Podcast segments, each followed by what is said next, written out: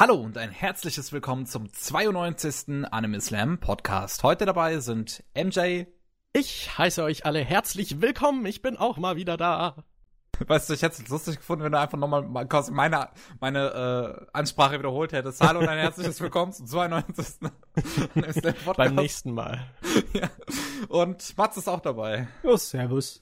Hallo. Und ich, der Starke. Hallo. So, ne, heute haben wir mal keinen Gast, das heißt, wir können direkt zu Mats Lieblingskategorie kommen, und zwar Anime aus, Anime aus 1992 dieses Mal. Ach, Matze, du darfst deinen Monolog halten. Los. was? Normalerweise bin ich nicht vorbereitet auf sowas. Muss ich mich jetzt erstmal irgendwo einloggen. Weißt du, das ist deine Kategorie und Meine jetzt bist du Kategorie. nicht vorbereitet. Was, was, das also das ist mittlerweile ein festes Format geworden. Das ist das ja. Krasse, ne? Ich habe das irgendwann mal einfach nur als Gag eingeworfen und da hat der Kevin sofort angefangen zu recherchieren, ja, welche Animes kamen, da muss man drüber reden. das war, ja, hallo? haben wir angefangen? 79, oder? Oder was? 78? Ich weiß gar nicht mehr, wann wir angefangen haben. Du kannst auf jeden Fall hier keine, keine Witze in meiner Nähe machen, ne? Wir, wir ziehen das durch. ja, ich habe irgendwie mein Passwort vergessen, oder? Sailor Moon fing 92 an. Ja, das könnte sein, dass Sailor Moon da angefangen hat. Ah, okay. Das, das könnte sein. Ja. Ich weiß ja. nicht, 1992, 92. Mir fällt also vom, direkt aus meinem Kopf fällt mir nicht allzu viel ein. Äh, war da nicht Porco Rosso? Was für ein Ding? Oh.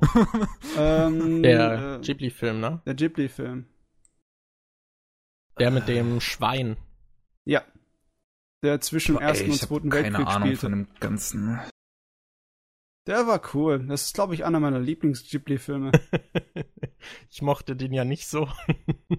Warum nicht? Hast du das äh, mit dem ein bisschen so Fluch- und Magie-mäßigen nicht leiden können oder was war daran nicht ah, so Also ist jetzt auch schon ein bisschen länger her, so präsent ist er nicht mehr in meinem Kopf, aber also ich fand ihn schon okay. Aber so im Vergleich zu den anderen Ghibli-Filmen, die ich gesehen habe, ich weiß nicht, der konnte mich irgendwie nicht so fesseln, auch wenn es mal was ganz anderes war mit der Welt und weil es hat halt irgendwie so merkwürdig gewirkt, dass da dieses Schwein ist und alle anderen sind so normale Menschen. Das war ganz witzig, aber und er macht ja auch immer mal wieder so Witze darüber, glaube ich, oder so Wortspiele, soweit ich weiß. Aber ich weiß nicht, ich glaube, so diese ganze Geschichte mit dem, mit der Technik und diesen Piraten und dem Flugzeug konnte mich so nicht Echt? so fesseln. Ja. Das war halt voll mein Ding. So ja, okay. mit der Musik und der Atmosphäre. Das war so richtig äh, ein kleines bisschen sehnsüchtig, melancholisch.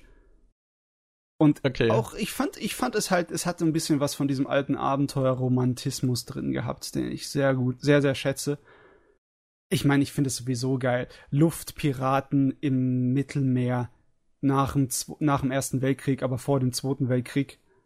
Ich, ja, das ist allein das Setting, allein das Bühnenbild, das macht bei mir sofort hier Peng.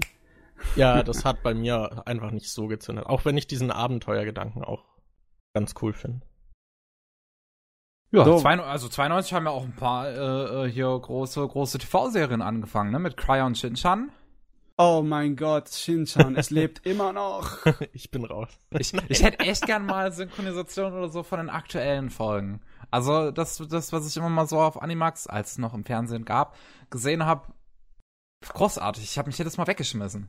Also ja. als Kind habe ich das auch oft gesehen. Und total gefeiert. Eigentlich gerade ja. so als Kind, ich weiß nicht, versteht man das da überhaupt richtig? Die, ich weiß es auch nicht. Es kommt darauf an, was für ein Kind du warst. Ich meine, äh, einige Witze gingen ja ein bisschen unter die Gürtellinie, aber sobald du zehn Jahre alt bist, dann, dann, dann kapierst du das schon, oder?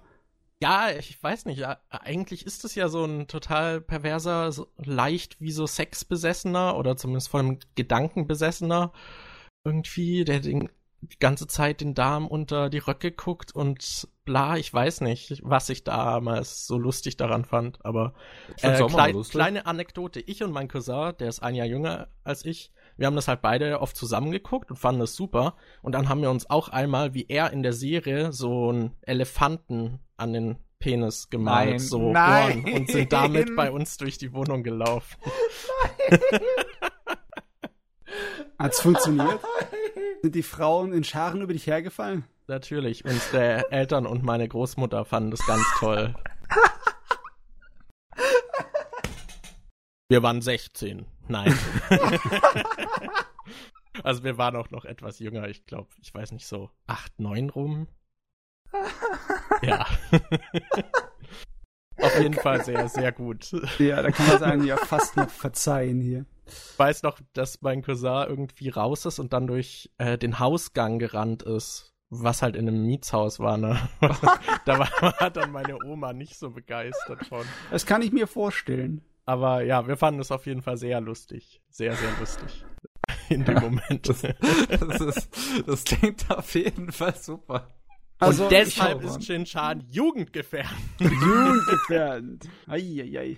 Also ich weiß nicht. Ich, ich bin der Meinung, dass Shin-Chan so eine Serie ist, von der man irgendwann genug gesehen hat. Zumindest habe ich immer das Gefühl gehabt, dass ich nie wieder wirklich viel mehr an Shin-Chan gucken müsste. Kinofilme ist was anderes, aber da hat das Ding auch über 20 Stück. Da kannst du dir irgendeinen raussuchen. Die meisten sind ziemlich unterhaltsam. Echt, da gibt's so viel von? Ja, ja, da gibt's mittlerweile schon 26. Da kommt jährlich eigentlich mittlerweile neu. Holy äh, shit. Ist der 26. ist erst angekündigt, oder? Ach so, ja, nee, der 26. kommt erst nächstes Jahr, ja. ja. Also konntest schon 25. du das verwechseln? ja, nee, das ist nämlich Nachrichtenmaterial. Vorweggegriffen, ganz fies.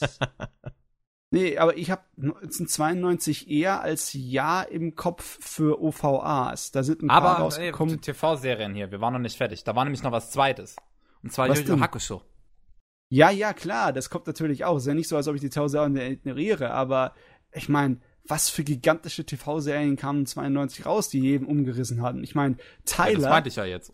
Tyler ist äh, eher schon Nische. Das äh, kenne weniger Leute.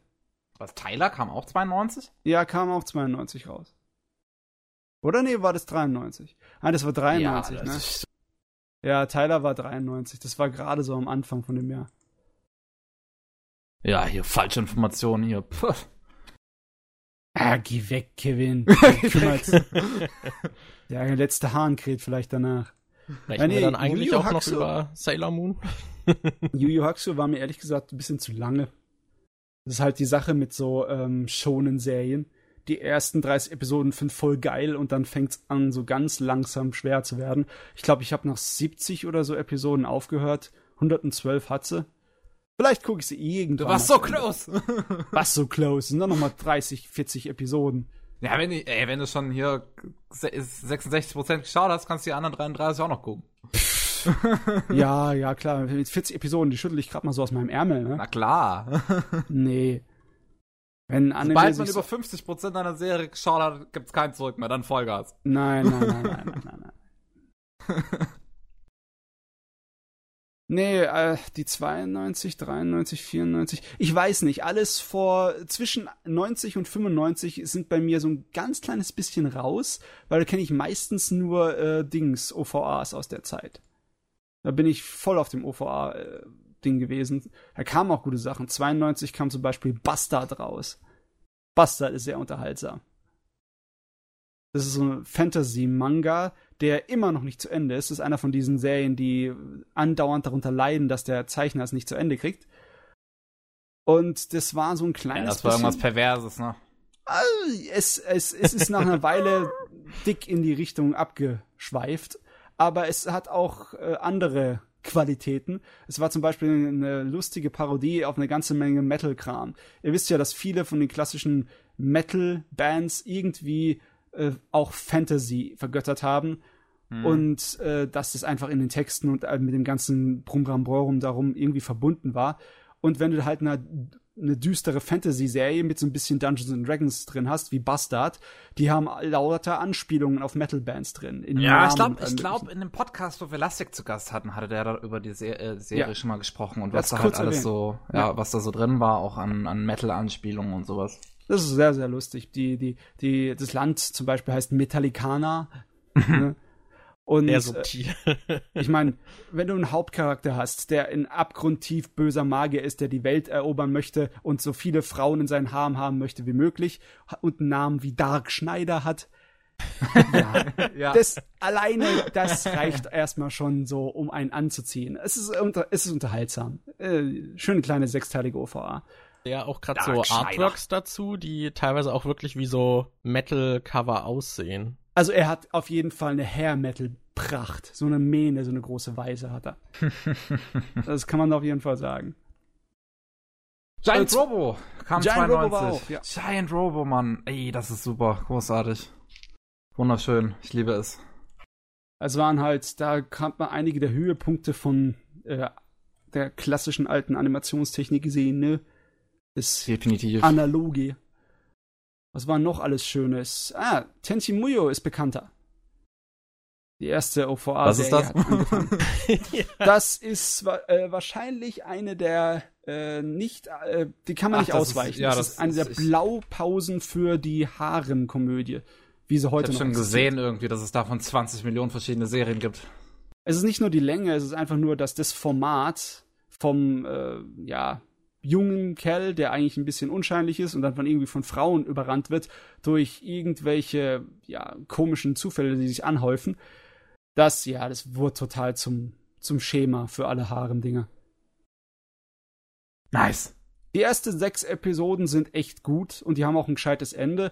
Alles, was danach kommt, ja, wenn man Fan geworden ist oder Fan ist, ja, kann wir reinziehen. Aber wenn, wer sich irgendwie für diese Geschichte interessiert, dem reicht die originale OVA. Das, da ist genug drin. Was haben wir okay. noch? Wir haben, oh, ja klar. Oh my Goddess. Hat ja auch die OVA gehabt, oder? Ah, nee, das war so, war ein bisschen später. Das ist verrückt. Das, ah, sicher, ah, bringst alles durcheinander. Äh, was ist doch nicht so wild? Wen kümmert's? Das ist 90er. Ist alles ein Masch. Ein aber ich habe das irgendwie im Kopf, weil es äh, das sind die, so drei Titel, die waren halt die 90er, die Dinger, ne? Oh My Goddess, Tenchi Muyo und äh, Video Girl Eye. Das war auch, das war auch 92, ja. Ach, was gehört? ist das denn schon wieder? Vom Video Girl. Das war eigentlich vom ja. Inhalt eine ziemlich coole Sache. Das hat schon damals die Idee angesprochen vom, ähm, ja, vom jungen Mann, der von der Gesellschaft irgendwie verlassen ist oder sich von ihr entfremdet. Und dann äh, es gab es anscheinend wirklich so Videotapes mit hübschen Mädels, die da dann sich geregelt haben und dem Zuschauer äh, irgendwelche aufmunternden Worte zugesprochen haben, so getan haben, als wären sie, wären sie ihr Date, ne? Für einsame Jugendliche. Und das Videomädchen hier, das ist echt, das klettert aus dem äh, Dings, aus dem Fernseher raus, beschwert sich erstmal bei ihm, dass ihre Brüste so klein sind, weil sein verdammter Videorekorder am Arsch ist und äh, dann umsorgt sie ihn und dreht ihm in den Hintern und sorgt dafür, dass er eine richtige Romanze abbekommt. Das klingt wie der Plot von Honey Pop. Ein bisschen, ne? Aber das hier ist halt Anfang 90er. ja. Da kommt's her. Ja, das da, für viele Sachen, die heute so Standard sind, da findet man hier schon Vorbeispiele, Vorväter. Ah, okay. Usio und Tora hatte auch seine OVA 92 die haben das eigentlich dann exakt so nachgemacht in der neuen Fernsehserie. Brauchst die alte OVA nicht gucken, kannst du die neue Fernsehserie gucken, ist exakt dasselbe inhaltlich und teilweise auch von den Einstellungen und vom optischen sieht's genauso aus. Außer dass es in äh, Dings in Breitbild ist. Oh, nice. Ansonsten fällt mir nichts ein, außer vielleicht noch Macross 2. Makros 2 war aber ein bisschen, ja, es war nicht schlecht, aber es war so, so eine Nebengeschichte. Kann man auch überspringen. nicht so wichtig. War allerdings schön gezeichnet und animiert. Hatte mal einen komplett anderen Designer. Äh, normalerweise ist der Kawamori der äh, Makros Mecha-Designer und sowieso der Name, den man da mit dem Ganzen verbringt. Aber hier beim zweiten Teil war es jemand anders. Da war es der Ohata. Der war auch für seine Mecha-Designs äh, bekannt, aber der ist eher berüchtigt im Anime Geschäft für seine schrottischen 80er und 90er Jahre Action-OVAs, besonders für MD Geist. Habt ihr jemand was von MD Geist gehört? Nee. Da nee, sprechen wir also irgendwann also sagt mal drüber. zumindest nichts. Irgendwann mal, wenn ich das wieder gesehen habe, können wir darüber reden. Aber das ist, das ist der köstlichste Mist aller Zeiten. Ja. Alles klar. Aber so köstlich war das 1992 gar nicht, wenn ich mir so drüber gucke. Ja, so viel Spannendes finde ich da jetzt auch nichts. Ja. Da muss man warten. Da kommt wieder ein anderes Jahr. Müssen sich wohl mal wieder anstrengen. Ey, muss ja überlegen, es war direkt nachdem äh, die Immobilienkrise, äh, die, die Blase in Japan geplatzt ist. Klar, selbstverständlich, die meisten Anime, die da rausgekommen Blase sind, die waren platzen. schon früher in. Muss platzen. Hm? Ach, was Blase muss platzen. kommt das aus irgendeiner Fernsehserie oder woher kommt, kommt das? Kommt aus SpongeBob. SpongeBob, ah, okay. Äh, was ist SpongeBob für ein Anime? Sagt mir gar nichts. Haben der nicht auch irgendwie 92? Ah. Gut, die 90er. Die 90er sind schnuckelig. Da kommen so viele Anime-Sachen, die so unglaublich schrecklich waren. Ich glaube, die 90er haben viel mehr schreckliche Anime als die 80er. Der Wahnsinn. Aber dafür haben sie auch eine ganze Menge Sachen, die sehr kreativ sind und sehr anders. Ja, schön. Zu dem wir alles später noch kommen. Oh, wer in, kommt? In, da gibt's noch in vorangehenden Podcasts. Viele Jahre noch. So, jetzt können wir über das sprechen, so was wir in den letzten drei Wochen gesehen haben, weil jetzt kamen ja drei Wochen lang erstmal unsere äh, Podcasts zu, äh, also die wir am, am Streaming-Wochenende, äh, nicht Wochenende, am Streaming-Tag, am zweiten Streaming-Tag aufgenommen haben. Und ich würde mich gern, ich würde gern anfangen, um mich so ein bisschen einzureden, weil ich irgendwie noch ein bisschen müde bin. Das ja, kannst ruhig gern anfangen, los. aber wir lassen uns hier nicht einschrecken, ja? Ich rede über Animes, die ich auch vor drei Wochen gesehen habe. Uh, ich bin ein Rebell. Auf jeden Fall, ähm, ein kleines Thema ist, ich, ich äh, nehme ich einfach mal direkt vorne weg, damit wir das auch abgefrühstückt haben, da wir über den Anime eigentlich oft genug geredet haben. Äh, und zwar die deutsche Synchronisation von A Silent Voice, weil das lief letztens in den Kinos. Ähm, das erste Kino-Airing äh, war, glaube ich, noch vor unserem Wochenende eigentlich. Also äh, vor unserem Streaming-Tag, aber Kase hatte äh, in den letzten Wochen irgendwann noch mal einen Termin quasi nachgereicht, den ich dann auch wahrnehmen konnte. Und äh, habe mir Silent Voice halt nochmal auf Deutsch angeschaut und ich fand die deutsche Synchronisation eigentlich ganz in Ordnung. Ich meine, die ist jetzt nicht so so super und die hat auch irgendwie das Problem, dass der Pro also dass, dass gerade der Anfang ein bisschen holprig ist in der Synchronisation, gerade weil ähm, ähm, die, die, die, die Stimme des Protagonisten ist, ist der gleiche Sprecher, sowohl halt in seiner jugendlichen Version so wie in seiner kindlichen Version und beim Kind beim Sechsklässler oder Fünftklässler, was auch immer das war, passt das nicht. Ja, das hat mich auch sehr gestört, dass das genau die gleiche Tonlage irgendwie war. Ja, das hm, passt überhaupt okay. nicht. Ja, ich fand die Synchro an sich, also mich hat sie nicht so überzeugt. Ich fand, dadurch haben die Dialoge oft so ein bisschen so gestelzt gewirkt. Weiß ja, das nicht. Drehbuch, also das Drehbuch ist was anderes schon und das war manchmal echt weird. Also ich fand es komisch, dass sie ähm, hier Gebärden als Verb benutzt haben die ganze Zeit. Das klingt einfach irgendwie weird. Das habe ich so noch nie gehört. Ich weiß nicht, ob man das so im alltäglichen Sprachgebrauch sagt. Es ist ein wenig veraltet und formell. Wie gebärdest du dich? Das sagt man normalerweise nicht, auch wenn es ja, das, das haben sie da halt ist. als normalen Sprachgebrauch benutzt. Das ist halt extrem weird. Unter Was Jugendlichen besonders, ja. Ja. Was mich auch noch ein bisschen gestört hat, ich hatte oft bei den äh, Konversationen das Gefühl, dass so kurze Pausen manchmal dazwischen waren, wodurch das dann alles irgendwie so, als wären alles so soziale Krüppel gewesen, die nicht miteinander kommunizieren können. Hatte ich das, das Gefühl, Gefühl hatte ich gar nicht. Oh, hat die Dialogregie wahrscheinlich zu verbacken. Äh, manchmal kann die einfach nicht anders, weil halt äh, dann die äh, japanischen Sinnelemente nicht besser aufzusplitten sind, ne, fürs Deutsche. Aber ja. Hat man es wirklich heftig gemerkt, solche Pausen so zwischendurch? Also ich hatte da gar nicht das Gefühl irgendwie. Also Pausen sind mir jetzt nicht groß aufgefallen. Also ich hatte halt manchmal das Gefühl, dass die Dialoge irgendwie dadurch so ein bisschen. Ich will schon fast sagen, also dass man immer so eine awkward Stimmung hatte ab und an, was ich, also ich fand, in der japanischen Fassung jetzt nicht so hatte. Also ich fand so eine awkward Stimmung kam eigentlich nur auf, wenn sie halt irgendwie einen ganz komischen Sprachgebrauch benutzt haben. also das ist halt das ist halt wirklich so, das ist das große Problem eigentlich an der Synchro, finde ich, so der Sprachgebrauch. Aber ansonsten finde ich die eigentlich ganz okay und halt die Sache mit Shoya, dass halt äh, sein jugendliche Stimme auch schon direkt im Kindesalter da ist, was halt ansonsten auch nicht passt. Aber ich finde sonst auch die ganzen Stimmen passen sonst eigentlich ziemlich gut. Also auch gerade bei, bei ähm, Shoko hatte ich Angst, dass es halt nicht ganz hinhauen würde. Und im Kindesalter finde ich auch, dass da so ein bisschen weird klingt, aber dann gerade als Jugendliche finde ich, klingt das eigentlich ganz überzeugend. Ja, ich fand es äh, voll komisch, die hat gar nicht richtig geredet. Warum wohl? yeah. Den Film voll nee. nicht verstanden. Ich meine, klar, das ist auch irgendwie eine richtig dicke Hürde, ein Drama, wo es mit Teenagern geht, wo die Dialoge viel, viel wichtiger sind als bei vielen anderen Dingen. Besonders wenn du jetzt sowas machst, was einfach von vorne bis hinten rein voll emotionsgeladen ist. Man, wenn ich mich zurückerinnere, das war schon recht anstrengend. Unterhaltsam, aber anstrengend. Und dann, mh, hm, das dieselbe Intensität durch die ganze Synchro aufrechterhalten, daher wäre ich, also ich habe es noch nicht gehört, aber ich wäre verwundert, sehr verwundert, wenn ich davon wirklich groß überzeugt wäre. Hm. Weil, ja, irgendwie kenne ich das nicht, dass bei japanischen Anime so ein Aufwand getrieben wird, der dem gerecht wird, generell. Meistens ist ein deutsche Synchro gut genug, aber das war's dann auch. Ja, also ich würde auf jeden Fall sagen, wenn man die Wahl hat, dann schon zur japanischen Fassung greifen. Aber ja. wenn man den Film sonst jetzt nicht groß angucken würde oder irgendwie zusammen mit jemandem sehen will, der sonst irgendwie keine japanischen Synchros schauen würde, dann kann man sich schon das Deutsche geben. Der ja, Film wobei, ist trotzdem sehenswert, also. Ja, ähm, wo, wobei ich auch immer noch so.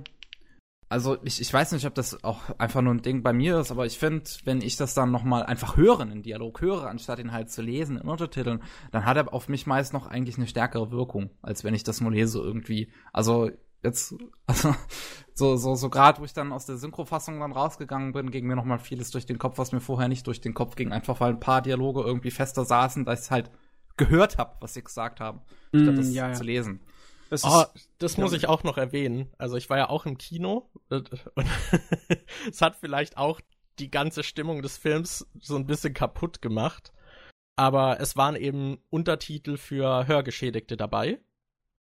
Das heißt, man hat den ganzen Film über. Ja, das heißt, man hatte okay, halt normale Untertitel und noch diese anderen, die man vielleicht, wenn man irgendwie oft Englisch mit Untertiteln oder so guckt, dann gibt's manchmal nur diese Untertitel für Hörgeschädigte, wo dann auch immer alles beschrieben wird. Mhm, für die Geräusche. Also so das, äh, ja, dass halt äh, Wasser läuft ah. oder so. Und das wurde halt auch immer unten dann so äh, nee, das, vermerkt. Das, aber in dem ersten Airing, wo ich zum Beispiel das Silent Wars gesehen habe, da war das mit englischen Inter Untertiteln und das auch für Hörgeschädigte. Also auch, dass halt alles vermerkt wurde. Und das fand ich eigentlich irgendwie total interessant und spannend, das so zu lesen. Was dann halt schon sehr merkwürdig war, war, wenn es dann zu den Credits irgendwie geht und dann so emotionsvolle japanische Popmusik. Ähm, ja, das, das ist irgendwie ein Fehlgriff. Das ist doch ein Griff ins Klo. Das, ist, das tut man nicht beschreiben. ja, oder während des Films irgendwie wird's dann halt, die Musik im Hintergrund äh, dreht halt so ein bisschen auf. Es soll das emotional irgendwie verstärken und dann so emotionale, spannende Musik. Ja, okay, nee, so krass war das dann in den Untertiteln der Hörgeschichte, die, die ich gel äh, gelesen hatte, nicht. Ja, also da, da, mussten auch im Kino manche hin und wieder lachen und das war auch sehr lustig. Die hinter mir hatte irgendwie voll die Achterbahnfahrt. Die hat die ganze Zeit lachen müssen und dann bei den emotionalen Stellen wieder auch irgendwie heulen müssen. Und das war halt so die ganze Zeit dieser Wechsel. Man hat sie eigentlich die ganze Zeit gehört. Ja, das, das, das, das wäre dann ich gewesen auch. also, ja, im Vergleich dazu, äh, als wir ihn zum ersten Mal geguckt haben, waren es dann re relativ ruhig, ne? Ja, aber wir waren ja halt auch nur weniger, ne? Ja. Äh, wir hatten es ja nur in einem kleinen Haufen gesehen. Ähm, also ganz ehrlich, ähm, Ach, was wollte ich denn jetzt sagen? Ich hab's vergessen. Ganz ehrlich? Wolltest du uns irgendwas mitteilen? Es war also, irgendwie nicht so wichtig anscheinend. Sonst wird's mein Hirn nicht einfach so äh, in den Himmel schmeißen. Also ich, äh, in dem Kino, wo ich war, das war in Erfurt, da war es jetzt auch nicht so unbedingt voll. Das waren nur so ein paar Leute und das waren auch nur größtenteils halt Mädchen. Also ähm, ich saß in der letzten Reihe, deswegen hatte ich es auch gesehen, wie, wie groß der männliche Anteil war und das waren drei Leute mit mir. Äh, der Rest waren alles Mädels, das fand ich irgendwie witzig. Und dann hatte ich auch ein Pärchen vor mir, die die hat die, die auch so ein, so, so ein Vor und Zurück gemacht haben. also so in emotionaleren Szenen sich, sich ganz weit nach vorne gelehnt. Die waren schon quasi im Bild drin. und, und halt, wenn es mal ruhiger wurde, sich dann so ein bisschen zurückgelehnt. Vielleicht auch rumgemacht oder so. ich hab's ja alles gesehen, war ja vor mir. ja, ich war ja mit dem lieben Picti Mundi dort und der hat halt auch die ganze Zeit geheult. Das war, das war schon richtig aufdringlich. Er hat sich dann auch an meinem Arm so festgeklammert und ich habe ihm dann immer die Taschentücher gereicht. Also, so kennt man Picti halt. Das Was ist hier so ein Charakterattentat?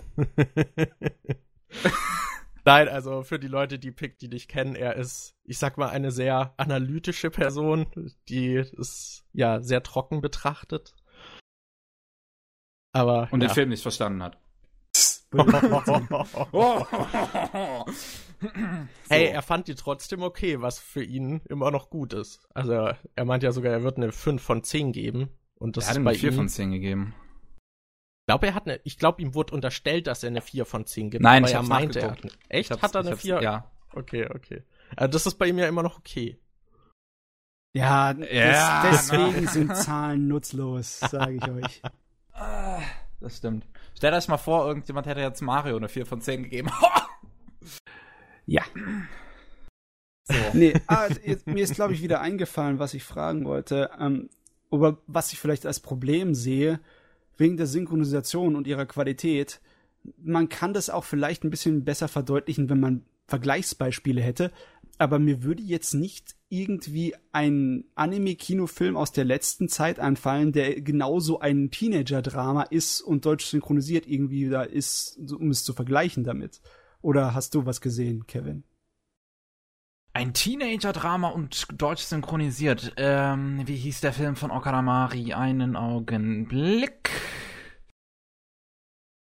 Äh, äh, äh, äh, äh. Ja, ne? Wenn ich, wenn ich mir Namen merken könnte, dann wäre das ein ziemlicher Vorteil. Ich gehe einfach mal auf die Seite von Mari, dann, dann weiß ich's ja. Hallo, gute Okada, wo bist du? Wobei, so gut finde ich sie nicht mehr, aber da werden wir später über einen Anime reden, den ich gesehen habe. Ah, ich versuche nur irgendwas zu sagen, damit hier keine leere Pause dazwischen Ja, so- kommt, während ich hier suche. So lange kann ich ja drüber reden, dass, also es war ja von Kase dieser Abend irgendwie. ja, richtig, Oder die der Anime Film. Night. Und, Und- selbst, selbst äh, das, ähm, der, das Nachhol-Event hatten sie auch Anime Night genannt. Und das war um 12 Okay. mittags. Auf jeden Fall lief davor halt noch Werbung für andere Kase-Produktionen. ja, Da, die Synchro war teilweise, fand ich, so schwankend. Also es gab dann so Fairy Tale, was irgendwie mega schlecht synchronisiert war und ich weiß Okay. nicht mehr, wie das Fairy Tail andere. fand ich sogar ziemlich in Ordnung. Echt? Ich fand Ja. das schrecklich. Mega, Also äh, auch mega schrecklich als für, für deutsche Synchro oder mega schrecklich im Vergleich zum japanischen oder wie mega schrecklich? Äh, ja, die Synchro fand ich halt, also ich fand auch die Szenen, die da allgemein ausgewählt wurden, um dafür Werbung zu machen, haben überhaupt nicht funktioniert. Ja, gut, das stimmt. ähm, und ich fand halt die Synchro von diesen Szenen auch irgendwie total unpassend. Ich fand's eigentlich ziemlich passend. Also, jetzt, ich meine, ich bin kein großer Fan von Fairy Tail oder so. Ich mag Fairy Tail eigentlich überhaupt nicht.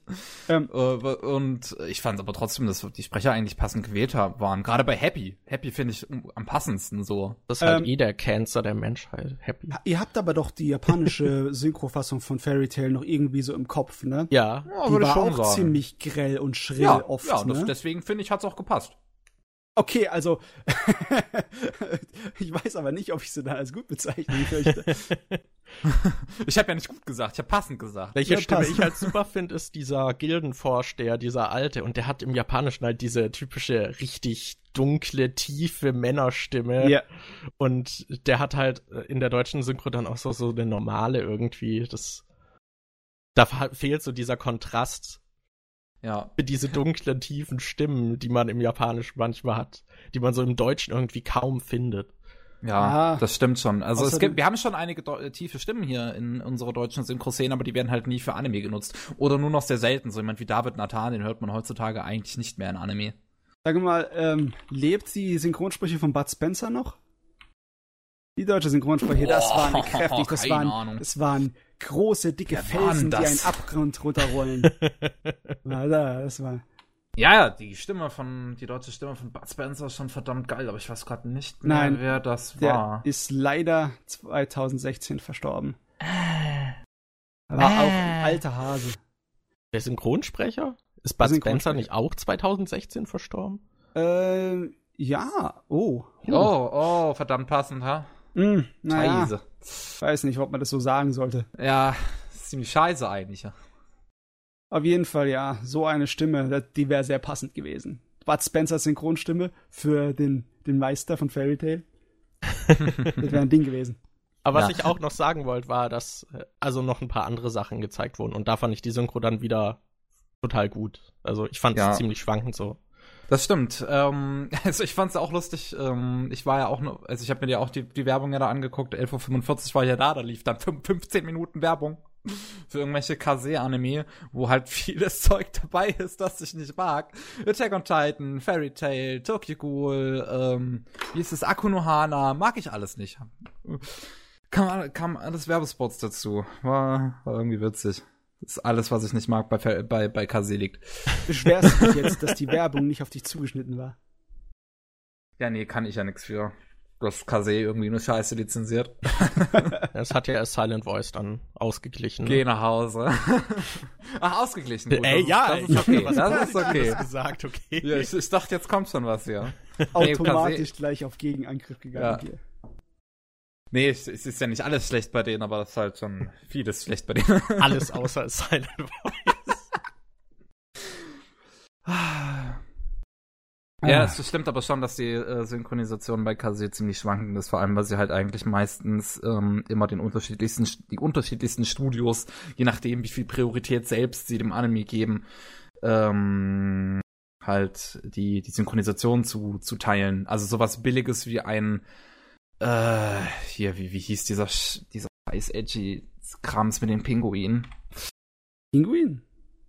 Ja! Edgy Kram mit Pinguinen? Ja. Wenn ich jetzt noch wüsste, wie es hieß, wa? Du meinst es aber nicht Penguin Drum oder Nein, so? Nein, ich meine nicht Penguin Drum. Ach, fuck it.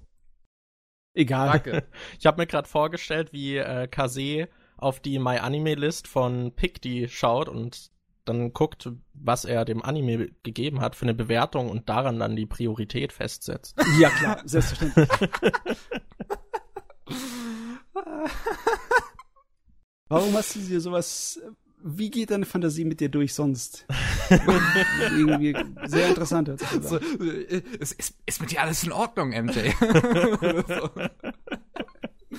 Gehen wir nochmal zu dem zurück, wo wir vorhin ja, waren. Ich habe kurz Teenie-Dram wolltest du ja wissen hier ja. äh, mit deutscher Synchro. Anthem of the Heart zum Beispiel hat ja. eine ziemlich gute deutsche Synchro.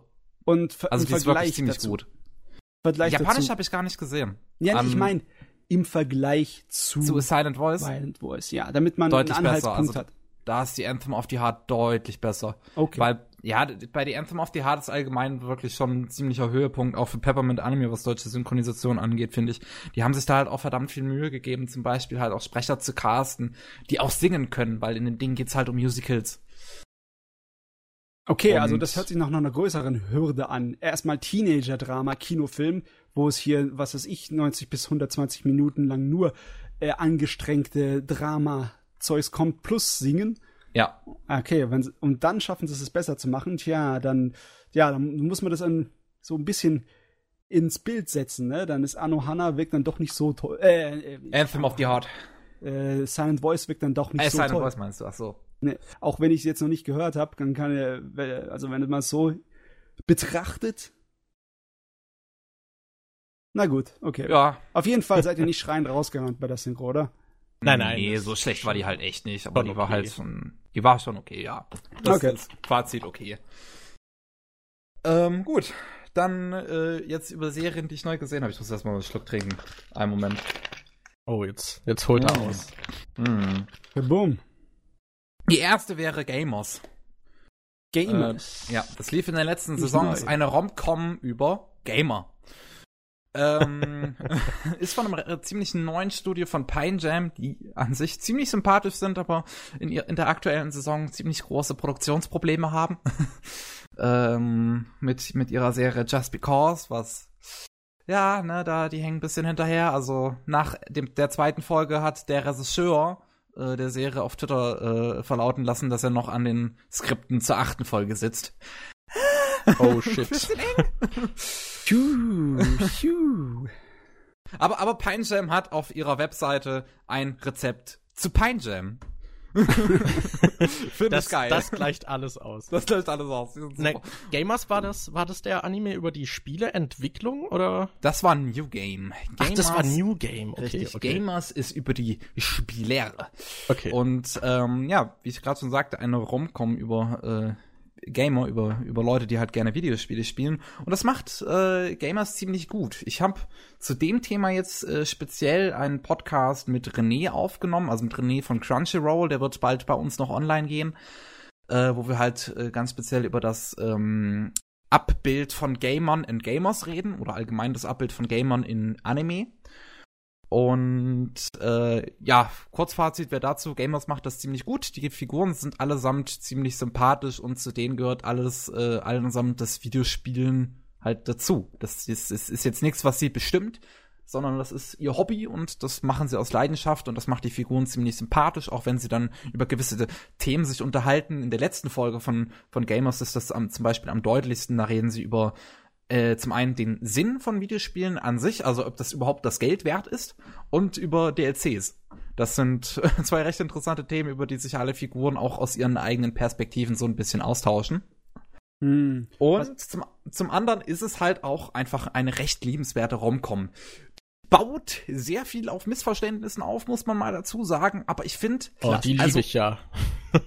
also im Gegensatz zu vielen, was die äh, Meinungen, die ich dazu gelesen habe, wo viele halt meinen, dass diese ganzen Missverständnisse irgendwie problematisch wären und dass die ganzen Figuren überhaupt nicht versuchen, sich mal auszutauschen, habe ich irgendwie gar nicht gesehen. Also ich sehe, dass die Figuren wirklich eigentlich aktiv immer dabei sind, sich versuchen auszutauschen. Und man hat sogar eine Figur, die immer so ein bisschen am Rand steht und versucht, die Situation aufzulösen und mit und und äh, um das halt alles so ein bisschen von außen zu beobachten, hat man halt diese Figuren. Das finde ich eigentlich macht Gamers das mit den ganzen Missverständnissen äh, aus einer anderen, ähm, auf eine andere Art und Weise, als ich sonst in Romcoms gesehen habe. So bisher. Weil es, ähm, das alles so ein bisschen natürlich entsteht. Das, die Missverständnisse entstehen meist, wenn sie sich halt wirklich zusammensetzen und versuchen, Missverständnisse aufzulösen. Dann entstehen halt meist mehr, mehr Missverständnisse Sehr noch. Gut. Ah ja, es ist halt Kommunikation und Teenager sind nicht unbedingt immer hundertprozentig ja. Ja. Ist das dann so, so ein Anime, den ich gucken kann und bekomme dann als Gamer so ein bisschen Fanservice für Gamer oder kann man den auch als jemand schauen, der gar nichts mit Videospielen am Hut hat und fängt damit trotzdem was an? Den kann man wahrscheinlich auch locker schauen, wenn man jetzt mit Videospielen nichts unbedingt am Hut hat. Es ist, es steht schon oftmals so halt krass im, im, Fokus auch, was für die Figuren zum Beispiel Videospiele bedeuten. Und man sieht auch einige tatsächlich echte Videospiele dann mit drin in dem Anime. Also es gibt richtiges Bildmaterial aus zum Beispiel dem Persona 4 Prügelspiel, über äh, das sie dann mal spielen und sich ein bisschen drüber unterhalten. Ähm, man sieht die Leute mal Guilty Gear spielen um, meistens sind es aber halt dann trotzdem noch irgendwelche Fake-Spiele, wenn sie halt nicht die Lizenzen haben. Also was ich ja gerade jetzt beide genannt habe, beides von Atlas, haben sie wahrscheinlich irgendwie Kontakt mit Atlas haben können und dann das halt einbauen können. Ähm, aber ja, ich denke, es wird ein bisschen schwieriger, gerade halt in so ein paar Folgen, wo sie sich ganz speziell über gewisse Thematiken halt austauschen. Aber an sich denke ich, wenn man jetzt rein zum Beispiel Interesse dran hat, weil man Raumcoms mag, wird man das auch mögen, wenn man mit diesen ganzen Missverständnissen, die ich halt hier persönlich einfach gut gemacht finde, äh, klarkommt. Okay. Dazu äh, kommen die Hauptfiguren auch wenigstens noch im Laufe der Serie zusammen und man bekommt Beziehungsdrama. Das finde ich immer gut. Ich finde es immer gut, wenn eine Serie nicht darauf hinausläuft, dass die Figuren am Ende zusammenkommen, sondern dass es mittendrin passiert und man zum einen das Drama hat zum Zusammenkommen und das Drama in der Beziehung. Das finde ich super. Also im Sinne von wegen, mehr Drama ist gut, ist das, was du sagen möchtest, ne? Ja, es ist ja jetzt nicht so extrem dramatisch, hier muss man auch mal dazu sagen. Es ist halt alles, es ist halt alles sehr beherzt. Sehr Ich liebe Drama. Ähm, ich ich würde fragen, ich weiß gar nicht, wie weit die das Thema mit äh, einem Spiele, Videospiele-Fan oder sowas ausreizen, aber merkt man da irgendwie einen Unterschied von dem Bild eines Gamers äh, in Japan im Vergleich zu jetzt hier im westlichen Welten? Oder ist das alles sehr oh. ähm, standardmäßig und hat überhaupt keine so großen Unterschiede? Hm, nee, ich würde jetzt nicht sagen, dass da so große Unterschiede sind. Also du hm. hast, das, was auch ja. daran liegt, dass du halt sehr unterschiedliche Figuren da drin hast, für die Videospiele alle was unterschiedliches bedeuten. Du hast zwei Hauptfiguren, für die sind Videospiele einfach wichtig wegen der Narrative. Du hast eine Hauptfigur, für die ist ein Videospiel wichtig wegen dem Kompetitiven. Äh, eine Nebenfigur spielt zum Beispiel auch Counter-Strike, so. Hm auch rein aus dem kompetitiven Anlass. Also das ist jetzt nicht so, dass das halt irgendwie was, was Spezielles wäre, was sich auf eine Region beschäftigt. Ah, nee, die Sache ist einfach die, in, in Japan, wenn man die Zahlen anguckt, dann sind andere Sachen beherrschender äh, im Computerspielbereich, wie es bei uns sind, ne? Ja, klar. Deswegen hat es mich zum Beispiel auch gerade in Gamers gewundert, dass da jemand Counter-Strike spielt. Genau, weil Ego-Shooter und äh, westliche Rollenspiele sind in Japan nicht so unbedingt der gigantische Boom. Definitiv ja. nicht im großen Mainstream. Was ich da auch noch ziemlich interessant finde, weil ähm, da hat man einen, also es, es gibt nicht unbedingt viele Hintergründe in Gamers, muss man mal dazu sagen. Das spielt sich meist an so, so irgendwie vier Orten die ganze Serie ab. Eine davon ist eine äh, äh, Videospielhandlung und ähm, da hat man halt so im Hintergrund sieht man auch so ein paar Cover immer mal. Die sind meist auch so nur so ein kleines bisschen abgeändert ist, so dass man immer noch erkennt, was es ist. Das ist eine Sache, ganz groß natürlich Final Fantasy 15, aber das ist auch in Japan recht beliebt. Aber was auch man auch im Hintergrund immer mal wieder erkennt, ist Murdered Soul Suspect. Wo ich mir halt echt, echt? denke, what? Murdered Soul Suspect? Das hat Und doch kein Mensch gespielt. ja, das ist doch, ich glaube, das gab's zwei Monate danach, nach Release schon irgendwie für fünf Euro oder so. wie, wie heißt der Autor? Das ist doch so ein kunterbunter Vogel. Von kunterbunter Vogel. Das ist sein Name. Was ist jetzt? Der Autor von diesem ja. Spiel, der ist doch so bekannt, mir fällt sein Name nicht ein. Das ist doch so ein bunter Vogel. Also, von Murdered so. Souls. Ja. Von Murdered Souls. Ich weiß es gar nicht, wer das gemacht weiß, hat. Weiß ich gerade auch nicht. Lass mal kurz Da habe ich mich nie mit beschäftigt. Gibt's auch eine Figur, die Entwickler Morddrohungen schickt, weil sie, oder äh, Kritikern, weil die zum Beispiel dem neuen Mario eine 7 von 10 geben? Ah, das wäre, nee. das wäre, äh, ja, ich weiß gar nicht, wie weit Aber es gibt ein japanischen ja. sozialen Medienbereich ist. Ich kann mir auch vorstellen, dass das in Japan recht extrem ist. Ich meine, wenn wir mal so überlegen, wie extrem manches Fandom in Japan ist, gerade Idols zum Beispiel. Ja. Also. Aber ähm, deswegen äh, kann man es leider Gottes nicht breitreten, solange wir es nicht wirklich wissen. Ja. Es gibt aber eine Figur in Gamers, äh, die macht Videospiele mit dem RPG Maker und deswegen habe ich sie ins Herz geschlossen.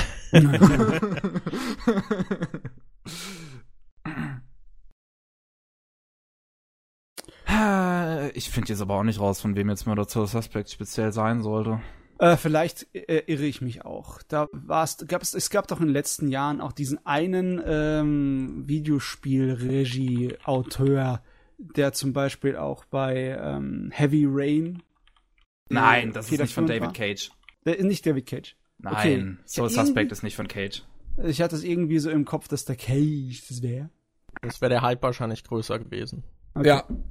Das hätten dann die Leute nicht so schnell vergessen. War unrechtmäßig, aber machen wir dieses Fass nicht auf. Komisch. Was, was meinst du jetzt? Meinst du jetzt, äh, was meinst du mit un unrechtmäßig? Nee, das möchte ich gerne noch wissen.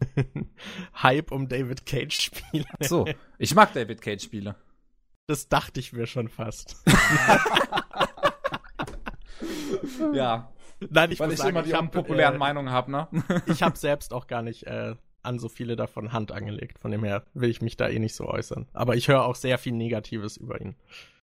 Ich hm. auch. Auf jeden Fall ist er ein wenig einzigartiger. Aber ich weiß nicht, das wäre natürlich immer schön zu wissen, wenn man darüber mehr Ahnung hätte, wie Japan die Leute darüber denken, wie sie in Foren und Twitter schreiben. Aber ich wäre jetzt selber auch zu faul, das alles durchzuforsten. weil es mich nicht so gigantisch interessiert. Mich würde mhm. eher interessieren, ob es wirklich merkliche Unterschiede geben würde. Aber wenn du, wenn es so, wie du sagst, eher so generell gehalten ist in Gamers oder beziehungsweise ja. eigentlich auch schon so gehalten ist, dass so ziemlich alles abgedeckt ist, dann geht die äh, Sache wahrscheinlich eher so ein bisschen auf Nummer Simmer und äh, Nummer sicher und auf globalen allgemeinen Anspruch, ne? Ja, ich denke auch. Also ich denke auch, dass einfach der Autor dahinter oder Autorin, ich weiß es jetzt schon wieder nicht mehr, ähm, halt vielleicht auch einfach einen breit gefächerten Videospielgeschmack hat oder so. Also man merkt schon, dass einfach ein Nerd dahinter sitzt, weil einfach die Art und Weise, wie die Figuren sich austauschen, das, das, das, das machst du so nicht, wenn du keine Ahnung davon hast. Also wenn du keine Ahnung hast, dann schreibst du Otakus, Nerds und was weiß ich halt meist eigentlich ganz, ganz anders, ganz komisch. also das, das, das Bild von Nerds in Anime ist, wie ich finde, größtenteils immer nicht so positiv. Aber in Gamers nee. ist es halt wirklich schön. Also Gamers, das, da, da geht mir das Herz auf, da finde ich das gut. Also ist Gamers eine romantisierte Version der Realität. Also wow, wow. Es gibt auch eine nicht romantisierte, da ist zwar das Computerspiel nicht besonders so wichtig, aber oh Mann, ich hab's heute echt mit Namen. Wie hieß dieser Anime nochmal? Das ging um eine äh, um um Universitätsstudenten, die einen äh, AG hatten, in dem sie über japanische Kultur, sozusagen über japanische Subkultur geforscht haben. Hatte das sagt das war ja aber jetzt nicht Hioka, oder? Nee, nee, das, nee das, das, war das war aber nur eine Ausrede für halt so ein paar richtige Hardcore Nerds sich zusammenzutreffen und äh, ein Ich ja. denke, ich weiß, was du meinst, aber ich Genshiken, weiß auch nicht, wie genau. es heißt. Genshiken. Genshiken. Okay, nee, das meinte ich nicht. Okay. Und Genshiken ist toll und ist ziemlich realistisch sogar teilweise ein bisschen unangenehm realistisch. Und da hat, haben wir auch einen Charakter drin, der ein richtiger Zocker ist. Und zwar richtig, richtig gut darin. Der geht dann auch auf äh, Prügelspiel-Wettbewerbe äh, und Turniere und zieht da Preise ab. Und die, die, machen das gut, wie sie den extremen Kontrast zu normalsterblichen ähm, Fans, die auch gerne Computerspiele spielen, oder nicht-Fans, also keine Nerds, keine Otakus, die gerne Computerspiele spielen und ihnen machen. Also wie extrem da der Unterschied ist. Und das hat man in Gamers so ein bisschen auch, da gibt's auch eine Figur, die in, den, in einem Hauptcast, die eigentlich nichts mit Videospielen am Hut hat und das alles so ein bisschen von außen beobachtet. Das finde ich auch super, weil, weil die lehnt auch die ganzen Figuren dann halt prinzipiell nicht ab oder so und verteidigt die dann gegen Ende auch viel. Und also gegen, gegen dann Normis, die halt auf, auf Nerds oder so, so, so einen großen Hass drauf schüren oder so, da, da, da, da tretet sie dann auch ein, das finde ich cool und ähm, findet dann halt selbst auch so ein bisschen rein und äh, beteiligt halt sich auch so ein bisschen bei diesen ganzen Diskussionen aus dem Standpunkt halt von jemandem, der nichts mit Videospielen am Hut hat. bei Genshiken ist es nicht so zahm, da äh, der Normalo-Charakter, der sagt ganz eindeutig, was er von den ganzen Nerds hält und äh, die hängt halt mit denen auch nur rum, weil sie aus, ja, wie der Zufallswild in den absoluten Obernerd total verknallt ist. und mit ihm ausgeht. Ziemlich schnell bald. Hm. Ja. Dramalos, aber hey. ja, okay, was da, da, da muss ich jetzt auch noch, da hast mich jetzt an einen schönen Aspekt noch bei Gamers erinnert, den ich da ein bisschen problematisch fand, ist so ein bisschen so der Anfang, wie diese ganzen Romanzen sich aufbauen. Du hast in der ersten Folge eigentlich noch so eine recht unterschwellige Präsentation davon, dass äh, die blondhaarige Protagonistin in den eigentlichen Protagonisten äh, steht und in der zweiten Folge stalkt sie den Protagonisten plötzlich, was halt mhm. so so so einfach ein mega großer Jump ist, den ich so nicht erwartet habe, der halt auch irgendwie weird ist. Und ähm, Gamers hat auch ein bisschen Probleme mit Struktur und das kann da auch schon gut sein wegen ähm, Pine Jams äh, Produktionsproblemen, weil es gibt zum Beispiel Folge, ja genau, das ist bei Folge 3, 4 und 5. Folge 3 endet mit einem riesigen Cliffhanger. Folge 4 ist eine Folge, die irgendwo mittendrin spielt und Folge 5 baut dann erst wieder auf diesen Cliffhanger auf. Ah, oh, sowas ist immer schön. oh Mann. Hallo.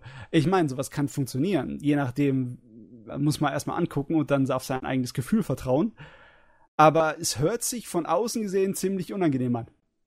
Ja, das ist, das ist da halt extrem weird. Also ich hatte das, ich habe Gamers ja halbwegs so am Stück geschaut. So an einem Abend mal sieben Folgen, an dem anderen fünf. Und als ich, als ich das dann halt so gesehen habe, dachte ich mir auch zuerst, hä, was, was, was ist jetzt los? Was, wo, wo, wo ist der Cliffhanger hin? Und äh, dann, dann, dann startet halt Folge 5 und ich so, was ist jetzt mit Folge 4? Weil Folge 4 hat auch halt ziemlich viele Beziehungen quasi aufgebaut zwischen den beiden Hauptfiguren das war dann plötzlich alles wieder irgendwie verfallen. Also Gamers hat halt da etwas Strukturprobleme, wo ich mir halt gut vorstellen kann, dass es an diesen, ja, an den Produktionsproblemen für Pine Jam liegt, die einfach noch nicht für äh, große TV-Serien äh, irgendwie bereit sind. Gute Frage. Das kann man jetzt halt wirklich nicht wissen. Es kann ja auch sein, dass einfach nur, dass der Autor und der Regisseur sich gedacht haben, so machen wir das, weil es so auf irgendeine Art und Weise funktionieren könnte. Und dann wirkt es auf dich so, als hätten sie da irgendwie äh, was total vergeigt. Ja, Wer weiß. Man weiß es halt nicht. Also es ist jetzt so rein halt, was ich halt von Just Because mitbekommen habe, kann ich halt nur eigentlich ziemlich stark drauf schließen, dass es bei Gamers auch schon so Probleme gab. ha. Gambatte. ja, das muss man den Leuten wirklich nur noch wünschen. naja, ähm, denke ich mal, können wir zum nächsten kommen, was ich gesehen habe. Das ist der nächste Romanze. Convenience Store Boyfriends. äh, sagt mir gar nichts. Das ist auch was ganz Neues. Ja, ist auch aus der letzten Saison und das ist sehr hardcore untergegangen. Also sehr hardcore untergegangen. Ich glaube, ich habe nur den Namen mal gehört, aber und das sagt man das, das, nicht. Das hat auch allgemein relativ durchwachsene Kritiken bekommen. Ähm, also sowohl von Reviewern, wenn sie es überhaupt mit, mit einem Auge angeguckt haben, und äh, von Usern, die zwei, die es gesehen haben. Wie fandest du es denn? Und ich fand's ganz okay. Also, also vier ähm, von zehn. ich habe es eine sechs von zehn gegeben, aber okay. ähm, das ist, ist, ist halt ist halt jedem Punktemaßstab ist halt bei jedem anders, ne? Und ähm, Convenience Store Boyfriends ist jetzt ist ist ist keine Yaoi-Serie, wie man beim Titel vielleicht denkt, ähm, sondern halt eine Romanze so mit mit vier Highschool-Students, also mit mit vier Hochschülern, Oberschülern, die ähm, jetzt nicht alle untereinander tatsächlich verknallt ist, wie man es vielleicht denken mag, sondern es gibt einfach zwei, klar, zwei klare Pairings, aber es geht halt in der Serie einfach darum, wie die, wie die zusammenkommen und dann auch wieder so ein Paar kommt dann zum Beispiel noch mittendrin zusammen und dann halt auch so Innerbeziehungsprobleme. Das ist die ganze Serie. Convenience okay. Store hat sie im Titel, weil viel Screentime davon bei einem Convenience Store stattfindet. Ein Yay, Kombini. So hat man seinen Titel. Einen kleinen 24-Stunden-Supermarkt. Die ja. sind toll, die Supermärkte. Ich liebe die Dinge. Sowas wie in Berlin die Spätis. Ja, das Coole ist halt bei den japanischen Kombini, die haben dann, äh, die sind dann gleichzeitig auch noch eine Poststelle und dann hast ah. du da drin auch noch ein äh, Dings, äh, wie heißt es nochmal, ein Bankautomaten und äh, das Ding gibt äh, tut nicht nur einfach abgepacktes Essen, sondern auch äh, frisch aufgewärmtes Essen, also so ah, okay. warmes Essen verkaufen. Also es ist schon cool. Luxus. Ja. Also Bankautomaten hast du hier in den Spätkaufs meistens auch, aber ja. mehr dann auch nicht. Okay. Ja, ja. Das, ich habe das immer benutzt als Student da drüben, um meine Rechnungen zu bezahlen. Das war richtig praktisch, weil okay. da kannst du wirklich einfach hingehen und äh, sagen, die, die Rechnung möchte ich bezahlen und dann kannst du es ihr bar geben und dann wird es für dich gemacht. Ja, das ist cool. Nice. Äh, ja. Auf jeden Fall bei Convenience Store Boyfriends. Also, es hat ein, große, ein großes Problem, eine große Hürde, die wahrscheinlich viele ab, abschreckt. Es ist scheiße hässlich. Hä? Findest du? Also ich habe mir erst die Bilder angesehen. Das Charakterdesign ist relativ erwachsen, ne? sieht eigentlich ganz gut aus. Okay, ja, die Farben sind grau. Dann ist das vielleicht doch in Ordnung, aber die Animationen sind unglaublich amateurhaft. Oh, okay. Also, äh, die Animationen sind stock und steif und ja, es, es wirkt einfach so weird. Es ist, ist schwierig in Worte zu fassen, aber es, es, es, hat, es ist kein Schwung in diesen Animationen irgendwie drin und allgemein überhaupt kein Leben. Alles wirkt wie Roboter. Ah, jetzt erinnere ich mich. Du hast mal Bilder davon auf Twitter gepostet. Da Richtig. hatte ich mal was zu gesagt, ne, dass ich mhm. das vom Look her ein bisschen komisch fand. Also ja, das, was ich jetzt von Standbildern gesehen habe, fand ich jetzt auch nicht sehr schön. Ja, auch die also, Character, die Character Designs finde ich jetzt eigentlich auch nicht so besonders. Die sind ziemlich 0815. Es ist so. 0815 Szenen irgendwie, ne? Es ist, es sieht irgendwie nicht besonders passend zur Teenager-Komödie aus. Es ist ja keine Komödie unbedingt. Es ist schon mehr, mehr ein bisschen Drama, aber jetzt auch nicht so schlimm Drama. Okay. Auch wenn es gegen Ende einen verdammt dämlichen Plot-Twist hat, der eigentlich überhaupt nicht reinpasst in dieses ganze Ding äh, der mich sehr stark, also es, es ist der To the Moon Plot Twist. Wer To the Moon gespielt hat, weiß jetzt, was am Ende ungefähr, dass am Ende ungefähr sowas ähnliches bei, bei Convenience Store Boyfriends zu erwarten ist. Okay. ja, es ist, und es passt halt überhaupt nicht rein in die ganze Serie. Du hast eine Romanze, die sich richtig schön aufbaut, und dann kommt plötzlich, diese Person war das die ganze Zeit gar nicht. Das war wer anders. oh! ja, boy. Oh Gott. Aber nee, ansonsten ist es ist, ist, ist unterhaltsam, es ist sehr ruhig und langsam, man muss schon ein bisschen Geduld für mitbringen. Hm. Ähm, es ist auch ein Original, finde ich, finde ich ziemlich cool. Das ähm, es basiert halt, das ist auf keinem Manga oder sowas basiert, sondern halt direkt als Anime produziert, so ein Ding hier. Echt? Weil ja. äh, auf Wikipedia steht, da ist eine Light Novel Serie, die seit zwei Jahren vor dem Anime schon lief und immer noch Echt? läuft. Ja. Also und ich habe auch auf meiner Liste ist da zumindest nichts eingetragen. Ich habe auch Illustrationen äh, gefunden von den Original Light Novel Designs, die weitaus mehr wie Shoujo Manga Illustrationen aussehen im Vergleich zu dem, was dann in der Fernsehserie benutzt wurde. Oh, Tatsache, da ist, da ist eine Light Novel. Hm. Ja, lol. Warum lol, ist die auf meiner Liste nicht eingetragen? Die verarschen. Ja, haben wahrscheinlich auch noch nicht alles, sind noch nicht immer hinten dran. Wikipedia ist besser. Ja. Dazu interessiert sich ja keiner für diese ganze Serie, deswegen haben sie wahrscheinlich einfach drauf geschissen. Aber ich meine, äh, das muss das absolute C-Team gewesen sein, weil das lief unter Studio Piero. Ja, Piero ich mein, ja, Piero, die benutzen ja öfters nur noch ihr C-Team. Also, ja, also die, die, guten Leute, die sind bei Naruto, Boruto. Wobei ja. das sind auch nicht immer die guten Leute. Das ist auch manchmal nur das C-Team. und, und, und, und dann haben sie halt, dann hat Piero manchmal noch andere Serien, die sind alle scheiße aus. Ich meine, selbst so ein Hype-Titel wie Tokyo Ghoul sah scheiße aus. Hm. Naja. Ach, Piero. Ich, man, ich weiß halt nicht einfach, woran es bei Piero liegt. Ob die halt wirklich einfach nur Naruto die ganze, die ganze Priorität geben wollen oder halt ob noch ein paar Probleme einfach wegen Produktionskomitees oder so dahinter stehen. Ich habe keine Ahnung, wie viel Serien gerade Piero am Jonglieren ist. Ja, eigentlich immer nur Naruto, Boruto und irgendwas anderes. Ja, ja obwohl jetzt haben sie gerade noch Osomatsu-san. Hä? Und Osomatsu-san sieht ja auch immer großartig aus. Hm. Ja, oh, Black Clover ist auch von Piero. Hm, ja, cool. Black Clover. Begeisterung, man kann sie hören. Na gut, okay. Also Aber das hört sich für mich eher nach etwas an, was ich überspringen würde. Muss ich gleich mal ganz ehrlich sagen. Ja, es ist jetzt auch kein Muss oder so. Also ich fand's, ich fand's halt ganz schön so. Es ist halt richtig schön zum Entspannen. Das war immer so ein paar, habe ich abends immer mal so zwei, drei Folgen geguckt, dann pennen gegangen funktioniert super. Aber das hat eine Sache, die ich erstaunlich finde. Es hat einen verdammt guten Soundtrack. Das ist was, bisher einer der besten Soundtracks, die ich dieses Jahr gehört habe. Das ist großartig. Ah, ganz, ganz große Kunst. Oho. Das ist was für ein Soundtrack ist denn das? Also jetzt mal von den Instrumenten her. Oder ist es mehr so mit eingesprochenen Songs, also mit Liedern? Nee, das ist Vocals? jetzt nicht mit, mit, mit ich glaube, das hat tatsächlich gar keine Vocals, außer halt Opening und Ending. Hm, okay. äh, und, und die sind auch beide großartig. Das ist halt so, das, das, das ist aber äh, rein von den Instrumentals her, ist es immer so eine, so eine Musikrichtung. Es geht so ein bisschen halt in Pop rein instrumental. Das ist sowas, was man auch in vielen amerikanischen Teenie-Serien so ein bisschen im Hintergrund hört. Nur dass das hier ein bisschen, bisschen mehr Hype-Stimmung quasi noch dahinter ist. Also das ist halt, ja, hm. ist, ich, ich, ich bin nicht gut darin, über Musik zu reden und ich weiß auch ja. ehrlich gesagt nicht, was das für Instrumente waren. Weißt du auch nicht, dann ist es wahrscheinlich eine Menge Synthesizer-Zeugs, oder? Das kann gut sein. Ich fand's auf jeden Fall absolut großartig. Ich meine, äh, wenn es einfach zu beschreiben wäre, wie zum Beispiel Gitarrenpop, dann würdest du es wahrscheinlich einfach beschreiben, ne? Ja, aber nee, das, das war's halt nicht. Es, ich könnte schon gut sein, dass es so ein bisschen vielleicht Keyboard war, so, also es geht halt schon so in die Richtung, dass es eher so mit dem Keyboard war. Ich habe keine Ahnung vom Musik. Na gut, okay, dann hören wir es uns irgendwo mal an und machen ja. unser eigenes Bild draus. Oder? Ich meine, es gibt ein paar Musikarten, über die könnte ich wahrscheinlich ewig reden, wie zum Beispiel die Musik von den Techno Boys Polcraft, die ich halt generell einfach ganz, ganz groß feier. Also, oh. die ja hier ähm, den Tr Soundtrack zu Trinity 7 oder Beautiful Bones zum Beispiel gemacht haben. Absolut großartig. Bom, bom, bombt mich jedes Mal weg. Auch zu der dritten Staffel von Fate Collide haben sie den Soundtrack gemacht, die Techno Boys Polkraft.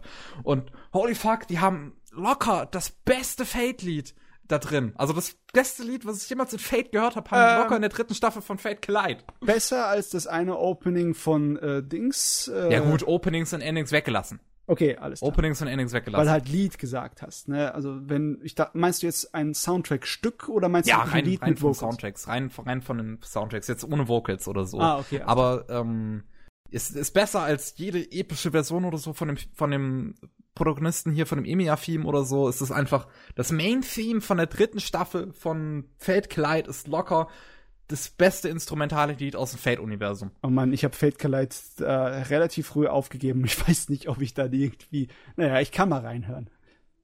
Ja, also ja, unbedingt reinhören. Aber ich, ich habe also Fate Collide auch noch nicht gesehen. Ich habe es halt nur einfach, weil ich die Band halt mag, da reingehört. Und es ist so fucking geil. Ah, zwei Minuten riesengroßer Bild ab für den Job deines Lebens. Ah, oh, das ist Hammer. Ähm, ja, aber viel zu Convenience Store Boyfriends wüsste ich halt jetzt nicht zu sagen. Es ist, es ist ruhig, es ist manchmal extrem dämlich, die Charaktere sind auch nicht unbedingt die intelligentesten. Es gibt auch eine Hauptfigur, die, es, es gibt auch eine Hauptfigur, die ziemlich eklig ist, weil sie die Protagonistin, also eine der Protagonistinnen so, so, so, so schon fast schon belästigt und dann manchmal als Opfer dasteht, manchmal als Täter. Die Serie kann sich irgendwie nicht drauf einigen. Und okay. ähm, es, es ist ein bisschen weird aber sonst ist es okay. und es ist halt scheiße hässlich, aber der Soundtrack ist super, deswegen ich ich fand's okay. also ist, man muss es so nicht unbedingt gucken, aber man sollte mal in den Soundtrack nicht. reinhören. Ja, definitiv, den finde ich super. Okay. Ähm, wenn man wenn man auf auf ähm, äh, wie heißt das nochmal? Es ist so ein bisschen äh, eine Seifenoper als Anime. Ja. So ein bisschen das ist es. Ah ja, gibt's ja genug, was man als Seifenoper bezeichnen könnte. Ohne ja. sich dafür zu schämen. Ja, das stimmt. Gut. Convenience Store Boyfriends. So viel dazu. Warum habe ich jetzt das Bild von einem Opa im Kopf, der eine Seife in der Hand hält und damit rumschmeißt? Weil du ein bisschen komisch im Kopf bist. der, der sitzt so auf dem Balkon und guckt da immer irgendwie runter in den Hof, wo die Kinder Fußball spielen und dann schmeißt er immer mit Seife und so, ah, geht weg. Boah, wenn du eine dicke Seife an den Kopf ankriegst, das lässt schon eine Beule zurück. der Seifenopa. Ja, ah, großartig. Ähm, gut, dann noch ein weiterer Titel. Das muss ich erstmal überlegen. Ich muss es nochmal schauen. Ich, ich weiß nicht, ob genau. Lupin the Third, The Woman Called Fujikomine. Habe ich noch ah, gesehen. Du hast diese äh, herrliche Exploitation-Gedöns geguckt. Richtig. Und das ist, das ist äh, einer der Gründe, warum ich Okadamari jetzt nicht mehr so sehr mag. Ähm, hat die da ah. mitgeschrieben? Das wüsste ich gar nicht. Ja, Okadamari war, der Super, äh, war die Supervisorin von der Serie und hat sechs Episoden geschrieben. Tatsächlich, das habe ich überhaupt nicht gemerkt. Nee, okay. ich glaube, glaub, es waren sogar sieben, sieben oder also, acht sogar. Ganz ehrlich, ich habe mich nie mit der Frau auseinandergesetzt, weil die meisten von ihren Sachen, die sind mir zu anstrengend, was die Tragödie und die Dramatik angeht. Ja, und das finde ich bei Lupin, äh, bei, ich, das finde ich bei der Serie, bei der Lupin-Serie ist das tatsächlich mal der Fall, sonst stört es mich nicht. ähm, ich weiß nicht, was dich an der Lupin-Serie in der Drama und Tragödie gestört hat. Ich meine, dass, das, PT, anderen, äh, dass das PTSD von der lieben Fujiko gegen Ende einfach total unrealistisch und beschissen und überdramatisiert ist. Kann mich gar nicht mehr erinnern, aber sie hat's doch relativ äh, Larifari-mäßig abgeworfen dann am Ende der Serie, oder? Ja, in der 13. Folge wirft sie das mal so nebenbei ab, aber sonst ist, ist, hält sie sich die ganze Zeit die Ohren zu und schreit ganz laut und Hä? ich kann gar nichts mehr, ich bin jetzt hilflos plötzlich. Äh, haben wir wirklich dieselbe Serie geguckt? Daran könnte ich mich ja, nicht erinnern. Ja, ich habe die Woche erst gesehen. Ah. ja, die Serie, ne? Ich bin eigentlich sogar ziemlich zwiegespalten, was sie angeht. Weil die ersten acht Folgen finde ich fucking großartig. Aber danach geht's halt hart bergab. Bis die letzten drei Folgen wieder. Die, die letzten drei Folgen sind ganz okay, aber neun, Folge 9 und 10 sind großer Bockmist. Ähm, die Serie, ne? The Woman Called Fujikomine. Zählt ja, ist ja so eine Art Spin-off-Serie ja eigentlich von Lupin, soweit ich das mitbekommen habe. Ja, nochmal so ein bisschen so von vorne erzählt. Äh, ja, bei Lupin ist sowieso nichts wirklich Kanon. ja. Es ist wie ein amerikanischer Comic. Da kann jeder irgendwie reinkommen und seine eigene Idee von Lupin verfilmen. Ne? Okay. Ja, und hier ist halt eine Serie, wo halt äh, Fujikomine im Vordergrund steht ähm, eine, eine sehr rattige Frau. Rattig. Das ja, Wort gehört ausgelöscht. Das, das definitiv. Ja, ähm, ja, Fujikomine, eine Liebin, die ihre weiblichen Reize sehr viel spielen lässt, um ihre Ziele zu erfüllen. Was ich eigentlich ziemlich gut finde und sie ist eine sehr interessante Femme Fatale oder Femme Fatale, ich weiß nicht, wie man es ausspricht. Femme, Femme, Femme, Femme Fatale. Dankeschön. Ähm, und ich, ich, ich finde es auch hier, das ist, das ist wahrscheinlich die Serie, wo die Nacktheit am passendsten ist. So. Also ich glaube, ich habe noch nie Nacktheit passender in einem Anime gesehen als hier. Es ist, es wirkt nicht so wie billiger Fanservice. Ne? Richtig, es wirkt anders. Aber es, es, wirkt auch schon ein kleines bisschen ausbeuterisch, absichtlich. Ne? Finde ich ehrlich gesagt nicht, weil wenn es ja. ausbeuterisch wirkt, dann einfach auch nur, weil ihr Charakter ausbeuterisch ist. Ja, genau, das meine ich ja. es wirkt, es wirkt nicht äh, ausbeuterisch äh, um des ausbeuterischen Willens, Richtig. sondern als Sinn und Zweck in der Darstellung in der Geschichte. Ja. Ähm, und ja, spielt halt im, im, im Lupin-Universum. Lupin spielt halt auch natürlich viel mit. Es ist, es ist, es ist, und ähm, das ist recht episodisch an sich. Gegen Ende vermengt sich das so ein bisschen zu einem Mainplot, den ich aber halt ziemlich katastrophal finde, weil er geht, es geht halt speziell um Fujikos Vorgeschichte, beziehungsweise Vorgeschichte die, die halt so, so ein bisschen fake ist, muss man so zu sagen, aber auch noch nicht zu viel vorne wegzunehmen. Also es ist weird. Das ganze Ende ist weird. Ach, diese Serie, sie hat so viel Potenzial, weil so viel Talent dahinter steckt. Meine Güte. Hm, also Sayo, Yama, Sayo Yamamoto, Regisseurin von so tollen Serien wie Michiko Tohachin oder wie ähm, Yuri on Ice oder ähm, Wata, äh, Shinichiro Watanabe als Musikproduzent, den man ja von zahlreichen tollen Serien wie Cowboy Bebop oder Samurai Champloo kennt oder mein zweitlieblichster Anime Zankyo no Terror. Äh, einige tolle Autoren wie Okada Mari, die halt ähm, die Serie supervised hat und ähm, auch generell den größten Teil an Folgen geschrieben hat. Und auch Dai Sato, den, der meine Lieblingsfolge zu, ähm, zu Space Dandy geschrieben hat, Folge 13, der hier auch zwei Folgen geschrieben hat. Oder jemand wie Yuasa, der in einer Folge des, äh, die, der eine Folge Key animated hat. Da steckt fucking viel Talent hinter dieser Serie. Aye. Aber man spricht sehr selten über sie. Und das liegt höchstwahrscheinlich an diesen letzten Folgen. Hm, also. Äh, äh, meinst du? Also ich hatte immer gedacht, die Leute sprechen wenig darüber, weil es halt äh, relativ Nische ist. Äh, Lupin ist, glaube ich, gar nicht mal so Nische eigentlich in meinem. Nee, Lupin nicht, aber diese etwas ernstere Variante von Lupin, das ist eher noch Nische. Also ich meine. Ich weiß nicht. Ich weiß nicht, wie gut der neue Film von unserem Liebling, dem Koike, angekommen ist. Ja, der hat ja generell beide Filme gemacht, die dann noch nachkamen nach dieser Serie. Ja. Der ja äh, auch Animation Supervisor war in dieser Serie. Ja, das sieht man auch. Meine ne? Güte! Ich meine, man sieht's auch, ne? so viel fucking Talent! Also Koike, jetzt nur um noch ein Beispiel für ihn zu geben. Redline. Er war der Typ, der Redline gemacht hat. Man braucht kein anderes Beispiel geben. Das heißt, Redline zu sagen. Was übrigens das Beispiel ist, worüber ich heute noch sprechen möchte, weil ich den gesehen habe. Ah, oh, okay. er zeigt Geschmack. Es gibt Hoffnung. Ja, ich fand die mega scheiße. Nein. Die Animationen waren ja echt das allerletzte. ah.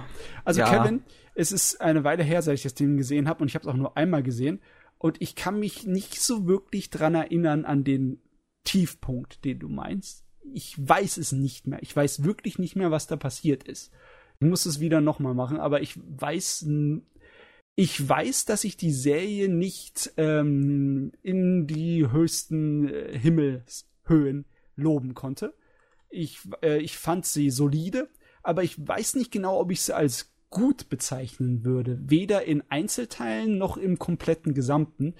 Deswegen, ich versuche gerade echt verzweifelt, mich daran zu erinnern, äh, ob ich ähnlich darüber gedacht habe wie du, aber mir, mir würde also, nicht einfallen. Es, es kann ja gut sein, weil ich habe zum Beispiel, ich, ich tweet ja immer so ein bisschen live und mittlerweile mache ich es ja so, dass ich halt einfach nur ein paar Screenshots aus den jeweiligen Episoden, um so ein bisschen die Stimmung der Episode zu zeigen, äh, auf Twitter poste und dann, ja, manchmal schreiben mir die Leute halt dazu und da haben halt mir halt einige geschrieben, Chris, äh, hat mir da zum Beispiel geschrieben, dass sie halt auch so ein bisschen, wie ich empfunden hat, dass halt, in, dass die ersten acht Folgen verdammt gut sind, aber halt, dass danach einfach hart bergab geht. Äh, auch, auch Boris, der äh, vom, beim, beim Garcast dabei ist, ähm, der hat mir dann, der, der war auch der Meinung, also gibt da anscheinend ein großes Problem, was das Ende der Serie betrifft. Und das liegt halt wirklich so ein bisschen, dass es einfach hardcore melodramatisch wird, was also es, es wird halt einfach noch schlimmer als jeweils, als was Okadamari jeweils jemals gemacht hat. Äh, ja, echt? Schlimmer als Anohana, wo sie eigentlich eine halbe Stunde am Stück nur am Heulen sind? Ja! ich hab da, daran würde ich mich eigentlich erinnern können, aber das tue ich nicht. Habe ich irgendwie Episoden übersprungen damals? äh, also mir ist, mir ist es zuzutrauen.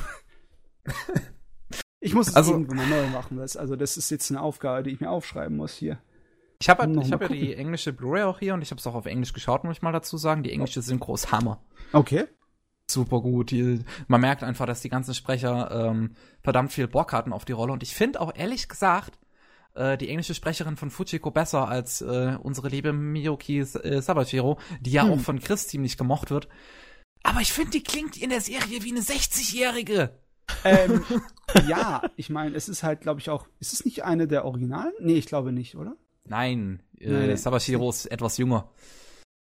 Ähm, Mit ja, das also, Anfangslied und das Endlied, das ist definitiv von einer japanischen Sängerin gesungen, die so richtig das Rauchige von einer älteren majestätischen Dame hat. Aber die. Lied?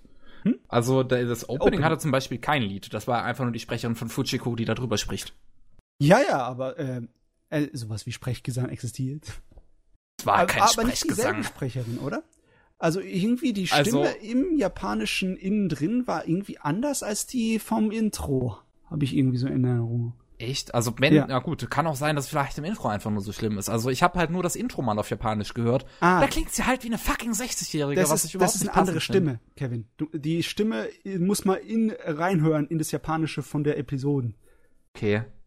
Ja gut, dann ist es vielleicht ein bisschen besser, aber äh, auch Chris hatte mir jetzt auch, auch schon mitgeteilt, dass sie halt, dass sie findet, dass es Sabashiros schwächste Rolle ist. Ha, okay.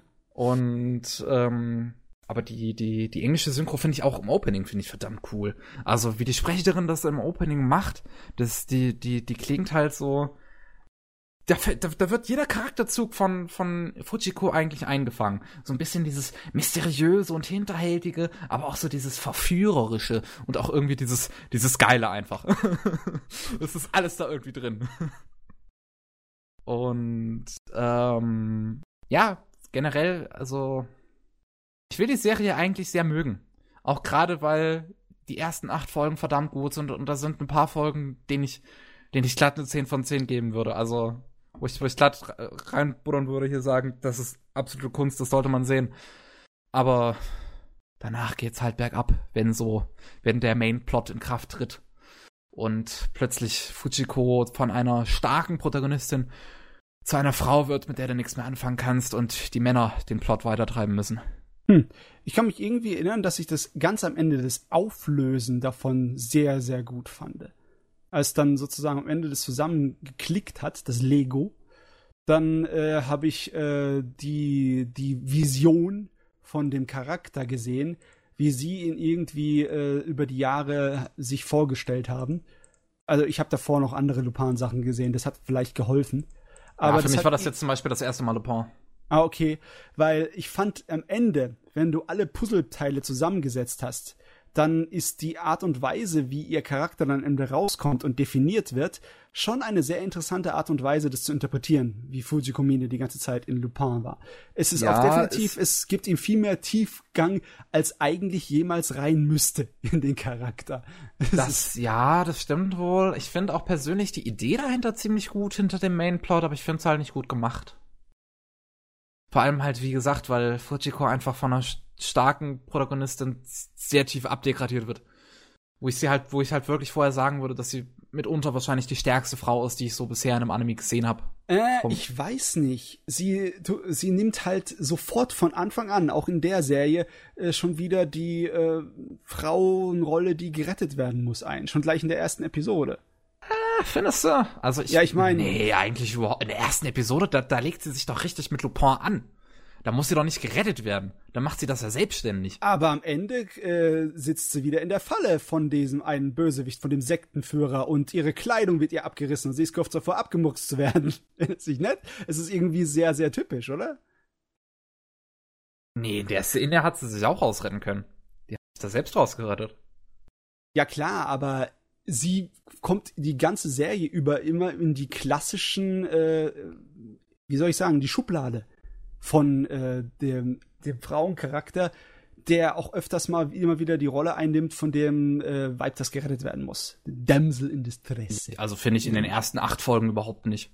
Später dann, wenn der Mainplot zu tragen kommt, schon, aber so in diesen ersten acht recht episodischen Folgen halt überhaupt nicht. Da ist sie stark, selbstbewusst und macht eigentlich alles von alleine. Ich muss es wirklich noch mal gucken, weil ganz ehrlich, meine Erinnerungen und deine äh, Besch äh, Beschreibungen passen voll nicht zusammen. Irgendwas kann da nicht stimmen. Hm. Tja. Auf jeden Fall sieht verdammt gut aus, die Serie.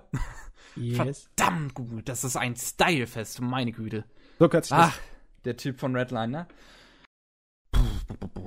Also, allein für die Optik sollte man da mal reingeguckt haben. Und auch der Soundtrack, halt verdammt geil. Ähm, jemand, der mir jetzt noch nicht so häufig Soundtracks in Anime gemacht hat, aber der halt Hilfe von Shinichiro Watanabe bekommen hat. Dementsprechend, scheiße geil.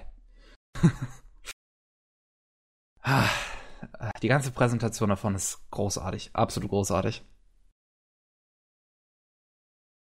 Ja, Gut. und sind zum Zeitpunkt rausgekommen, wo man eher noch äh, gerade noch so über den äh, ja, wirtschaftlichen Ruin der Anime-Branche geredet hat. 2012, ne? Okay. Beziehungsweise es war die, ist das letzte Jahr und danach hat sich's gut wieder erholt, ne? Irgendwie so 2008 bis 2012, da wurde die ganze Zeit hier so düsteres, apokalyptisches Themengewulzel gewesen, war da. Da war, da war auch diese eine Ansprache von diesem einen Fuzzi, war das der Yamakan, der Regie, der gesagt hat, Anime ist tot? Oder so irgendwas? irgendwas Keine Ahnung. Ja, auf jeden Fall viel Apokalyptisches. Ja. Und es ist natürlich schön, wenn dann hier sowas von der Qualität rauskommen kann. Ja, auf jeden Fall, von der Besetzung her auf jeden Fall. Von den Leuten, die es gemacht haben. Ob das jetzt so gut finde ich das Endergebnis jetzt halt wegen diesen letzten Folgen leider nicht. Na gut, okay. Äh, aber ich muss mir die Filme vielleicht nochmal irgendwann anschauen, auf die habe ich auch noch großes Interesse, weil halt, da sitzen dann halt noch mal ein paar andere Leute dran, aber trotzdem noch der Koike, also der Redline-Typ halt als Regisseur diesmal mhm. und auch als, äh, als Supervisor so ein bisschen. Kann ja auch nur verdammt geil sein. Und auch so ein äh, paar andere Lupin-Serien möchte ich mir noch mal, noch anschauen, wie die 2015er Serie. Sie sind ein wenig anders. Die Koike-Sachen sind ein bisschen mehr noir-mäßig. Ein Fürzelchen, würde ich vielleicht sagen. Das, also die Noir-Sachen fand ich sogar schon fast am geilsten eigentlich bei den ja. episodischen Folgen, die, die die Serie hatte. Gerade Episode 2, wo man äh, Jigen vorgestellt bekommt, die fand ich unglaublich stark. Also ich finde, dass die Koike-Filmfassungen irgendwie ein ganz kleines bisschen Tarantino sind. Okay. Ja. Sind wirklich ein kleines bisschen Tarantino. Sag mal, MJ, du hast äh, ja. zur Sicherheit jetzt erstmal ein bisschen Stillschweigen gewahrt. Warum zur Sicherheit? Eine ähm, Anmerkung hätte ich. Heißt das nicht femme fatale? femme fatale, femme fatale? Wer weiß. Ich kann kein Französisch. Also, ich kenne das nur als la femme. Aber, la femme? na gut. Okay. Keine Ahnung. Egal, egal. Ja, ich äh, kenne halt die Serie nicht, deswegen habe ich da jetzt nicht viel zu gesagt. Kennst du auch gar nichts von Lupin? Ja, ich habe diesen einen hier Ghibli oder nicht ah, wirklich Ghibli, Schloss, aber wo er halt mitgearbeitet hat. Schloss von Cagliostro. Ja, genau, den habe ich gesehen. Darüber haben wir auch schon mal im Podcast gesprochen. Das ja. ist richtig, ja. Aber ansonsten habe ich halt mit Lupin nicht wirklich viel Berührungspunkte. Außer deine Erzählung. Jo. ja, ja, ja. Gut. Hast du denn Gut. noch was gesehen? Ja. Eine Serie habe ich noch. Uh, Und zwar Grimgar. Hört nicht auf. Hast Hab ich rewatcht. Ja. Ach, stimmt, das hast du heute noch fertig geguckt, ne? Richtig, ich halte gerne so eine Grimgar beziehungsweise Grim, Grimgar Ashes and Illusions im Englischen oder hierzulande Grimgar of Ashes and Fantasies. Ähm, einfach eine, mein, meine, mein, wahrscheinlich auch meine Lieblings-Fantasy-Serie. So, ich finde, ich finde sie super. Ich, ich, wir haben jetzt schon lange nicht mehr darüber geredet, ne? Anderthalb Jahre ist es, glaube ich, her, als wir es noch in einem Jahr aktuell auch besprochen haben und hab's jetzt halt nochmal rewatcht, weil mir jetzt schon seit zwei, drei Monaten der Soundtrack die ganze Zeit durch den Kopf geht. Und ja, die, die Serie ist super. Also an meiner Meinung hat sich jetzt nicht unbedingt viel verändert. Ich glaube, ich, habe sie noch ein bisschen positiver jetzt im Kopf, als ich es vorher hatte, weil gerade so die ersten Episoden fand ich damals halt etwas holprig. Jetzt, wo ich halt weiß, was danach folgt, konnte ich es ein bisschen eher über mich ergehen lassen. Ähm, weil der, der, der ganze Einstieg ist halt so die ganze Serie ist halt sehr langsam, dementsprechend ist der Einstieg auch etwas langsam. Man findet ein bisschen schwer in diese ganzen Charaktere rein. Es sind ja auch nicht unbedingt alles Sympathenbolzen unter diesen Figuren. Die sind ja auch, ich, Ranta, Ranta vor allem ist ja auch ganz bewusst ein ziemliches Arschloch, was ja später in der Serie auch thematisiert wird. Das braucht alles so ein bisschen Zeit. Also, wenn man sich da nicht unbedingt an die Vier-Folgen-Regel äh, hält, dann hat man auch nicht unbedingt das volle Erlebnis. Vier-Folgen-Regel sollte sofort zu Grabe getragen werden ja, man sollte einfach immer komplett gucken. Alle Regeln sollen komplett zu Grabe getragen werden hier. Ja, ja. Ich finde die Vier-Folgen-Regel besser als die Drei-Folgen-Regel. ich finde vier Folgen ganz angebracht. Ähm, oh, aber auf jeden Fall, ähm, ja, jetzt habe ich auch ein bisschen den Faden verloren. oh Mann, wenn das schon ausreicht. Um Wolltest gerade schwärmen in, in Grimgar geht's ja, äh, ist, ist, ist ja auch eine dieser, dieser, ähm, hier, Se Dingsbums-Serien, dieser, wie, wie heißen die nochmal?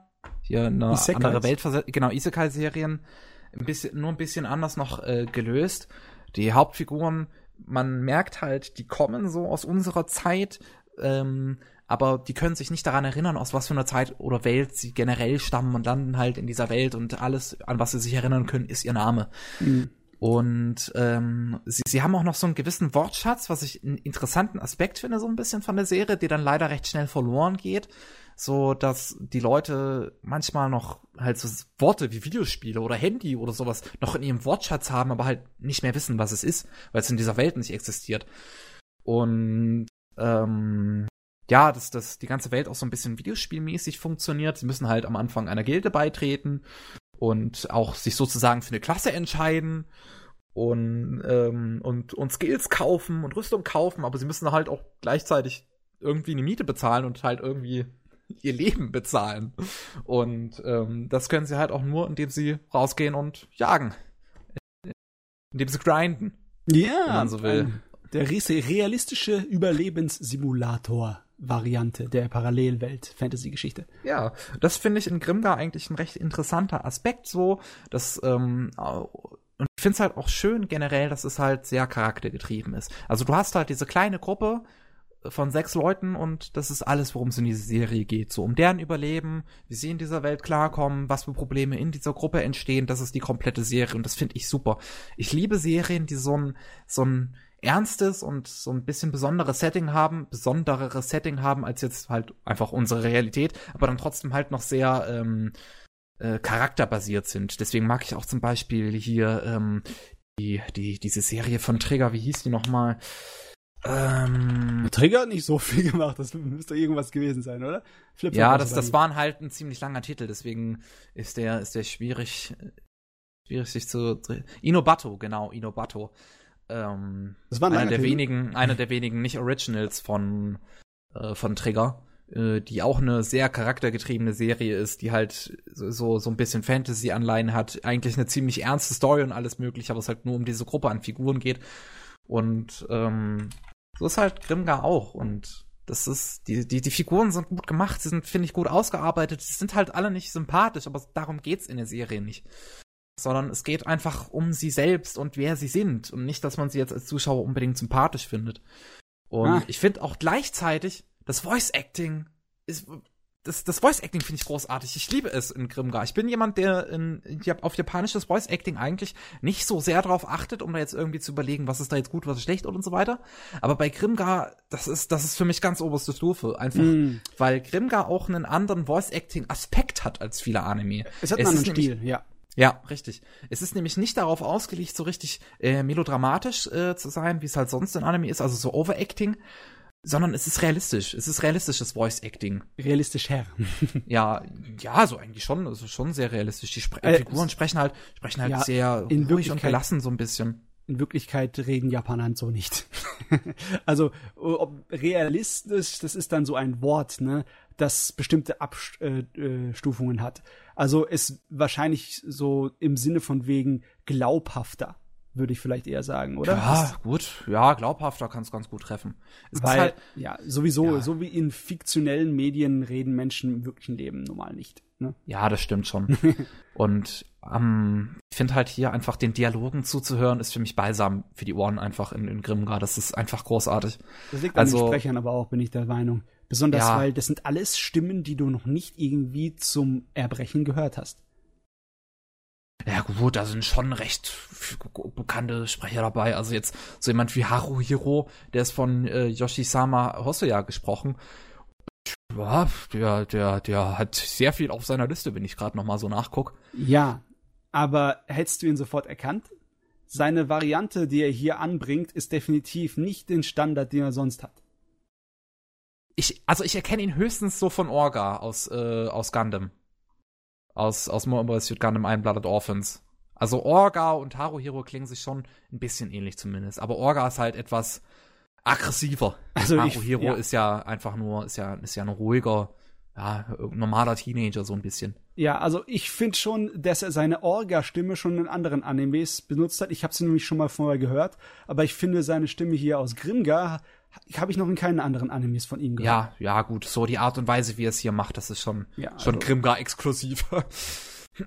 Aber ähm, ja, es, Das, das, das, das, ich, ich, ich glaube, also jetzt, als ich live getweetet habe, so ein bisschen, ist es auch das, worauf ich eigentlich am meisten darauf abgegangen bin, so das ganze Voice Acting. Einfach weil das so gut ist. Und die Dialoge finde ich halt auch einfach super. Das, das, diese ganze Realismus oder Glaubhaftigkeit, die da drin halt herrscht, so und diese, diese ganze Ruhe in den Dialogen, wie die Figuren versuchen, miteinander klarzukommen, auf Probleme untereinander eingehen und ähm, sich, sich gegenseitig Mut zu sprechen wollen, aber wenn dann halt so jemand mal wie Ranta kommt, der halt so irgendwie für Probleme in dieser Gruppe sorgt, dass das dann aber auch gegen Ende mal so angesprochen wird, so, so zu einem ernsteren Thema in die Serie wird ach, das ist, das, die, die Serie löst auch für mich irgendwie ein interessantes Gefühl an Nostalgie irgendwie aus. Das ist jetzt, muss ich jetzt ein bisschen ausholen vielleicht, damit das, damit man verstehen kann, was ich meine. Das jetzt den äh, Survival-Aspekt mal weggelassen, aber die, dieses, dieses Zusammenleben in so einer, äh, die, in so, ein, so, einer, so einer kleinen Bruchbude da halt so, oder es, es wirkt so ein bisschen halt auf, wie eine Klassenfahrt auf mich.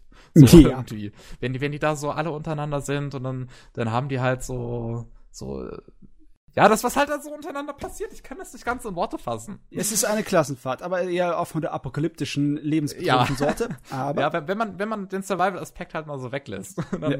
dann löst das irgendwie ein ganz komisches, nostalgisches Gefühl in mir aus, was halt auch Life is Strange manchmal so ein bisschen bei mir auslöst, wenn ich halt an meine Schulzeit irgendwie zurückdenken muss. Ich meine, bei mir ist das jetzt noch nicht so weit her, aber trotzdem schon jetzt zwei Jahre oder so.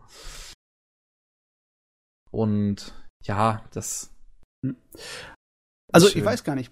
MJ, hast du dich mal mit uns über Grimgar unterhalten oder kennst du das überhaupt? Nee, ich kenn's gar nicht. Mm. Deswegen schweige ich gerade auch wieder etwas.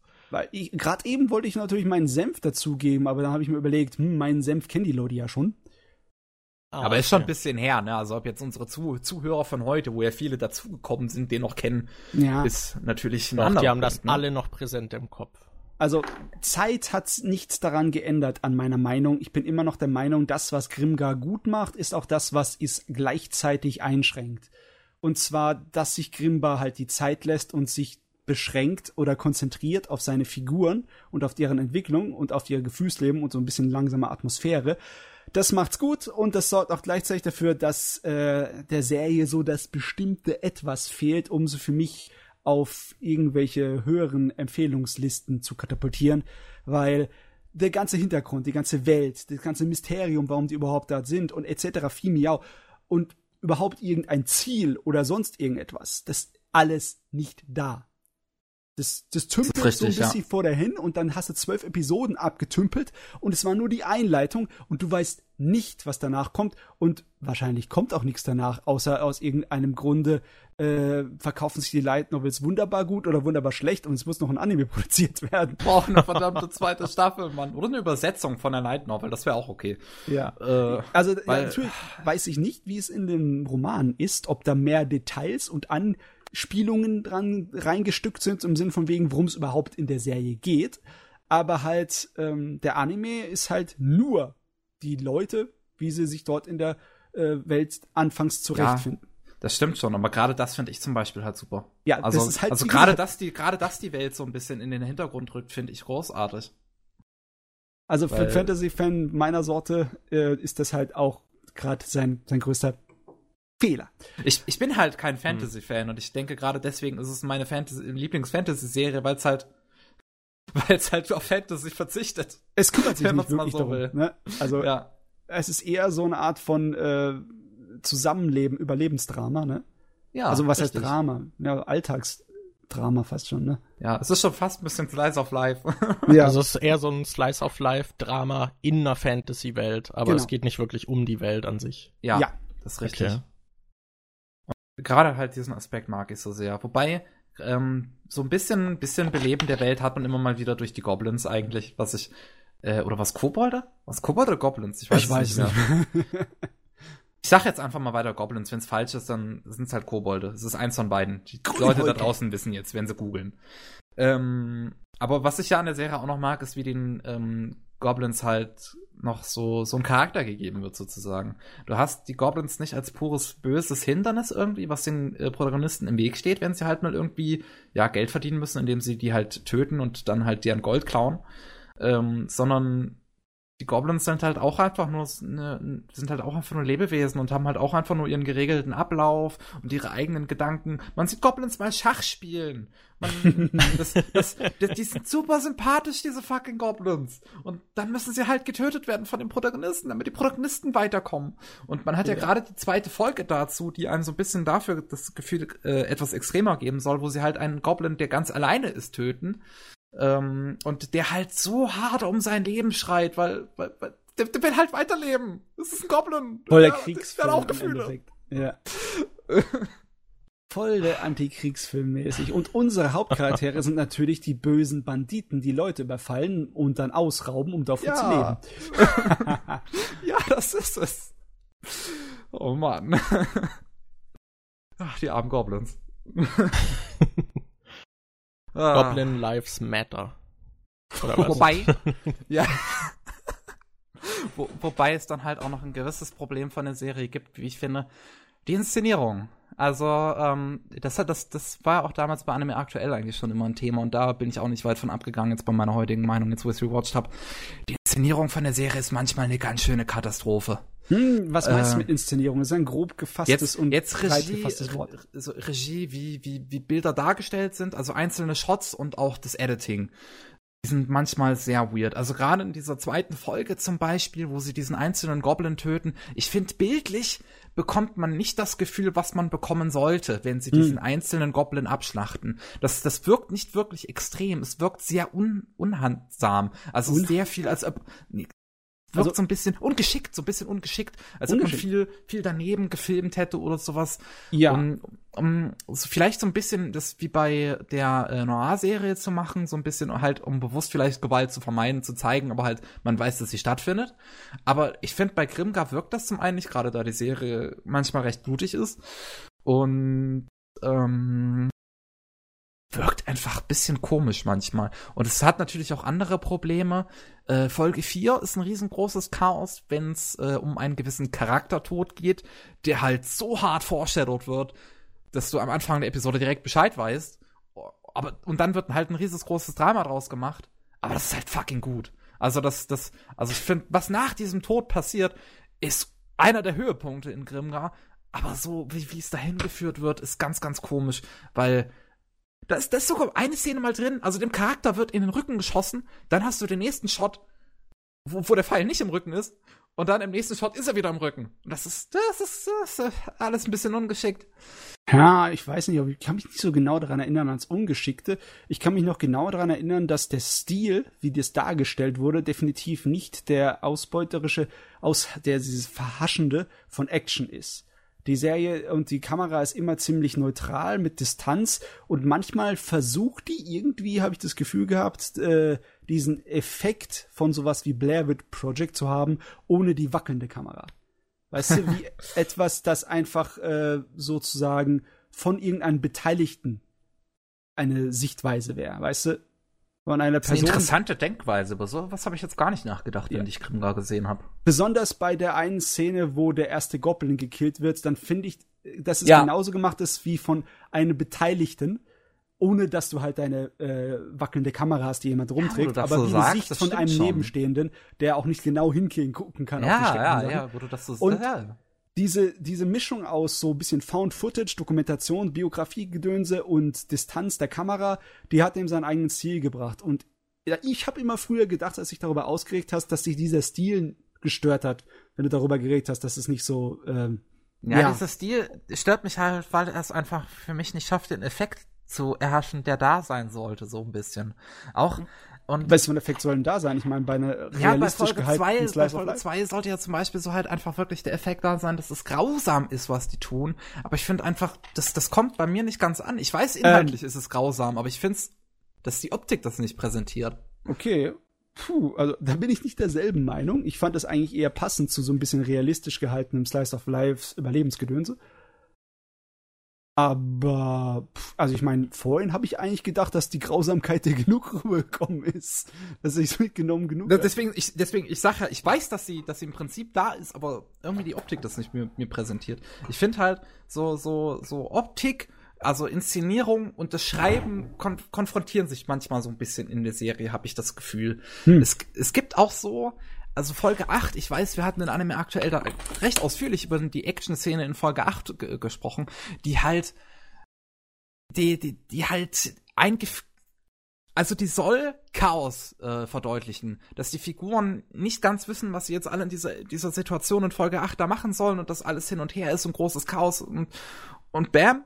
Und die Optik versucht das gleiche zu transportieren, aber auf mich als Zuschauer wirkt es dann wiederum seltsam, weil ich der Szene nicht ganz folgen kann. Und äh, ich mich dann eher darüber beschwere, dass ich mich der nicht folgen kann, anstatt dass ich das gut heiße, weil das der eigentliche Effekt sein sollte.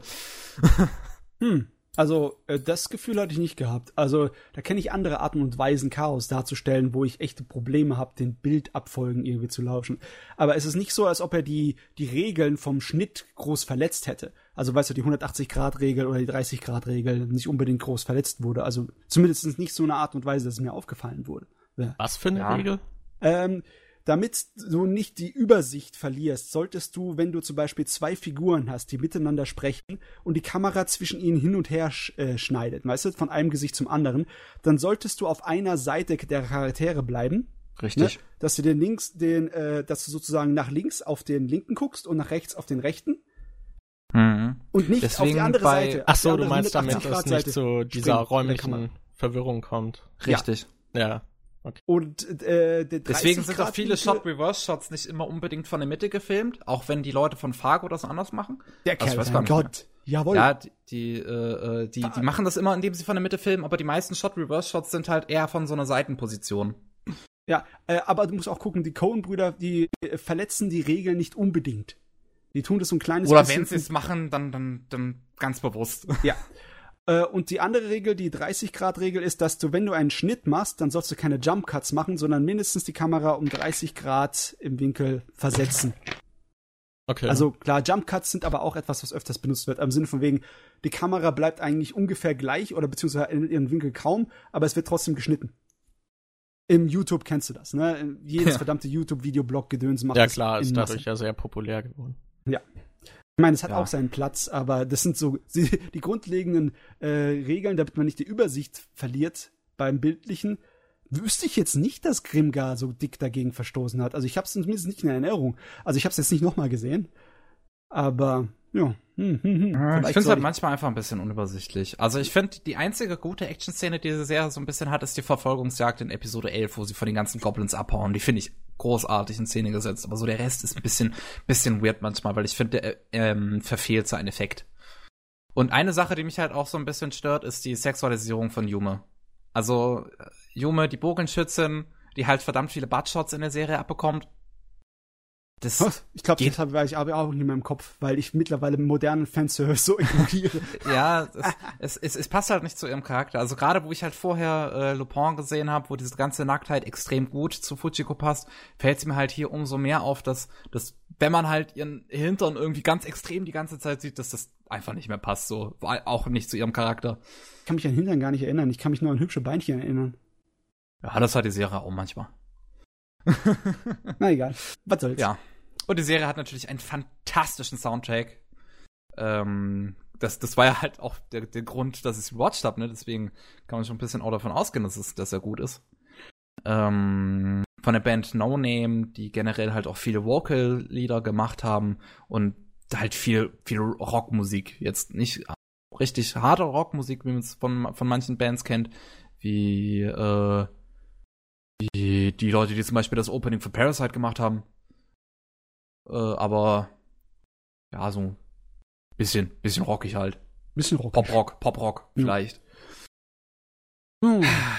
Ansonsten, Schön. viel kann man sonst nicht extra noch sagen. Vielleicht, dass die. Dass es extrem gut aussieht. Ah, die Hintergründe ist wunderschön. Ja, du wolltest ja. es gerade sagen. Wir haben, der Stil der Hintergründe ist nicht nur hübsch, sondern er ist auch ein kleines bisschen anders. Äh, in Anime, besonders sehr, sehr lange Zeit war ein Anime immer der Standard von Wasserfarben-Hintergrund. Und auch sehr viele von modernen digitalen Animes versuchen das auch irgendwie in irgendeiner Art und Weise noch ein bisschen nachzuahmen. Aber das hier ist, ist anders. Das sieht anders aus. Äh, ja. Ich finde auch allgemein, wie hier die Hintergründe, wenn sie versuchen, einen 3D-Effekt äh, zu, zu machen und dann eine Kamerafahrt dabei zu machen. Ich finde es verdammt geil, wie das mit Layern arbeitet. Du hast halt diese, diese also viele Gebäude oder einzelne Dinge in diesen, diesen Hintergründen sind halt nur einzelne Layer, die sich getrennt voneinander hin und her bewegen. Ja. Und Parallaxe. Das, ja, genau, die Parallaxen, genau so hieß es. Oh, das sieht so gut aus. Parallaxe gehört zum Handwerkzeug des guten 2D-Animator. Kawaji macht es so gut, der Schweinepriester. Hm. Die sehen oft auch so skizziert so aus. Ja. Ne? Ja, also das ist ein schöner Stil, der so wirklich sein eigenes Ding ist. Ja, es ist, es ist sehr gut. Also Grimgar ist optisch wirklich, wirklich schön. Ich finde, das ist, äh, Charakteranimationen sind manchmal haben so ihre Ups und Downs, aber äh, generell ist die Serie vom Stil her einfach, einfach schön. Also ich frage mich jetzt echt, also im Endeffekt ist ja Grimgar auch im Stil von Wasserfarben Hintergründen gemalt, aber es wirkt halt und sieht halt ganz anders aus. Ob die das einfach nur durch simplen Filtereinstellungen am Computer dann so erzeugt haben oder ob die es irgendwie ganz anders gemacht haben, ne? irgendwann muss ich mal gucken, ob ich davon Making Off rauskramen kann. Ja, das wäre interessant. Gut, aber mehr habe ich zu der Serie nicht zu sagen. Ich mag sie sehr gerne. Es ist ein sehr schönes Charakterdrama, sollte man sich angucken. Es ist zu wenig. Ja, es braucht eine zweite Staffel. Wir, wir, brauchen eine zweite Staffel, Mann. Ja. Und wir brauchen auch mal so langsam die deutsche Synchro, aber die Lizenz liegt bei Kase, von daher erwarte ich nicht viel. also die Lizenz liegt da schon, aber es gibt noch ja, nichts, oder wie? Richtig. Äh, die, also die, liegt die, da jetzt nicht schon seit zig Jahren, oder? Also die liegt da, seit die Serie rausgekommen ist, Echt? seit vor anderthalb okay. Jahren. Oh Mann. Ähm, Kase hängt da ja manchmal ein bisschen hinterher. Attack on Titan, fünf Jahre. Hust, hust. Da hängen sie ja so hinterher, wie sie mit der zweiten Staffel hinterhergegangen sind. Na gut, Attack on Titan waren drei Jahre, nicht fünf Jahre, Entschuldigung. Aber trotzdem viel. ähm, naja. Ich, ich, Gibt's lustige Sache, äh, lustige Sache noch. Ähm, ich bin ja dabei, den ähm, Anituba Ad äh, Adventskalender für dieses Jahr eventuell zu, zu organisieren. Ach, nur eventuell. Und, ähm, das ist cool. Ja, äh, und, und letztes Jahr war ja Kase der Hauptsponsorgeber für den Hanetsuba Adventskalender. Ach so, ist sehr und, gut. Ja, nun. Mhm. ich glaube, ich, ich, glaub, ich bin so ein bisschen der Albtraum für Kase. Ach Gott. Ich, ich glaube, ich bin allgemein der Albtraum für irgendwelche Publisher, weil ich ja meine Meinung immer straight rausgebe und halt, wenn sie was Gutes machen, dann sage ich das natürlich, aber wenn sie halt was Schlechtes machen, dann sage ich das auch. Ich habe mich auch letztens drüber lustig gemacht, auch wenn wir schon oft genug mit René und Jürgen und so weiter geredet haben von Crunchyroll, äh, nicht Jürgen, Jörg, ähm, von Crunchyroll, dass, dass sie halt meinen Black Clover wären fucking Must-Watch diese Season. Darüber habe ich mich lustig gemacht. Das ist die Serie scheiße. ich höre halt nur Negatives darüber. Richtig also mal ein bisschen Selbstpeinigung anzubringen. Kevin, sollen wir irgendwelche Verlege fragen, ob sie das wirklich so dermaßen juckt, dass du über sie herziehst? Ah, wahrscheinlich kriegen die das gar nicht mit. Genau. Ganz das kriegen das, die kriegen, das, die kriegen das äh, nur mit, wenn ich sie lobe, damit sie es auf ihre Poster drucken können. So, Und die tieren dich jetzt, wie du Silent Voice verteidigst. Ja, jetzt ich können wir doch. uns. Ich will mal jetzt Silent Voice auf Poster stehen. Also Kevin, jetzt, wo wir uns selbst gepeinigt haben, damit dass uns sowieso keine Sau zuhört, dann können wir das gleich ausnützen, indem wir direkt rotzfrech voll in die Fetten reißen. So. Ne? Also, also willst du jetzt in die 90er gehen, oder was? Nee, habe ich eigentlich nicht vorgehabt. Nee, ich hatte eigentlich gedacht im Sinne von. Also wenn, 80er. Wenn du jetzt was zu lästern hast, dann hau voll rein. Das hört sowieso will keiner zu, hau rein. So.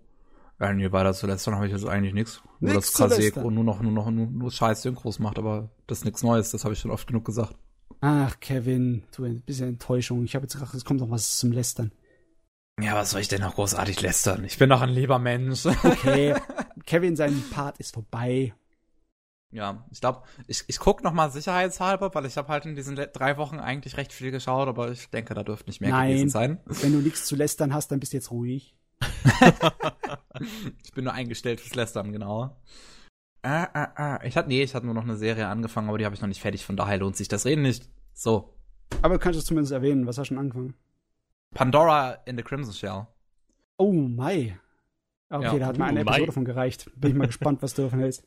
Ja, ich habe bisher vier Episoden gesehen und ich finde es extrem schade, dass äh, einige sehr äh, extrem interessante Konzepte, die die Serie eigentlich zu bieten hat, kaum behandelt werden, dass es sich halt größtenteils auf ihr Fanservice irgendwie fokussiert. Mhm. Aber oh boy, ich hab's angefangen wegen Technoboys Polkraft und das ist Uh, der Soundtrack, meine Güte. Ah ja, sobald man nur eine oh. Sache findet an einem Anime, die ausreicht, um einen dran zu halten, dann, dann kann man das durchziehen, nicht wahr? Ja, Ey, also ganz ehrlich, mal, mal nach, nach dem Podcast oder, oder jetzt, wenn ihr das jetzt mal so nebenbei hört oder so, hier unsere lieben Zuhörer, Zuhörer, macht mal, macht mal irgendwie kurz Pause, auf YouTube mal kurz hier nach dem ja. Soundtrack von Pandora and the Crimson Shell gucken und ähm, da gibt's hier Katastrophe, heißt das Lied. Heilige Scheiße, ey, ich krieg so fucking Gänsehaut dabei. Boah. Ihr habt's gehört. Podcast abschalte. Ja. Ist auch nichts jetzt dabei. Mach hier. endlich aus. Jo. So, während es jetzt alle ausgemacht hat, dann können wir weiterreden, ne? War. ja. So, wer möchte denn als nächstes? Kloppt euch, los. Hey, ich hätte, ich bin eigentlich neugierig darüber, was der MG geguckt hat, ehrlich gesagt. Was ich geguckt habe, ich ja. habe eigentlich, ah, naja, ich muss sagen, ich habe in letzter Zeit nicht so viel geguckt. Ähm, und wenn ich was geguckt habe, war es meistens so ein Binge-Watchen. Ja. ja. Dann hast du doch genug gesucht, Aber, äh, gesehen, wenn du ein paar Serien gebingewatcht hast. ja, ein paar, also. Zehn. Äh, und ich habe mal endlich einen Rewatch angefangen. Ich bin ja jemand, der nicht sehr oft Dinge nochmal guckt. Und äh, da ich einer Freundin diesen Anime näher bringen wollte, habe ich tatsächlich angefangen, Steins Gate jetzt nochmal zu schauen. Oh, cool. Auf Deutsch? Auf Deutsch sogar. Ah ja. Ja, ich finde, Steins Gate hat ein ziemlich äh, starkes äh, Dialogdrehbuch, aber die Sprecher sind nicht alle gut, aber das also Drehbuch ist gut. Ich finde die Synchro echt gut. Also die, also da habe ich bisher nichts auszusetzen. Ja, ich finde so ein paar Nebencharaktere jetzt nicht so stark, aber Kyoma ist schon, also der deutsche Sprecher von Kyoma ist schon ziemlich gut. Das macht er gut, finde ich. Ja, ich habe schon find, direkt als damals super. ja ja ich finde auch damals als schon die ersten Trailer rauskamen direkt dieser der erste Teaser wo man halt zum ersten Mal die deutsche Stimme dann gehört hatte find, fand ich geil. Fand habe ich direkt gedacht ey das passt wie die Faust aufs Auge. Ja und ich muss sagen also damals Steins Gate ist trotzdem so ein All-Time Favorite für mich. Aber ich habe ihn halt das letzte Mal ich weiß nicht ziemlich am Anfang wo ich so die ersten Berührungspunkte so mal richtig mit Anime hatte. Also ich mich halt mal richtig damit auseinandergesetzt habe aber hab ihn seitdem halt nicht mehr gesehen und wusste nicht, ist es dann immer noch so gut oder nicht. Aber ja, bisher gefällt er mir echt sehr gut. Und ich bin überrascht. Also von wann ist der? 2010? 2011? Was ist 2011 war er? 2011. Oh. Und ich bin teilweise überrascht, wie ähm, aktuell die Themen irgendwie noch sind. Also man hat ja, ja auch gut, ein, jetzt die paar Jahre ja, die aber Themen jetzt nicht, ne? Ich sag mal 2011 war das Thema Trans zumindest in der westlichen Welt jetzt noch nicht so aktuell und das wird ja auch im Anime äh, oh, zumindest wohl, ja. äh, behandelt. Hm. Hm, ähm, aber ja, über die Behandlung müssen wir sich streiten, aber das Thema Trans kommt schon sehr, sehr früh vor in Manga und Anime, ne? Ja, in Anime ich mein, schon. Ja, ich meinte ja jetzt in der westlichen Welt zumindest. Ja. Ich meine, ja, bei uns haben sie es dann erstmal rausgeschnitten, als es rüberkam zuerst. Echt? Ne? In Sailor Moon. In Sailor Moon wurde nicht. Nein, bei Steins Gate jetzt nicht, aber jetzt ja. halt, ja, bei andere Beispiele jetzt. Ja. Okay. Nicht bei Steins Gate, aber früher. Ja, ja. Also ja, in Japan ist das ja eh alles irgendwie viel lockerer und ja, da wurde das auch schon früher aufgegriffen und das taucht auch sehr viel häufiger irgendwie in Werken auf als bei ja, uns. Irgendwie, weil es wahrscheinlich in Werken sicherer ist, in in der Öffentlichkeit wird sowas auch in Japan eher totgeschwiegen. Ne? Und okay. da will man nicht unbedingt hier auf den schlafenden Drachen seinem Schwanz treten. okay. Ja, na gut, aber ich finde auch, die, die haben ja teilweise immer so Memes drin. Und. Äh, was meinst du jetzt genau? Also, die haben ja so ein 4chan-Pendant drin oder halt Ach so, ja. sowas anderes und weil einmal steht er dann so neben ihr und sagt dann all your base und dann vervollständigt sie so Gedanken verloren, I belong to us und ja. so Zeug. Exzellent. und ja, ich finde es allgemein, das macht die Serie super so. Das wirkt halt alles auch so natürlich und nicht so aufgezwängt, ja. finde ich. Mm. Also auch dieses Thema mit dem Superhacker und der redet dann halt von seinen Waifus und la, das wirkt alles halt nicht so, ja, okay, wir schreiben jetzt so einen Nerd da rein, sondern äh, ja, es wirkt halt so organisch. Ja. Auch, auch wenn sich die Leute, keine Ahnung, also gerade hier Kyoma äh, unterhält sich ja nicht wie ein normaler Mensch, der brüllt ja immer rum und wobei man natürlich auch sagen Trip, muss, aber ja, ja. Wo, wobei man halt sagen muss, das wirkt natürlich auch nur in dem Anime so ein bisschen organisch. Das würde jetzt kein Mensch natürlich im echten Leben machen, dann würde das irgendwie komisch wirken. Und ich finde es auch ein bisschen respektlos, wenn du eine echte Person, wie es halt bei Steins Gate der Fall ist, dann äh, als Zundere betiteln würdest. Ja, ja. Oh, ja, aber es ist organisch und biologisch angebaut. Ja, im Anime selbst schon. Ja, da finde ich das witzig. Also muss, also ich muss sagen, bisher funktioniert der noch genauso für mich. Ich bin jetzt, glaube ich, so bei der Hälfte oder so. Also wo es jetzt teilweise dann so in der zweiten Hälfte so richtig losgeht, da bin ich jetzt so kurz davor. Nice. Ähm, und damals mochte ich die ersten Folgen nicht so. Also ja, ich da auch. hatte ich auch noch nicht so viele Berührungspunkte damit und das hat alles für mich so, ich weiß nicht, gerade Kyoma ging mir halt richtig auf den Sack am Anfang, da konnte ich mich gar nicht mit dem anfreunden, dass der, oh, muss der die ganze Zeit schreien und ja, wir haben langsam verstanden, dass du ein verrückter Wissenschaftler bist. Aber diesmal hat mich das nicht mehr so gestört. Das, ja. und ich muss, ich muss noch erwähnen, ich habe mit äh, der Freundin, mit der ich es angefangen habe, wir haben ein Trinkspiel gemacht. Ach so, ja, was, Gott. das habe ich mal auf Twitter gesagt, was einem Selbstmord sehr nah kam.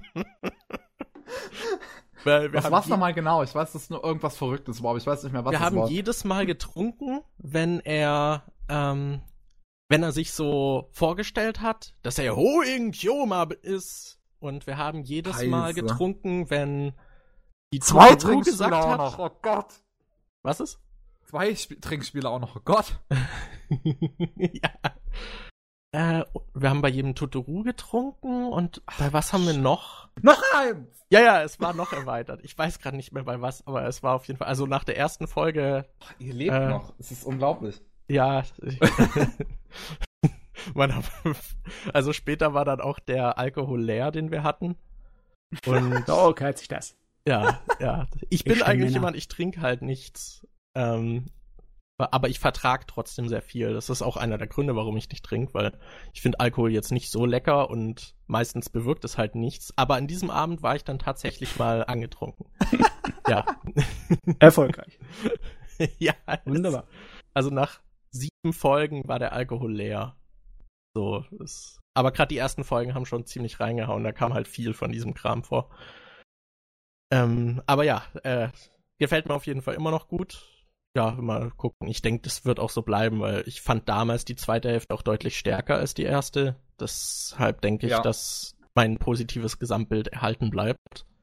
Ich finde die erste, hm, die erste Hälfte von Steins Gate ist halt besser, wenn man bereits weiß, was danach passiert, weil dann kann man so ein bisschen das ganze Foreshadowing in der ersten Hälfte ja, noch so ein bisschen ja. mehr verstehen. Und ich finde, das macht die Serie teilweise so verdammt gut. Gerade die erste Folge, die halt so, so verdammt viele Anspielungen schon an das Ende eigentlich drin hat. Mhm. Und wenn du es dann halt schon alles weißt, dann ist das halt so Uff. ja, also ja, durchweg positiv eigentlich. Genau, ansonsten, ja, habe ich mir auch einen Trip gegönnt mit Redline. Mm. ich habe ihn auf Englisch geschaut, damit ich keine Untertitel lesen muss. Und damit du die, die, das, das, das ganze Rumgeswearer hast. ja, damit ich mich halt visuell auf den Film eher konzentrieren kann, weil ich halt auch also Picti hat mir mal so eine Empfehlungsliste an Filmen aufgestellt und da war Redline dann auch dabei. Und ja, das war dann nach Silent Voice, da meinte Picti dann so, ey Junge, du musst jetzt auch mal gute Filme sehen. ich glaube, er hatte mir als die ersten drei oder so hatte er mir hier noch Jinro und Paprika empfohlen. Aber er hatte mir eine Reihenfolge mal empfohlen, an die ich mich nicht gehalten habe. Und ich hatte halt zuerst Jinro und Paprika geschaut. Und dann meinte er, oh, dann kannst du jetzt ja auch mal wieder Spaß mit dem Medium haben.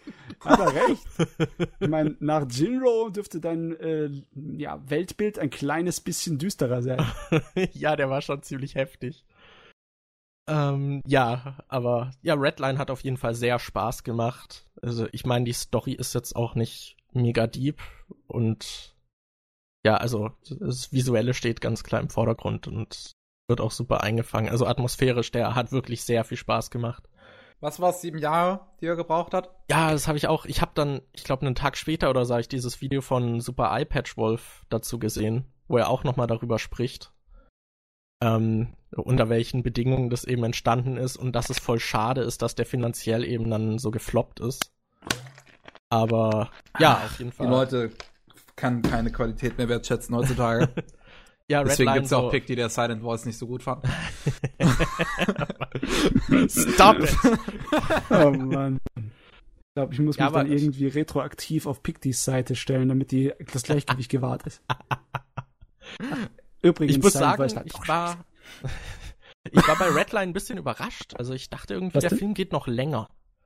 Ich dachte, dieses Rennen an sich ist noch ein bisschen länger. Ah, okay. Aber das war dann irgendwie, fand ich ein bisschen plötzlich vorbei. Aber ja, also ich fand ihn trotzdem gut. Sie wären wahrscheinlich, wären wahrscheinlich 14 Jahre gewesen, wäre das Rennen noch länger gewesen.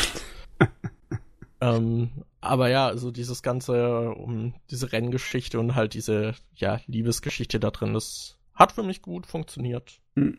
Und ah. visuell echt schön. Also, ich habe einen sehr großen Narren gefressen am Japanischen, deswegen bin ich ein kleines bisschen, ja, vorbehaftet. Mhm. Aber ich fand die Rollen, die japanischen Sprecher, die haben da auch etwas geleistet, was definitiv nicht Standard-Anime-Stil von Synchronsprecherei ist. Und ich finde die im Japanischen besonders der Hauptcharakter. Und äh, also beide, das Mädel und der Kerl, die haben super Sprecher. Bin jetzt echt mal gespannt. Ich habe keine Ahnung, wie das Englische sich dazu anhört, aber ich kann mir schwer vorstellen, dass sie die toppen würden. Hast du Englische habe ich halt gehört, soll auch ziemlich gut sein an sich, aber halt vollgestopft mit irgendwelchen Beleidigungen und allem möglichen. Ja, so hört sich das. Ich meine, wenn man schon eine englische Synchro macht, ne?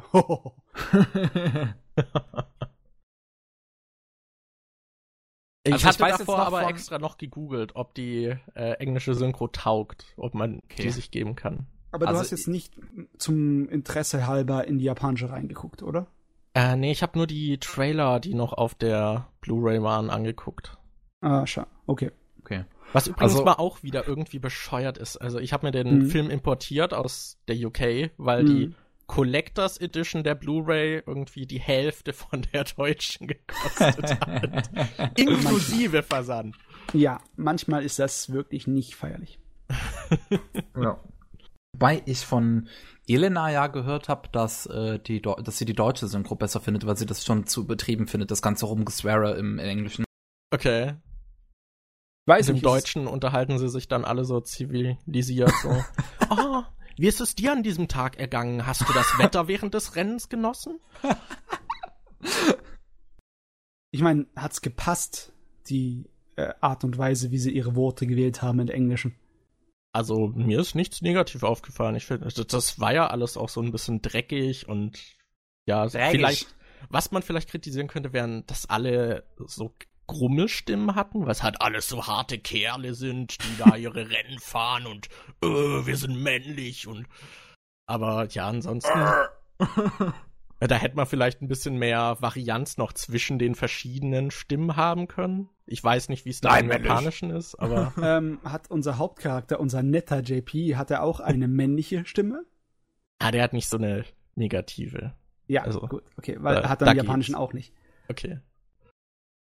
Ja, aber die restlichen so und gerade diese Cyborg-Leute irgendwie ja. auf dem Planeten, die haben halt alle so diese Stimmen und ja. Aber hat mir sehr gut gefallen, der Film. Hat Spaß gemacht. Ja, ich meine, das ist auch der Hauptaspekt von dem, ne? Also, das ist nur ein Spaßfilm.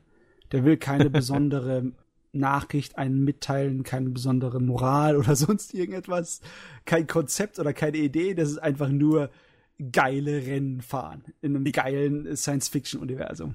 Ja, auch die Liebesgeschichte an sich ist ja schon auch sehr flach eigentlich.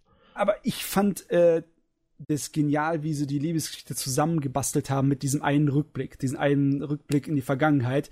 Da Dass er sie dann dabei gesehen hat und dadurch ja, die Leidenschaften entwickelt hat. Das er hat sowas von gepasst. Da hab so ein kleines bisschen im Magen zusammengedrückt, so im Sinne von wegen, das war gut. Warum also drückt das mich, deinen Magen zusammen? Mich hat mich, mich, mich, hat mich jetzt erwischt dabei. Ich fand ich bisschen, das hat mich gewundert, dass er ihr das gar nicht gesagt hat. Also, dass er das dann gar nicht mehr kommuniziert hat, dass er sie damals gesehen hat. Er meinte ja dann nur irgendwie mal, ach, die erinnert sich da eh nicht dran. Ja, ja, das fand ich auch ziemlich gut, weißt du? Im Sinne von wegen, äh, er benutzt nicht die, die offensichtliche Munition, die er eigentlich im Gepäck hätte, sondern, ja, Er kriegt sie dadurch, wie er sein Rennen fährt. mhm. Will seinen Mann beweisen. Richtig altmodisch, aber cool. ja, schon ein bisschen. Ja, ähm, das wäre so alles, was ich zu Redline zu sagen habe. Also auf jeden Fall angucken. Das ist eine ganz klare Empfehlung, finde ich. Äh, ansonsten. er lacht, hab, was, was ist passiert? Ich habe von der letzten Season Hachimete Nogal geguckt. Ah, davon habe ich gehört. Ja, was war das nochmal? Hachimete. Ach so, das my war das. Girlfriend ja, is a hm, girl. My girlfriend so. is a girl, ja. Ein Fashion-Mailer. Ich habe gehört, dass es leider Gottes nicht so wirklich sein ganzes Potenzial ausnützt und mehr Fanservice als irgendwie Gesellschaftskritik ist. Welches Potenzial? Potenzial? Ich meine, es ist eine wirkliche existierende Modebewegung in Japan. Also äh, und hey, es muss verdammt viel Potenzial haben, wenn wenn der Typ jetzt einfach mal sein eigenes Studio aufmacht. ich meine, nicht nur, dass die Girls in Japan sich auf eine bestimmte Art und Weise anziehen, sie benehmen sich auch auf eine bestimmte Art und Weise. Das ist so eine Art von Teenager-Modesubkultur. Und ich finde das eigentlich schon ziemlich interessant. Ah, okay. Ja. ja. Sind halt so Bitches. So. Nee, nicht unbedingt. Nein. Das ist ein eigenes Ding, ist das. Ein eigenes Ding. Ja. Ja, naja, ich finde, ich weiß. Also ich habe ihn fertig geguckt. Der hat auch nur zehn Folgen. Aber, boah, und das war der Grund, äh, da habe ich angefangen. Seitdem schaue ich Crunchyroll mit englischen Untertiteln. ja, weil die deutschen Untertitel sind hier etwas schon, schon hart die sind, humorvoll ich glaub, gedacht, das, ne? das ist ein, ich glaube, das ist noch mal ein eigenes Erlebnis, wenn man das mit Deutschen guckt. Ja weil da haben sie wirklich sehr, sehr frei übersetzt und. Ja, die, aber ich, ich, ich persönlich finde das super, gerade in so Comedy-Serien, wenn äh, die das bei Crunchyroll machen. Es ist halt, ich meine, da steckt halt unglaublich viel Mühe dann drin, wenn, wenn die das halt so, so frei übersetzen, so. Dass das dann trotzdem immer noch den Inhalt wiedergibt. Und ich meine, was, was war das direkt in der ersten Folge? Ja, das hätte ich jetzt als Beispiel genannt. Da, ja. Also im Englischen sagt er dann irgendwie so, äh, ja, ich bin hier an die Highschool oder halt weiterführende Schule gekommen mit der Hoffnung, dass ich endlich eine Freundin finde. Warum gestaltet sich das so schwer oder so? Mhm. Äh, das sagt er so sinngemäß und im Deutschen ist dann, äh, warum habe ich hier also ich finde hier immer noch keine Ische. Warum bin ich noch immer noch so unterfickt? okay, das, das ist schon, das ist zu weit raus. Also das ist halt so mega obszön und der Charakter ist da voll des Arschloch im Deutschen. oh mein Gott, das ist ja, das ist ja heftig. Das ist ja schlimmer als bei Flint Hammerhead. Also der Protagonist ist trotzdem immer noch ein Idiot und ich finde, er ist auch total unsympathisch und er hat halt überhaupt keine Eier in der Hose, wenn ich das so sagen darf. Passend ja, zur deutschen Übersetzung. ähm,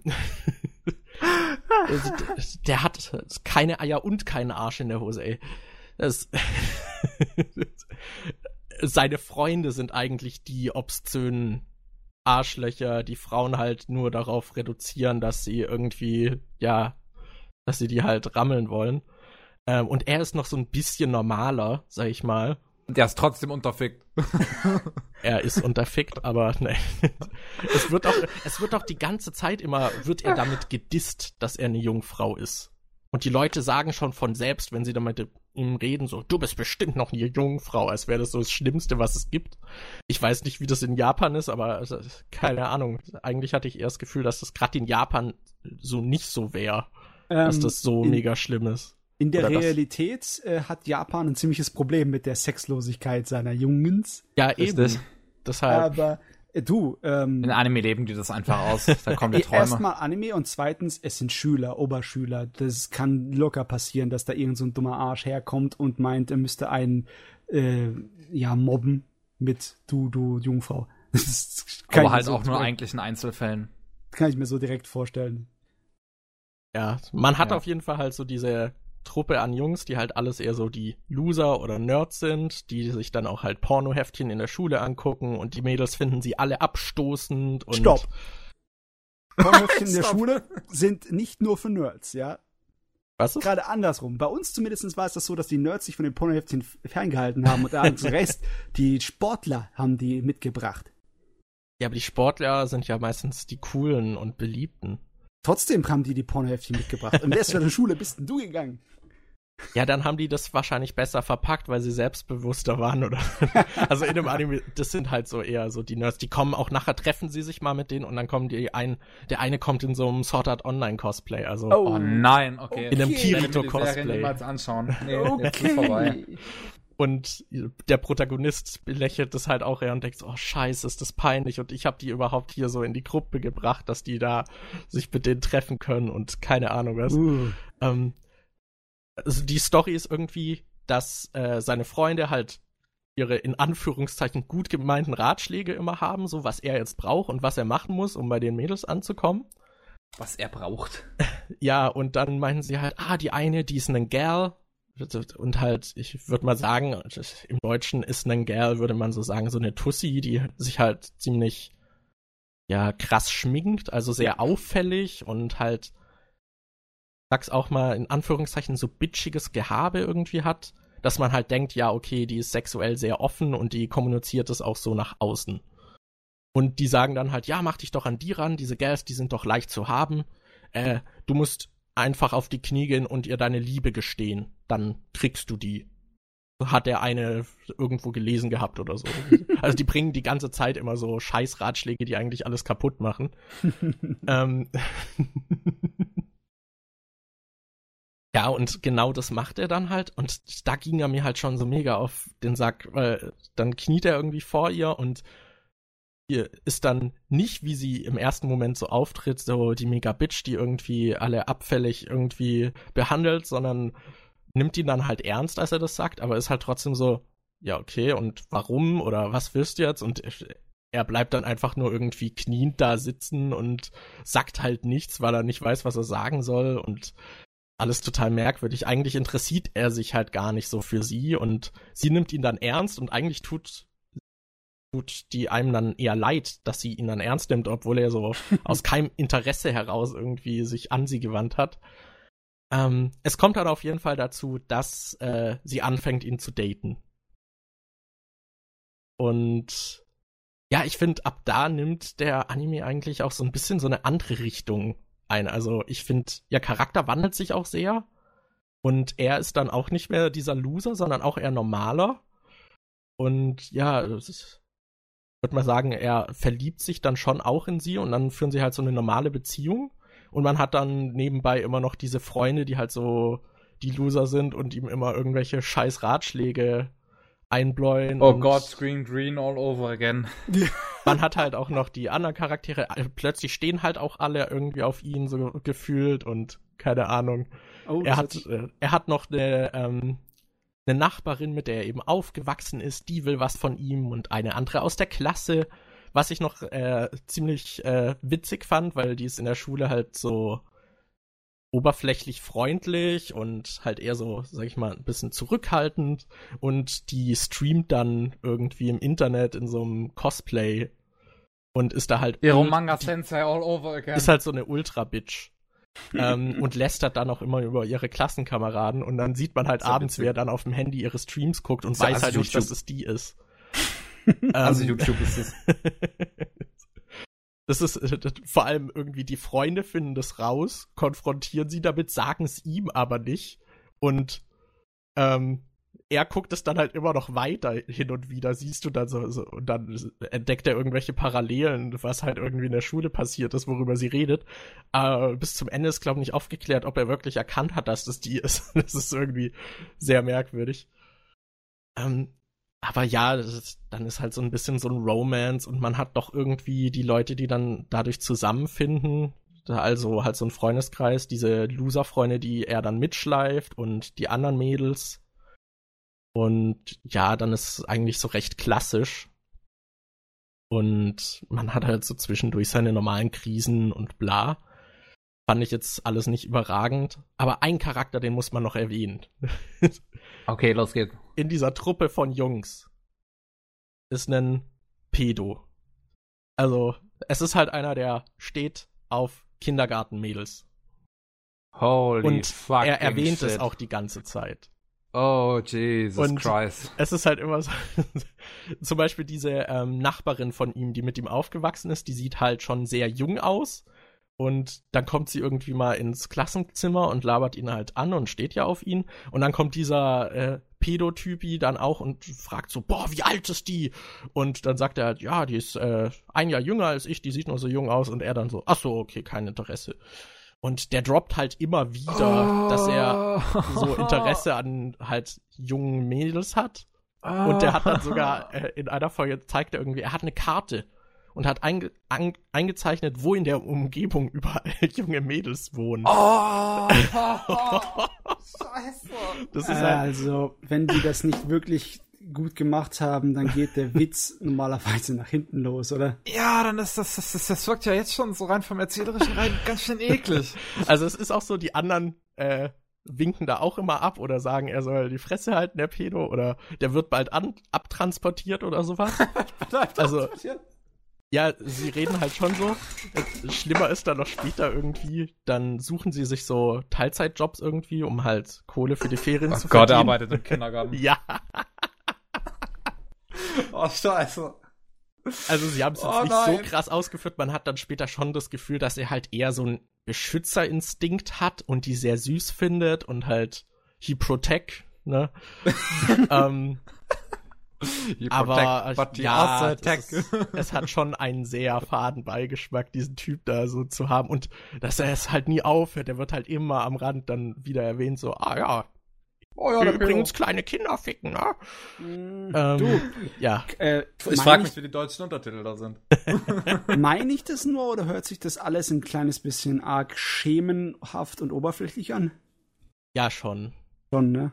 Es, äh, also es bleibt schon sehr oberflächlich, finde ich.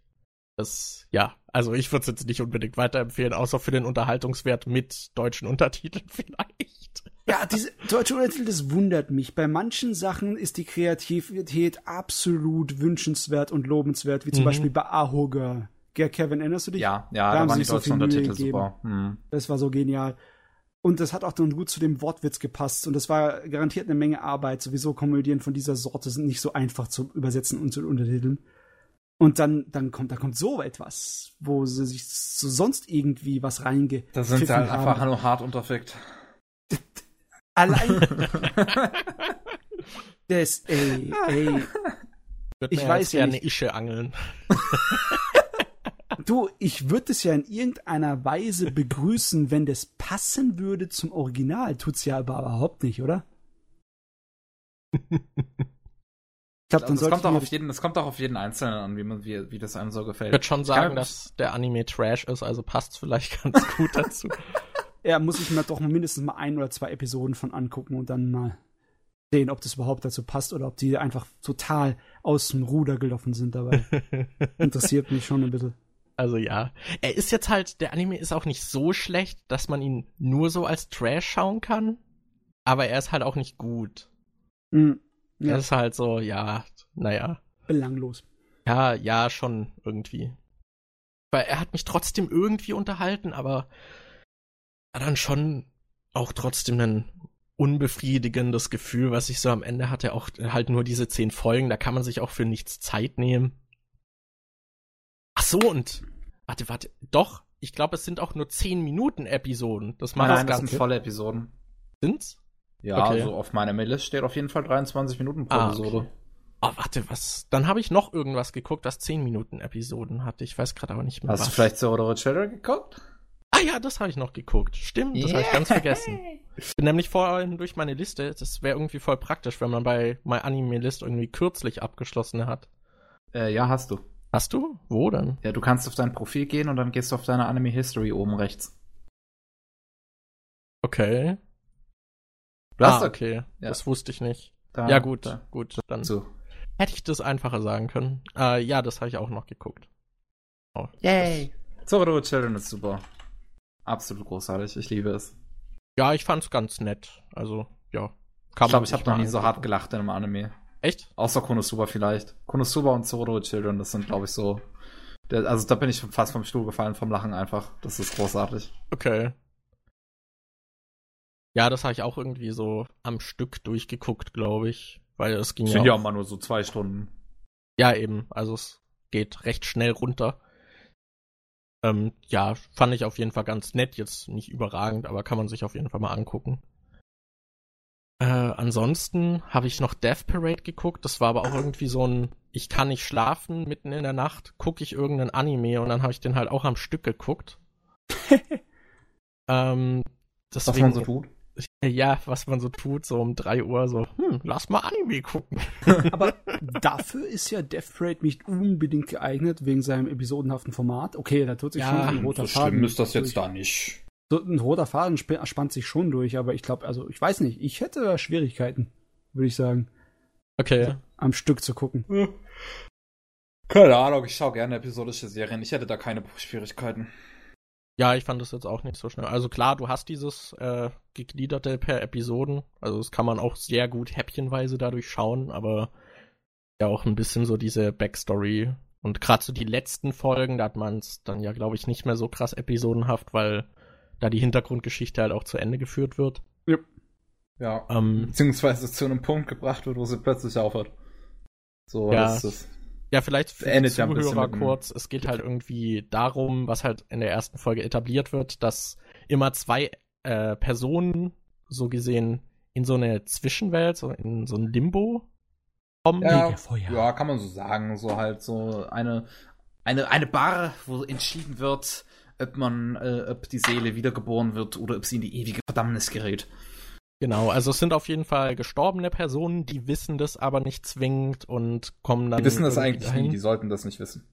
Ja, eben. Also es wird dann auch so nachgefragt, könnt ihr euch an irgendwas erinnern? Und die wissen halt nicht wirklich, wie sie da jetzt hergekommen sind und stolpern dann immer in diese Situation und sollen dann in einem Spiel gegeneinander antreten, was dann von dem, ich nenne ihn mal Barkeeper oder von dem, von demjenigen, der die halt prüft, eben diesem Dekin, dann auch so manipuliert wird, dass halt, ja, sich die Charakterzüge irgendwie zeigen, weil er diese Personen bewerten soll. Und eine Person davon wird dann eben, ja, wie sagt man, in den Himmel oder da, nee, der wird wiedergeboren. Genau. Nein, nein, so nicht? macht die Serie das nicht.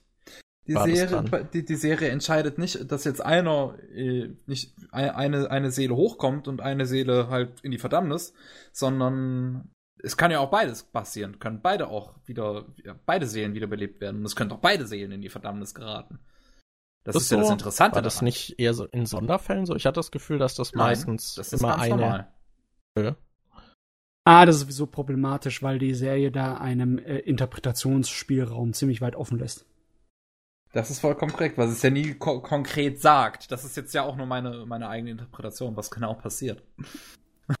ich weiß gar nicht, MJ. Kennst du dich aus mit Buddhismus ein bisschen? Wahrscheinlich. Ja, ein bisschen doch. Echt? Okay. Ja, da geht's ja, im Prinzip ist das Ziel des Buddhismus, also dass man ja diese Erleuchtung erlangt und aus dem Wiedergeburtenkreislauf eigentlich ausbricht. Richtig. Ja. Das ist ja das Interessante an Death Parade. Ja, das Nirvana ist ja das vollständige Verlöschen. Ja, das Nichts. Ja, das Nichts. Und sozusagen diese in Anführungszeichen ewige Verdammnis ist die Frage, ob das jetzt Bestrafung oder Belohnung ist. Das wird nie wirklich ausgeführt und wenn man es, äh, das Ding ist randvoll mit buddhistischen äh, Anzeichen und Symbolen und das soll anscheinend einen absichtlich zum Nachdenken darüber bringen. Das Problem ist einfach nur, wenn man keine wirkliche direkte Verbindung zu einem Buddhismus hat, dann funktioniert das meistens eher nur um die, über die Kopfebene. Das ist nicht so, als ob das einem sofort irgendwie ins Herz trifft. Ne? Ja. ja. Aber hey, äh, Tod und das Leben nach dem Tod, das ist schon stark genug als Thema. Da ja. sind sie eigentlich schon geladen genug, finde ich. Genau, ja. in dieser Prüfung, also die kommen am Anfang beide aus einem Aufzug und nachher gehen sie halt wieder in den Aufzug und es wird ihnen auch nicht gesagt, wo sie landen, sondern ja, ja. die Person bewertet es dann und meistens ist dann auch ersichtlich, wer jetzt irgendwie wo gelandet ist. Aber ja, ich finde das so gut, wie dieser, dieser, dieser halt, ähm, Interpretation halt quasi offen gelassen wird. Ich meine, du hast, siehst halt immer nur diesen Fahrstuhl und dann quasi dieses böse und dieses liebe Gesicht über dem mhm. jeweiligen Fahrstuhl. Und du weißt jetzt aber halt im Prinzip nicht, wofür das böse oder äh, das, das äh, liebe Gesicht steht. ja. Weil, ja, ja. Wie, das, wie, wie, wie wir es ja eben schon sagten, im Buddhismus ist es ja eigentlich der Fall, dass es gut ist, dass deine Seele ausscheidet. Aber du weißt jetzt halt nicht, äh, äh, ob jetzt, wenn, wenn da halt ein gutes Gesicht ist, ob die halt jetzt quasi runtergefahren ist oder nicht. Also, äh, ob die Seele ausgelöscht wird oder nicht. Das finde ich, ich finde das brillant. ja, ich fand es auch dann interessant mit diesem anderen, der dann diese, diesen Idol-Fan und halt dieses Idol dann da ja, noch. Ja, das ist auch sehr interessant. Weil du weißt hat. halt im Prinzip am Ende dieser Story auch nicht, ob er die jetzt letzten Endes belohnt hat oder nicht. ja. ja. Ist ja auch fraglich, ob es übers Belohnen oder Bestrafen überhaupt geht. Ne? Ja. Es ist, es ist lustig. Also in dem Aspekt ist sie wirklich, äh, da macht die Serie eine Menge her. Ja, und was ich halt auch interessant fand, war dieses halt Ausspielen gegeneinander, dass man die Leute so gesinnt. Ja, dass man diese Charakterzüge, die man sonst halt nicht zeigen würde, irgendwie so in diese, wie sagt man, dass man die halt so an den Rand irgendwie treibt, dass sie sich dann offenbaren oder ja. irgendwie zu Dingen bringt, die sie normal nie tun würden. Krisensituationen hervorruft. Ja, so Krisensituationen und dann wird eben später auch noch die Frage aufgeworfen, ist es dann eine tatsächliche korrekte Bewertung, wenn man jemanden in diese Situation treibt oder nicht? Aber ja. also ist das ist jemand ah, ein schlechter Mensch, wenn du ihn in diese Situation treibst und er dann so gesehen schlecht handelt? Mm, ja, das wird ja auch noch so ein bisschen aufgeworfen, ah. aber ja, besonders die Folge, als ähm, die Mörder dann Richtig. Da die waren, ist das besonders war sehr stark. interessant. Ja. Ach, ich finde Death Parade wirklich großartig. Und je mehr ich drüber nachdenke, desto besser finde ich es immer wieder. Weil das, das ist, es, die, wie es einfach zum Nachdenken anregt, allein über halt zum einen die ähm, re religiösen Bezüge und zum anderen auch über die moralischen Bezüge, das ist, das Hammer. Ja, die Idee, dass es so eine kleine Art von psychologischem Experiment ist, äh, fast schon wie wenn ein Psychiater seinen Patienten reizt, um aus ihm seine wirklichen Probleme rauszubekommen. Da finde ich es lustig. Eigentlich sollte man den guten Dickhim als Seelenklempner bezeichnen, einfach nur Spaß an der Freude. Es wird auf mehrere, Hin äh, mehrere Hinsicht irgendwie lustig sein.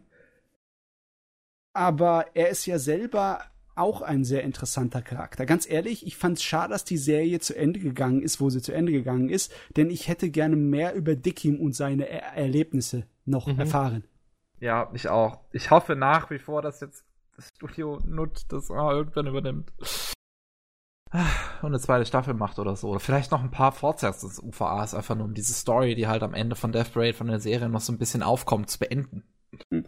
Da, da möchte ich mal fragen, MJ, du magst die Serie wahrscheinlich, habe ich das richtig rausgehört, aber du bist nicht so, wahrscheinlich nicht so in der Luft, in den lüftigen Höhen wie wir mit deiner ja, Bewertung, oder? ich fand sie okay. Aber Einmal eine Frage, hast du es auf Deutsch oder Japanisch geschaut? Japanisch. Ah, okay. Ich muss sagen, die deutsche Synchro rockt absolut bei dem Ding, finde ich. Ähm, du hast. Scheiße, wie heißt der nochmal? Scheiße. Ah, das war ein wunderbarer Sprecher, aber wie war sein Name? Genau, Benjamin Wolz hast du äh, als Stimme für Dekim.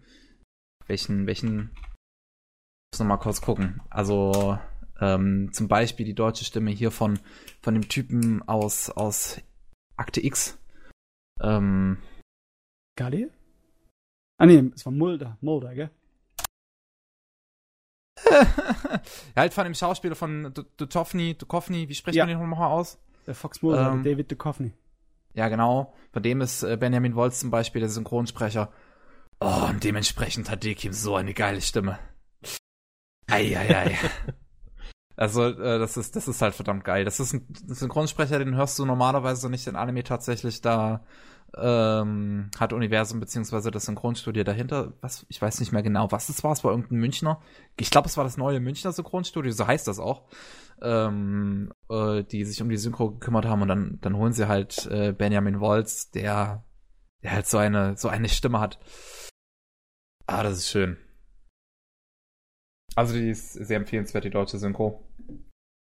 Ja, bietet sich also vielleicht auch mal für einen Rewatch an, weil ich hab's ja jetzt, wie gesagt, irgendwie mitten in der Nacht so ein Stück geguckt. Also da war ich jetzt vielleicht auch nicht ultra aufnahmefähig und bin nicht irgendwie in mega philosophischen Gedankengängen verfangen, aber. Ja, also ja. beim Gucken ist es mir auch nicht gekommen. Das ist nur beim Nach Nachhinein drüber nachdenken. Also beim Schauen war ich ehrlich gesagt, ich habe mich ein bisschen gestört an dem etwas schweren Drama also ich finde sowas halt ein bisschen anstrengend, aber das ging noch. Okay. Ja, also ich weiß ja, nicht. Ja, es wird halt am Ende etwas melodramatisch in diesen ja, letzten Folgen. Am Ende wird es ein bisschen hart. Ich meine, das ist ja auch immer noch mein Stil, von daher. Hey, das habe ich jetzt gar nicht so mitbekommen. Magst du Drama?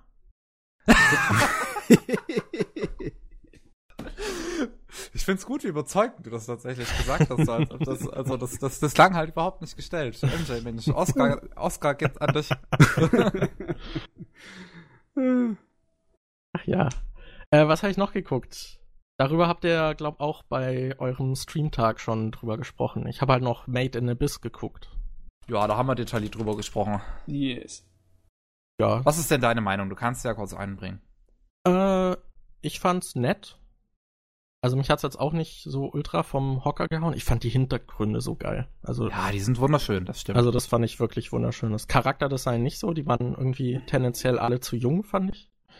Ja, und dann Peniswitze und, und, und Ständerwitze und cool, ja, hm, brauche ich bei meinen Kindern, ja. ja, im Prinzip, es sind ja eigentlich nicht alle Kinder. Oder zumindest, ich finde, sie sehen halt alle noch mal jünger aus, als sie sind. Sie sind zwölf und sie sehen aus wie acht. Ja, und der Aufseher sieht aus wie zwölf und ist keine Ahnung wie alt. 18, 20 oder so. ja.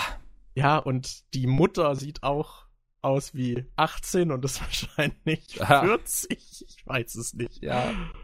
Ähm, ja, das war alles irgendwie. Also das Charakterdesign an sich finde ich es ganz äh, süß, aber ja, die sahen halt alle irgendwie tendenziell zu jung aus. Ähm, ja, ansonsten hat mir das eigentlich ganz gut gefallen. Also ich habe schon so ein paar Sachen irgendwie, wo ich denke, hm, okay, hätte man vielleicht doch irgendwie cooler machen können. Kann sie ja jetzt aber nicht alle so auf den Punkt bringen. Ähm, zwischendurch hatte ich auch mal so einen leichten Durchhänger. Aber so insgesamt mag ich dieses Prinzip von dieser ist, dass man sich halt so nach unten arbeitet und ja, vielleicht ging das auch ein bisschen zu schnell, fand ich. Hätte man wahrscheinlich auch mehr noch ausarbeiten können. Ähm, aber ja, so an sich hat es mir eigentlich echt gut gefallen und darüber haben wir auch schon mal äh, kurz gesprochen. Ich mag halt dieses Prinzip der Heldenreise auch sehr gern und eben dieses Abenteuergefühl, das bei sowas aufkommt, wenn man halt zusammen mit dem Protagonisten so eine neue fremde Welt irgendwie entdeckt und der Protagonist eben dann auch in diese Situation geworfen wird und darüber hinaus wachsen muss. Mhm. Auch wenn man sagen muss, dass sie die Situation eigentlich gar nicht so meistert, sondern eher der Typ, der ihr bereitgestellt wird. Aber bereitgestellt ja. wird vom Plot. Ja, mhm. genau. Du, ich fand bei der Idee der Serie dieses äh, Konzept, dass du bei einer Reise immer weiter in einen Abgrund hinabschlägst, immer weiter, in, also immer näher der Gefahr entlang, ohne dass es einen Weg zurück gibt, das finde ich eigentlich eine clevere und lustige Idee. Ich finde das ein bisschen arg gezwungen, irgendwie, dieses Konzept, dass sie da nicht mehr zurückkommen, weil das gibt einfach keine genaue Erklärung. Hey, da ist so ein Fluch in der Tiefe, warum? Ja. Keine Ahnung. Das ist wahrscheinlich nicht unbedingt gemeint als äh, irgendwie logischen Inhalt, sondern irgendwie mehr metaphorisch oder Symbol betrachten. Ne? Aber der so, Fluch wird doch sogar noch erklärt. Ja? Wurde Ja, das er, also die eine meinte doch sogar, also die, die sie weiter unten dann treffen, wo sie dann auch gesund gepflegt wird. Da ja, sagt ja. sie doch auch so, ah, du siehst es also nicht und die erklärt ihm dann auch später, wie dieser Fluch zustande kommt, weil das doch auch irgendwie Ach, so eine stimmt, Kreatur ist oder ja. so, die man halt nicht sehen kann, aber die halt irgendwie wie so ja eine unsichtbare Decke ist und sich ja, das Leute wirkte so ein bisschen Larifari irgendwie. Aber sie haben immerhin noch eine Erklärung für den Fluch, weil davor hat man sich auch so die ganze Zeit gefragt, so, ja, warum ist das dann so krass irgendwie, hä? Aber ja, ich weiß nicht, ein unsichtbares Monster finde ich jetzt auch nicht unbedingt eine großartige Erklärung. ja, aber es wurde halt erklärt, wenn man dann schnell irgendwie dann nach oben will, dann zieht sich das halt irgendwie verstärkt zusammen oder so. Das ist halt auch so eine Sache, wo ich mich gefragt habe, könnte man da nicht ganz langsam Stufe für Stufe einfach wieder nach oben kommen? So, dass sie wirklich ganz langsam und vorsichtig nach oben gehen? Damit halt nicht sowas unbedingt passiert wie in Folge 10. Ja, Gute Frage. Da fragt man sich echt, um was es den Machern gegangen ist. Eher ja, um die Idee, um das Konzept oder um ähm, die innere Logik. Wahrscheinlich nicht um die innere Logik. ich fand auch, dass sie so zwischendrin hatte ich manchmal das Gefühl, sie wissen nicht ganz genau, was sie mit der Serie machen wollen. Das hatte ich die ganze Zeit das Gefühl. ja, eben, äh, man hat irgendwie das Gefühl, dass sie so, so viele Sachen irgendwie anschneiden, aber nicht so richtig ausführen. Und wie gesagt, ich fand dann auch diesen Abstieg so ein bisschen schnell. Also so ein paar Ebenen haben sie ja eigentlich so übersprungen, obwohl in der Welt eigentlich so die ganze Zeit kommuniziert wird, dass es so total krass ist und da kommen nur die oberen Ränge irgendwie noch da unten überhaupt hin. Hey, wir haben in einer Folge Ebene 1 geschafft. ja, eben. Da, Wobei im Manga ist es ja, ich, noch ganz krass. Im Manga ist es noch krasser tatsächlich. Echt? Ähm, okay. Ebene waren das? Ich glaube Ebene 3 oder so. Nee, 3 war ja das, wo Osen vorgestellt wird. Oder war das Ebene 2? Es gab irgendeine Ebene im Manga, die ist ein einziges Kapitel. Okay, krass. ich glaube, das war Ebene 3, oder? Also Ebene 2 war, glaube ich, Osen. Ja, okay, dann war das Ebene 2. Ich weiß es auch nicht mehr genau im Kopf. Aber das war auch relativ schnell eben auch im Anime, wo ich dachte so, hm, okay, dafür, dass das so krass ist, sind die da aber jetzt ziemlich flott durchgerutscht, ohne Probleme. Hm, ja, das, ich fand auch, also ich fand diese Story um, äh, ich kann mir die Namen leider nicht merken, um halt diese, ja, wie heißt sie? Ja, diese, diese Einsiedlerin und ihre Freundin, nenne ich's mal. Nanachi, meinst du das Hasenmädel? Ja, genau. Also die Story an sich fand ich auch ganz nett und da wurde es dann auch plötzlich irgendwie ziemlich dark. da hat man dann mal wortwörtlich die Abgründe der Abyss auch mal so ein bisschen mitbekommen. Aber ich finde, das hat halt so nicht wirklich zum Rest gepasst. Genauso wie du eben meintest, so diese äh, dann irgendwie, diese Sexwitze und so. Ja, das hat auch immer so ein bisschen ich finde das Ernste, das Ernste, das passt eventuell noch zu dieser ganzen Welt, weil das ist das, das gehört ja irgendwie zu dieser Abyss und da wird man ja so ein bisschen darauf vorbereitet, dass sie halt brutal und schlimm ist und dann, dann passiert es halt auch, dann ist sie brutal und schlimm. Ähm, aber ich finde es halt dann, Nanachis Backstory an sich finde ich dann extrem aufgezwungen. Ja, ja, also das meinte ich, dass das halt so ausgeführt wird und irgendwie, das fand ich, hat halt nicht so ganz reingepasst.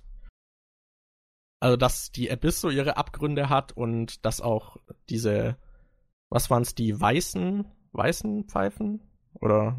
Ich glaube, es waren die weißen Pfeifen, ja. Ja, dass die halt auch alle nicht so koscher sind und auch in diesen Abgründen dann vielleicht wahnsinnig werden oder äh, weniger menschlich. Das, den Gedanken finde ich auch ganz interessant. Aber ja, diese Backstory so an sich, das hat irgendwie so auch so deplatziert für mich gewirkt. Ich fand die Geschichte. Die, die, die Serie macht halt am Ende so einen typischen Bones-Move, so einfach in dem Sinn viel größeres Komplott, was da ist, ankündigt, aber es wird wahrscheinlich nie eine zweite Staffel geben. Das ist der typische Bones-Move. Ah, oh Mann. Nachfolger betteln. Ja, aber also so insgesamt hat sie mir dann doch eigentlich ganz gut gefallen. Auch wenn sie ja vielleicht zu viel will und dafür zu wenig macht, aber ja. Ja. Aber es sieht halt top aus, der Soundtrack ist gut. Von Kevin Ja, der Pekin. Soundtrack macht auch echt Spaß. Ja. Jo. Australier, der den Soundtrack gemacht hat. Australier. Kein Japaner. Finde ich immer cool, wenn Ausländer da so ein bisschen ah, die okay. äh, Soundtracks machen. Ja, und ich glaube, das war's von meiner Seite auch, was ich gesehen habe. Jo. Nice. Nice. Dann würde ich sagen, machen wir jetzt Pause, oder? Okay. Jo. Fünf Minuten. Ja, bis gleich. Bis gleich. Woo. Willkommen zurück zum 92. Anime Slam Podcast. Matze. Wunderbar. Du bist dran. Ja, ich, ich habe immer noch riesen viele Serien, die ich irgendwie angerissen habe, aber noch nicht zu Ende gebracht habe. Das hat mich genervt. Das hat mich wirklich hier so bedrückt. Also hast du erstmal ein paar Serien gebinged. Ja, ich habe sie beendet. Ich habe jetzt. Äh, habe das Elend beendet. Genau. Mary von, Binchmess. Von Gundam habe ich jetzt erstmal ein Elend beendet. Und zwar, ich habe bis zum Ende des Originaluniversums von Gundam geschaut. Das heißt zwar nicht, dass es da nicht noch OVAs gibt, die in dem Universum spielen, aber bis zum Ende der Originalstory aus den 80ern. Und zwar habe ich dann Doppel, Doppelseta zu Ende geguckt und dann den Kinofilm Char's Counter-Attack, Char's Gegenangriff. Und damit sind eigentlich, äh, ist die Story von den Originalcharakteren von Gundam abgeschlossen. Aha. Yes. Also sowas wie, wie Zero Zero, 00 oder wie auch immer das jetzt heißt, ist dann zum Beispiel was anderes. Die spielen erstens in einem anderen Universum. Ah, okay. Und, also, um es mal so zu sagen, Doppel-Zeta, also die Serie, die ich jetzt zu Ende geguckt habe, ist die letzte große Gundam-Fernsehserie im Originaluniversum, bis Unicorn kam. Und Unicom lief halt erst jahrelang als OVA, bevor sie es dann ins Fernsehen gesteckt haben. Also ich weiß nicht, gar nicht, ob es so zählen lassen würde. Damit ist dann Doppelseta immer noch die letzte große 50 Episoden oder ja 57 Episoden Serie äh, im Original Gundam-Universum. So ein bisschen der Abschied, Adios. Und der Kinofilm ist nur mhm. die, die Kirsche oben auf dem, auf dem, äh, auf dem, äh, auf der Torte ja, ich weiß nicht, ob ich es als Torte bezeichnen würde, denn das ist irgendwie sehr unausgewogen, Doppelseta. Ich glaube, das habe ich schon mal erwähnt, oder? Also, du hast schon mal über die ersten paar Folgen oder so von Seta gesprochen. Ich mhm. kann mich erinnern, dass da irgendwie sowas war, ja. Ähm, das, der, Vor, der Vorgänger Seta Gundam war ja ziemlich auf Kriegsdrama und Antikriegsdrama-mäßiges. Da ging es hoch her und am Ende waren nicht mehr allzu viele von der Besatzung am Leben. Oder irgendwie kampftauglich. Und äh, damit hat halt dann Doppelseter angefangen. Unser äh, Schlachtschiff, die Argama, wo die Gundams drauf stationiert sind, die hatten halt keine Piloten mehr. Und kaum noch Material. Und mussten sich verstecken in einer der Weltraumkolonien.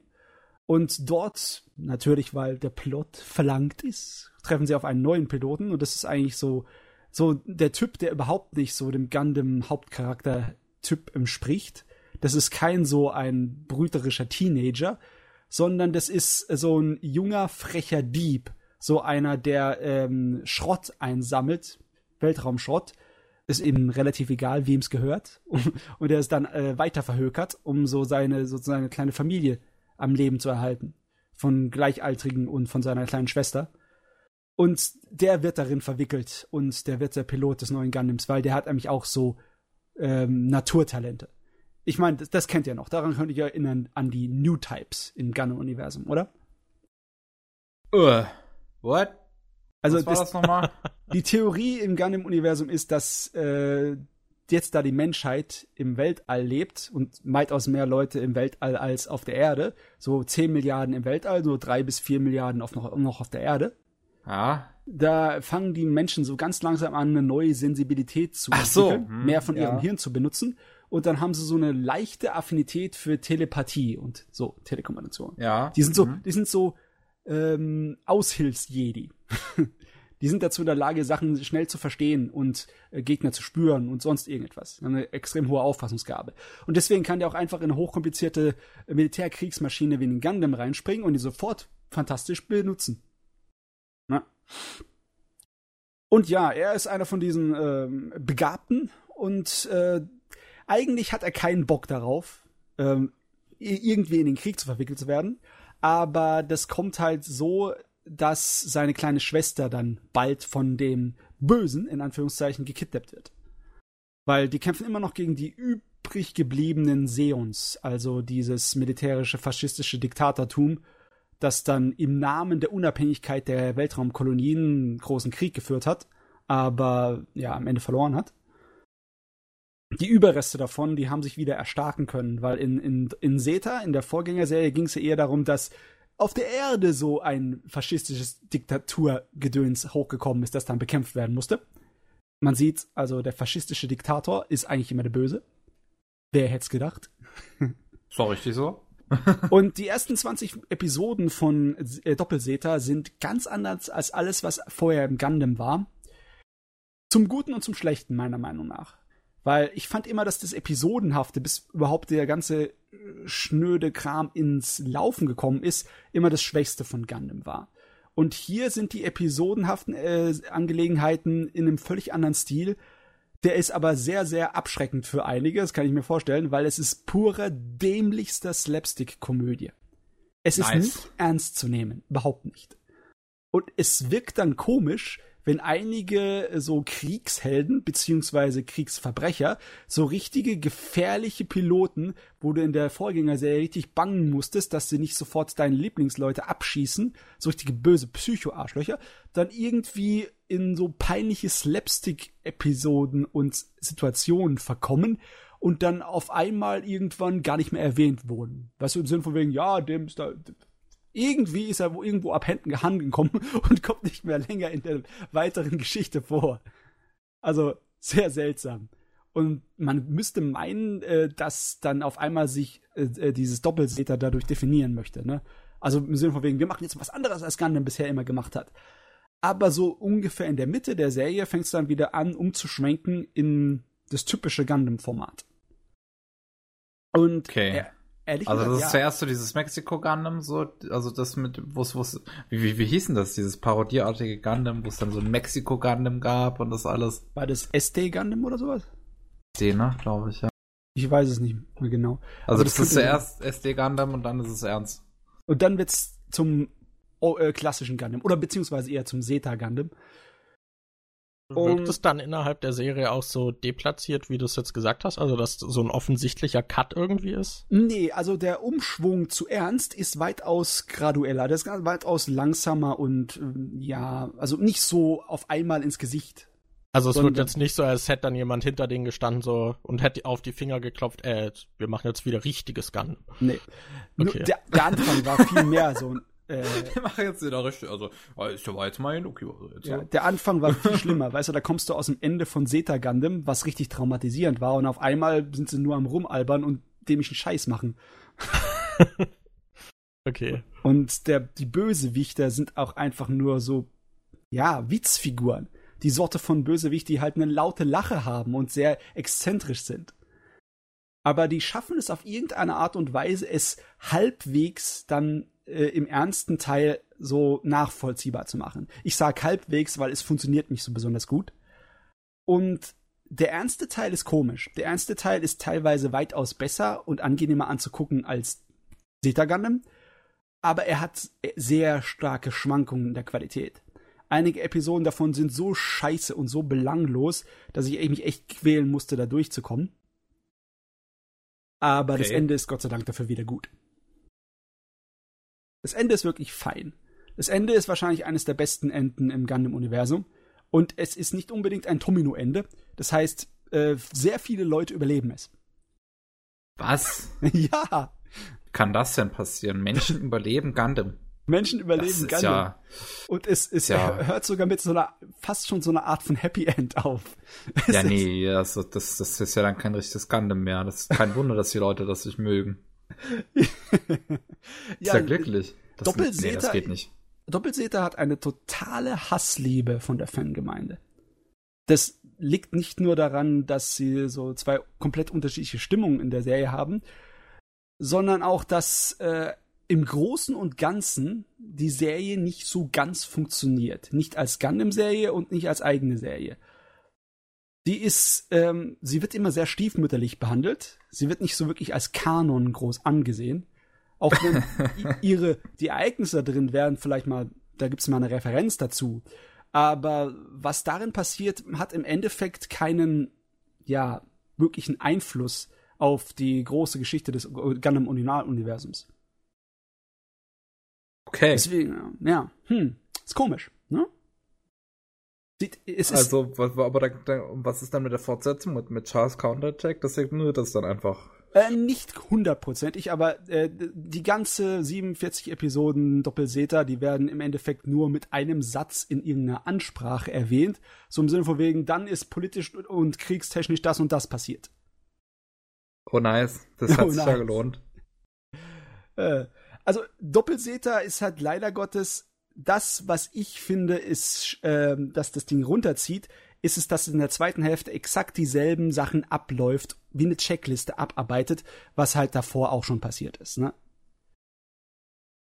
Du hast wieder die, hm. ähm, die Kindersoldaten, die äh, mit Gehirnwäsche und Medikamenten äh, versucht werden, zu so einer künstlichen, begabten U-Type-Variante zu bekommen und die sind wieder extreme Exzentriker. Einer tut sich auf die Seite von den Guten schlagen und einer ist auf den Seiten von den Bösen und Natürlich müssen die immer einen schrecklichen tragischen Schicksal haben und es ist exakt dasselbe wie aus den zwei Vorgängerserien. Es wird alles nur kopiert und es wird teilweise dann direkt auch so übernommen, was mit denen passiert. Also inhaltlich ist da kein, keine Innovation. Hideo Kojima sollte mal eine Gundam-Serie machen. Ha! also, man, also ich finde, man merkt bei Doppelseta, dass so langsam das Gundam, die Formel, sich da anfängt abzunutzen. Das Krasse ist halt, wenn du dir die späteren Gundams ansiehst, diese Original 80er Jahre Gundams sind halt das, wo sie immer reingehen für alle Ideen. Das ist der Fundus. Das ist der große Sack, wo man reingreift und sagt, hm, das hier, das ist ein Gundam-Element und das ist ein Gundam-Element. Solange wir nur so genug von denen da drin haben, ist unsere neue Serie Gundam. ja, das war so der Anfang der Stagnation, bin ich der Meinung. Das hat man ha. da richtig gemerkt äh, Sharks Konterangriff, also Sharks Gegenangriff, eigentlich im Endeffekt brauchst du nur die allererste Serie gesehen zu haben, um dann den Film sehen zu können. Hat Vor- und Nachteile. Äh, Vorteil ist, du musst nicht so viel Anime sehen, wenn du wirklich irgendwie mal aus geschichtlichen Gründen Gundam nachholen möchtest. Oder aus, weil du Science-Fiction-Roboter magst, magst, ne? Ähm, Nachteil hat es, ähm, ja, was heißt Nachteil?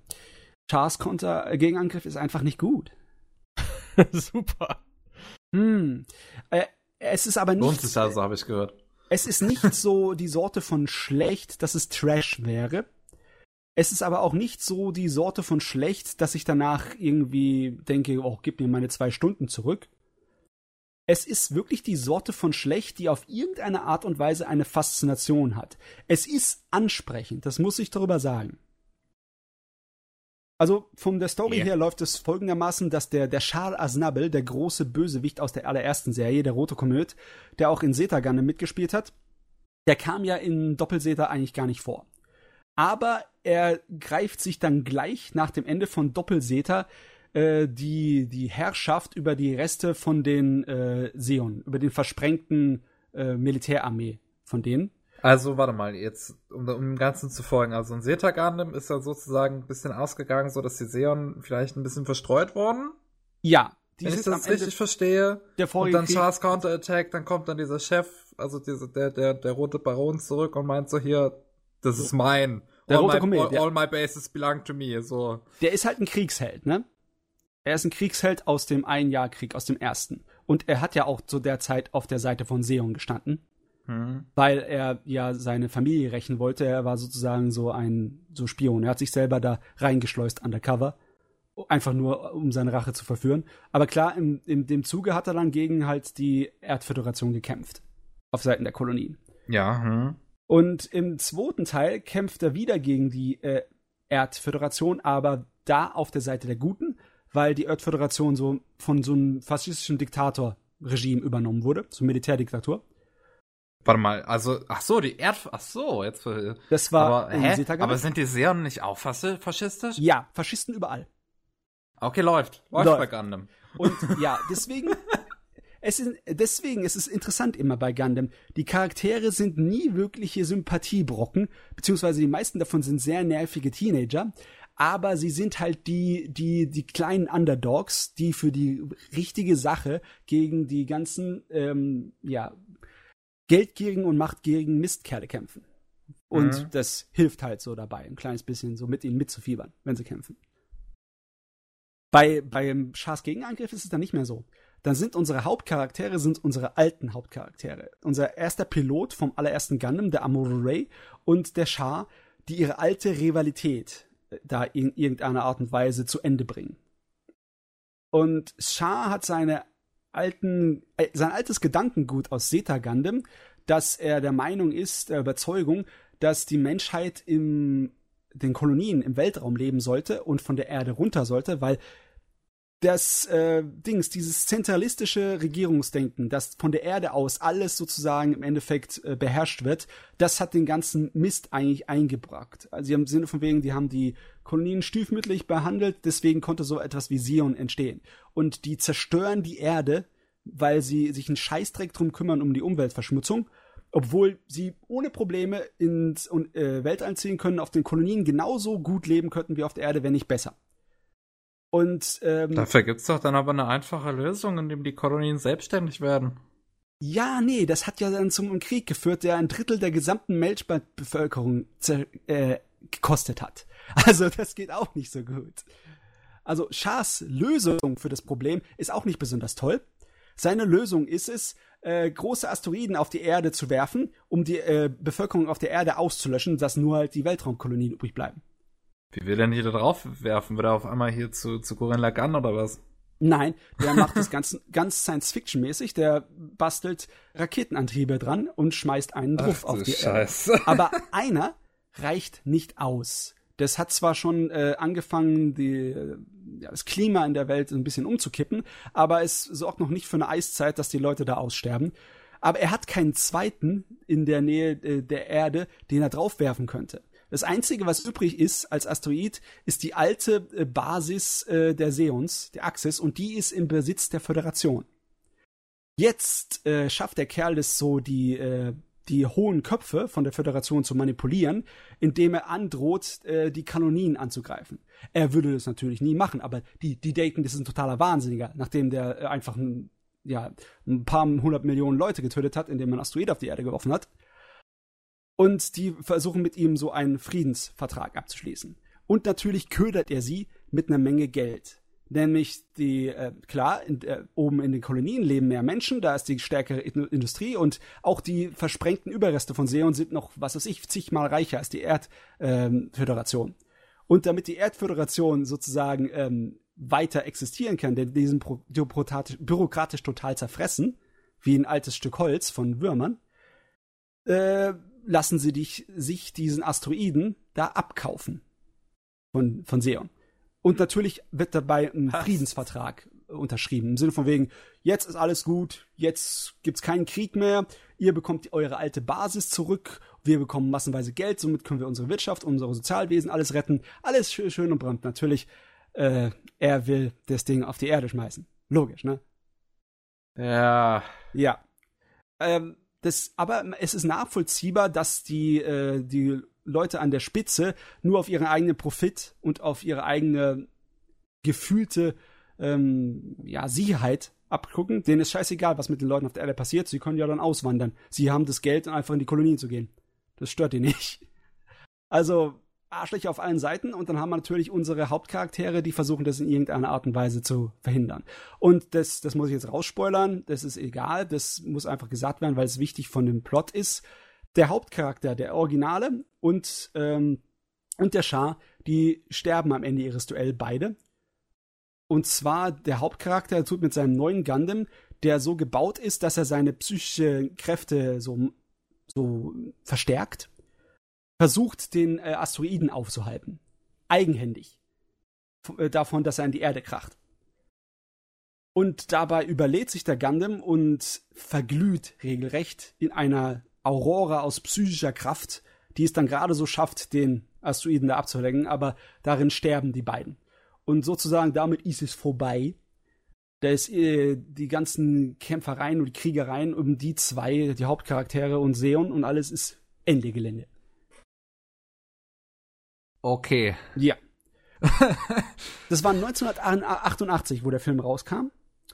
Und dann hat es bis Unicorn gedauert, bis, bis äh, irgendwas im Hauptoriginal-Story-Bereich nach vorne rangegangen wird. Nebengeschichten und äh, Vorgeschichten sind da schon noch gelaufen. Ich meine, War in the Pocket ist eine Nebengeschichte. Die ist 89 rausgekommen und ähm, Stardust Memories ist eine Vorgeschichte zu Zeta Gundam, die ist 91 rausgekommen. Das sind aber alles nur OVAs. FMS-Team. Ja, ja, das ist auch eine Nebengeschichte, stimmt. Ja. Aber das alles OVA-Form und, oder, ja, noch nicht mal Kinofilme waren es. Also richtige Serien, die das Originaluniversum weitergeführt haben, kamen dann erst 10, 12, 20, über 20 Jahre später. Ja. da war jetzt mal für eine lange Weile war Schluss mit Gundam. Und also ich finde auch, das ist so ziemlich da, wo ich vorerst mal einen Schlussstrich ziehe für Gundam, denn ich habe genug davon geguckt. Aber eins muss ich über den Film sagen. Der Film hat zwei komische Dinge. Eigentlich wüsste man meinen, es geht um unsere beiden Original-Rivalen, ne? Um den Amuro und den Shah und wie sie dann auf irgendeiner Weise ihr letztes Gefecht haben. Ich habe euch mal einen kleinen Link zu Sakagaboro reingehauen, damit ja. ihr seht, wie verdammt gut das Ding aussieht für 1988. Ist ein komplett anderer Animations- und Zeichenstil wie zum Beispiel Akira, der es im selben Jahr war, aber es sieht trotzdem sehr sahne aus. Das ist richtig äh, für Leute, die Weltraumschlachten lieben. Da gibt's sehr, sehr viele und sehr, sehr lange Weltraumschlachten mit sehr vielen Explosionen. Ist absolut herrlich. Aber ja, das, das sieht nicht, ziemlich gut aus. Das ist leider Gottes nicht unbedingt der Hauptaugenmerk von dem Film.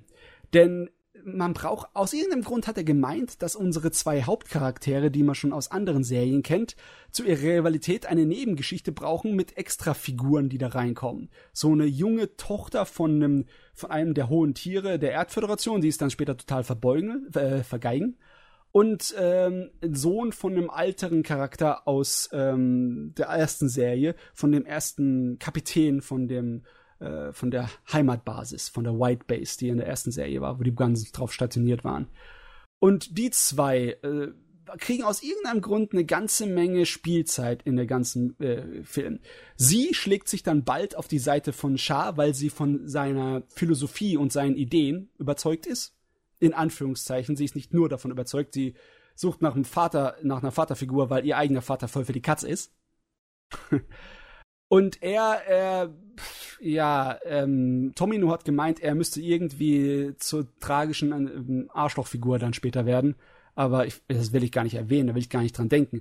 Auf jeden Fall, die zwei äh, sind unglaublich unattraktive, nervige Teenager, die so ganz nah an so äh, geistigen, problematischen Status sind, von der Art und Weise, sich wie sie verhandeln.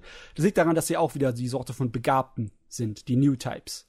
Und äh, der Schar nutzt es natürlich gnadenlos aus und wird, tut sich gleich das junge Mädel, das sich auf seine Seite schlägt, als Waffe benutzen. Da haben wir schon wieder das typische alte Thema, der Kindersoldat, der mit irgendwelchen Pillen oder sonst was äh, erweitert wird, damit er seine geistigen Kräfte benutzen kann äh, für den Krieg und der dann auf der Seite der Bösen steht, eigentlich nur, weil, ja, eigentlich nur, weil sie an der Figur hängt, weil sie an der Person hängt sowieso in Gundam geht es eigentlich meistens immer nur um diese interpersönlichen Beziehungen. Der eine ist verknallt in den, der andere ist verknallt in den, der eine will den haben.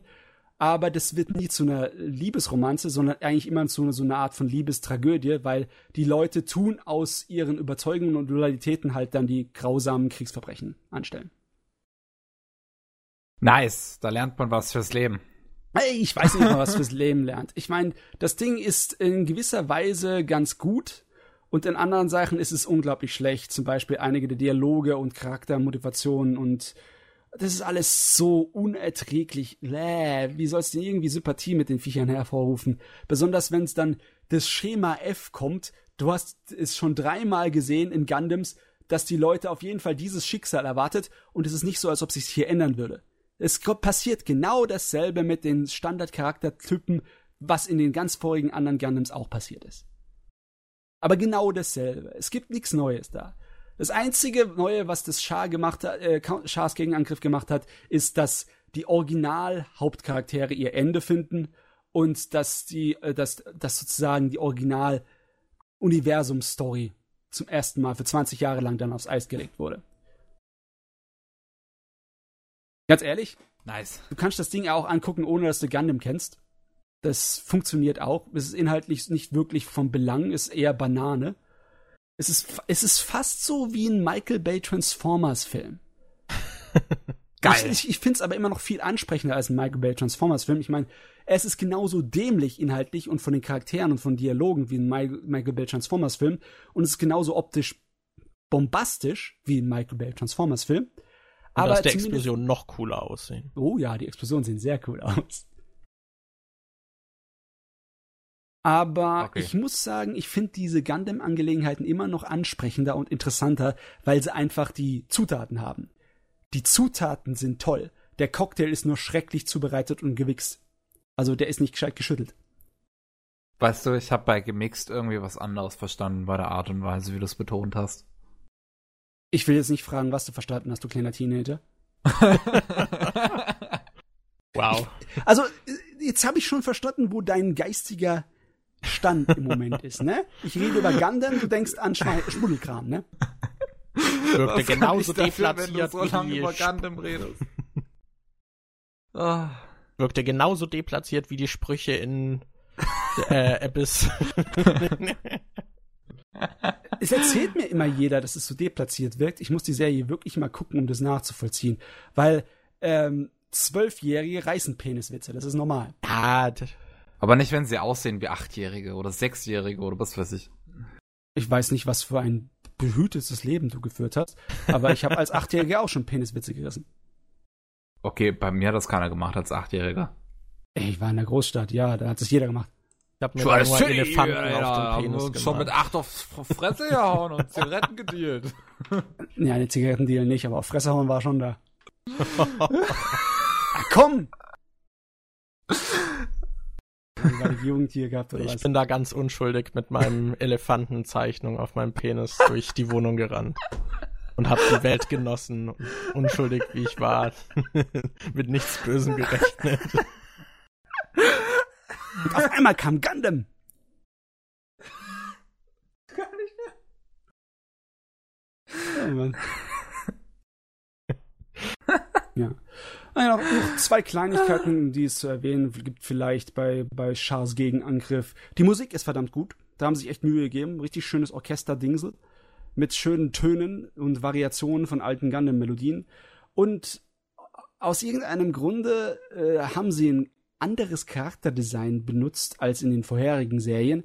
Und es ist in Ordnung, aber es wirkt auf jeden Fall nicht so gut, wie was sie davor benutzt haben. Das ist irgendwie so. Hm, es wirkt ein bisschen grob. Also im Vergleich zu den feinen Zeichnungen und Animationen für den ganzen Mecha-Kram wirkt die Art und Weise, wie die Charaktere designt sind und wie sie, ja, die, wie sie animiert sind, wie sie schauspielern, ähm, gar nicht so überzeugend. Da war das in den Fernsehserien davor besser. Okay. Aber naja, es könnte Schlimmeres gehen. Es ist wahrscheinlich nur, es ist nur eine Kleinigkeit. Äh, größtenteils ist das Ding halt optisch absolut so richtig schöne Farben und richtig schöne Gebums. Und nicht nur diese dauernden, flüssigen Animationen wie in F91, in dem anderen Kinofilm, der zwei, zwei drei Jahre später kam, sondern das hat auch so richtige Suckuba-Szenen, wo du richtig dir denkst, Mann, war das geil, wenn sie bestimmte Animationen so unglaublich beschleunigen, dass du es gerade so mit deinem Auge noch verfilmen, äh, verfolgen kannst und dann wieder abbremsen. So richtig feines Zeugs ist da drin. Alles klar. Es wäre gut. Geht auf Sakugaboro und guckt euch das an. Ihr braucht den Film nicht angucken, ihr braucht nur die guten Szenen zu sehen. ja, ich meine, wer guckt sich das schon an, wenn er nicht schon die Sachen davor geguckt hat? Und wenn er die Sachen davor geguckt hat und dann noch weiter gucken will, dann hat er Interesse an Gundam. Ja, und dann guckt er sich sowieso an. Ja, gut. Ja, gut. Ja, das war, oder? Ja, ja. Na gut. So, aus den 80er Jahren raus. Und dann bin Endlich. ich, habe ich noch etwas geguckt, was ich äh, leider nicht so gemocht habe. Und ich war, ich habe versucht, das äh, neue Voltron von Netflix zu schauen. Echt? Warum hast du das? Äh, wie weit hast du geguckt? Ich habe nach Episode 8 aufhören müssen. Okay, aufhören? Warum das denn? Es war einfach überhaupt nicht mein Ding. Also, ja, die erste Staffel ist noch ein bisschen kindisch, das stimmt. Äh, also kindisch war sie auch, ja. Ähm, ehrlich gesagt, die ersten zwei Episoden fand ich anstrengend, aber dann wurde es ziemlich schnell besser. Ich habe ja. eigentlich, äh, es, eigentlich war es für mich direkt auf dem Kurs zu Serie, die man mal gucken kann. Ja. Aber dann irgendwie so ab Episode 6, 7 und 8, das, die, die, waren, die fand ich alle so schrecklich. Sowohl inhaltlich als auch von Dialogen, als auch von den Charakteren, Gar als auch von den ganzen, äh, wie heißt es nochmal, diesen ähm, Autorengriffen, wo man richtig merkt, oh, da müssen wir jetzt etwas reinwerfen, um irgendwie den Plot voranzutreiben. Das war für mich offensichtlich, besonders in Episode 8. Ich weiß nicht, ob du dich daran erinnerst, da waren sie auf diesem, diesem lebenden Planeten, diesem Balmera, ähm, ich erinnere mich jetzt nicht unbedingt dran. Was war das?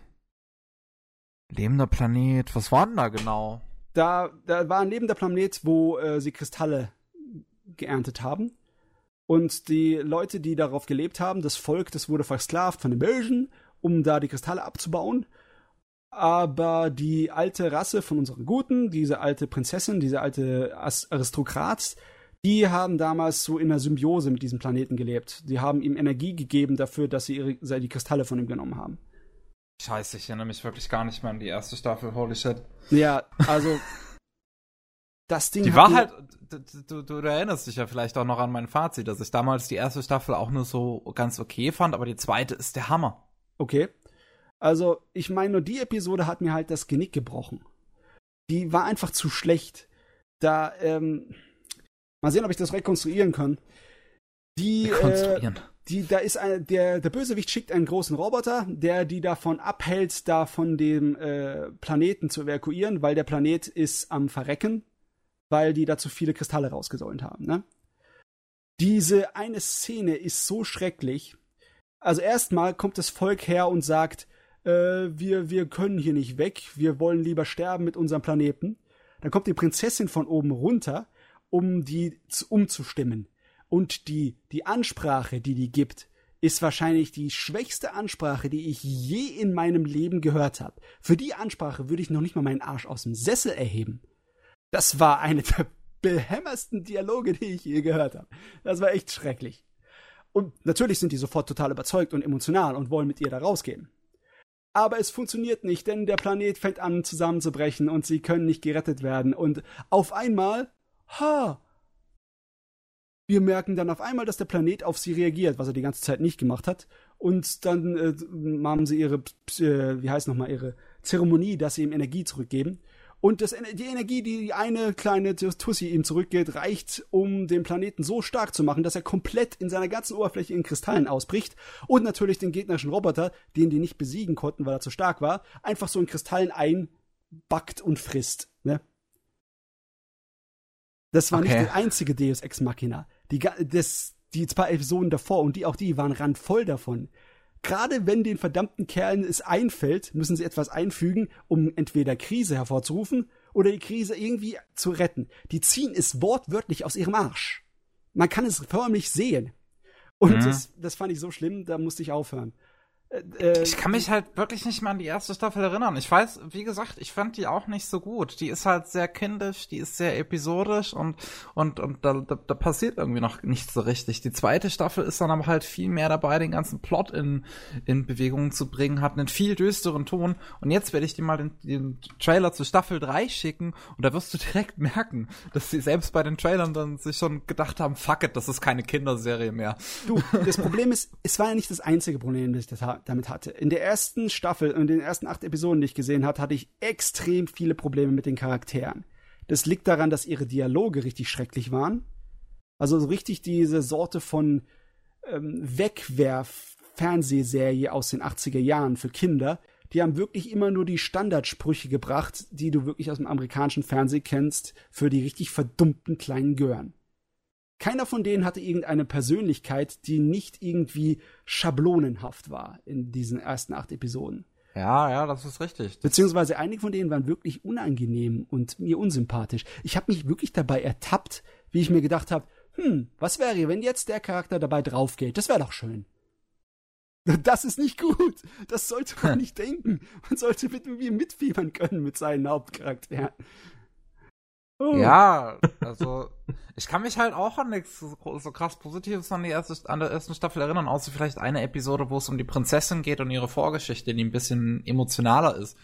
Aber ansonsten oh. weiß ich nicht mehr, was da passiert ist. Ich weiß nicht, mit der Prinzessin, glaube ich, habe ich einen meiner größten Probleme gehabt. Die war mir aus irgendeinem Grund sehr unsympathisch. Ich weiß es nicht mehr genau. Warum? Ja, die ist ein bisschen engstirnig. Ansonsten weiß, fand ich die jetzt, glaube ich, nicht so unsympathisch. Keine Ahnung. Also ich muss jetzt mal auf Staffel 3 und 4 irgendwann schauen. Also die ja ne? innerhalb von zwei Monaten getrennt voneinander rauskamen. Erst Staffel Au. 3 irgendwie im August und Staffel 4 einfach direkt im Oktober. Ja, volle Power, ne? ja. Was machen die Typen, Mann? also ich glaube, ich hatte einfach mehr Probleme damit, wenn sie irgendwie versuchen, in Dialogen oder in Handlungen so nebenbei albernes Zeugs reinzubringen, um es aufzulockern. Ich meine, der, äh, der Diener von der Prinzessin, der hat mich am meisten gestört, wenn der dann auf irgendwie alberne Fratzen zieht und hin und her. Ja, gut, der ist die ganze Zeit nur so, der hat irgendwie das, keinen ernsten Aspekt. Das ist irgendwie, das, das fand ich manchmal sehr unpassend. Das, äh, aber was, was mich auch ein bisschen gestört hat, das Optische.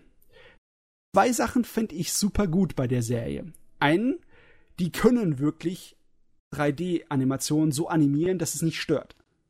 Und zum anderen, diese ganz, ganz seltenen, ganz, ganz kleinen, nur wenige Sekunden gehenden äh, Animationssequenzen, wenn, wenn da so richtig so das Sakuga-Feeling hochkommt, wo äh, zum Beispiel äh, sie auf eine Art von Schwarz-Weiß, so skizzenmäßige Stil umwandeln, wo sie ihre Spezialkräfte und Waffen benutzen.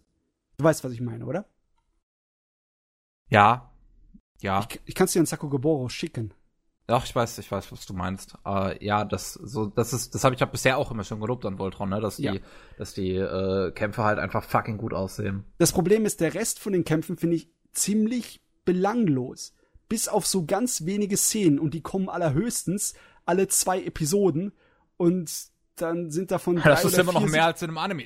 ja, das sind drei oder vier Sekunden davon da zu sehen. Und ja, das ist immer noch ist mehr als in einem Anime. Das ist nicht mehr als in einem Doch. Anime. Doch. Verdammt doch mal, Gundam kommt jede Episode in Kampf und fast jede Episode ist mindestens eine einzige Sakuga-Szene drin. Also, es ist, also. Nee, Folgendes muss ich sagen. Das ist doch dasselbe Team, das Last Airbender und Korra gemacht hat, oder? Auf jeden Fall Korra.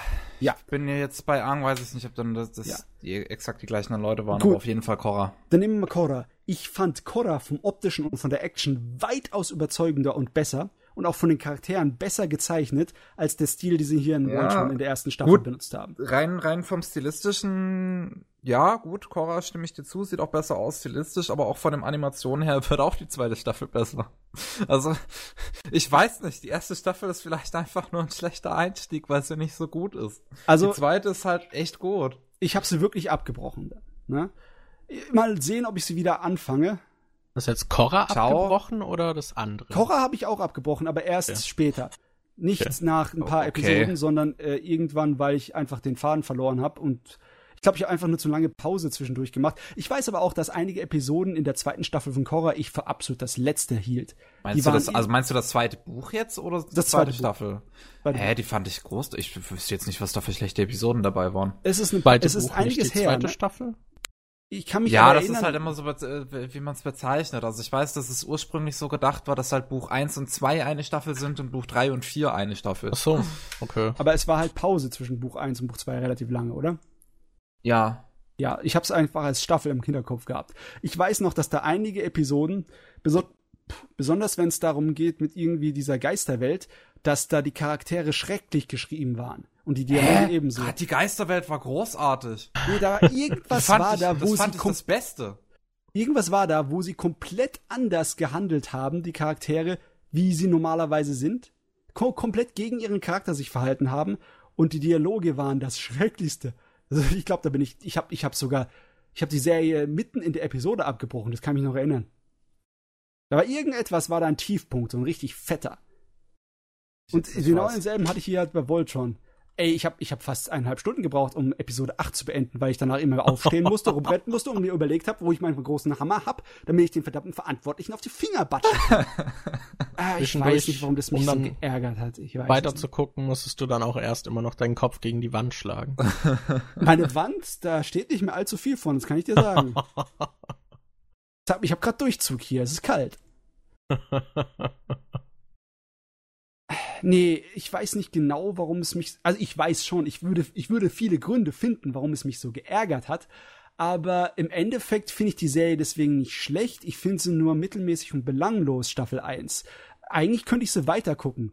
Aber aus irgendeinem Grund ist es mir in die falsche Röhre gekommen. Es ist irgendwie, ja, hab mich auf den Fuß erwischt, wo ich mit sowas gerade nicht auf gut per Du bin, mit solcher Qualität. Ha. Also ich finde Voltron super ich mache ein paar Tage Pause und dann versuche ich Staffel 1 zu Ende zu führen. Notfalls mit Gewalt. Wann, wann, die, ich glaube, der, der Episode 9 kannst du jetzt einfach überspringen und dann 10, nee, oder 11, 12 und 13 oder so gucken. Ich glaube, die erste Staffel hatte 13 Folgen, wenn ja, ich mich ich richtig glaub, erinnere. Ich glaube, die letzten paar Folgen waren halt dann der Mainplot, die ja. halt quasi die zweite Staffel in Gang setzen. So, wie ich das richtig sehe, auf Netflix ist Episode 9 geht um die Prinzessin. Ja, die werde ich wahrscheinlich überspringen. Die Frau geht mir auf den Sack. ah ja, das ist dann die äh, diese diese eher emotionalere Folge, die so ein bisschen ihre Hintergrundgeschichte beleuchtet. Mal sehen, ich gebe ihr eine Chance. Eine einzige. Nee. Gut, okay. Genug davon.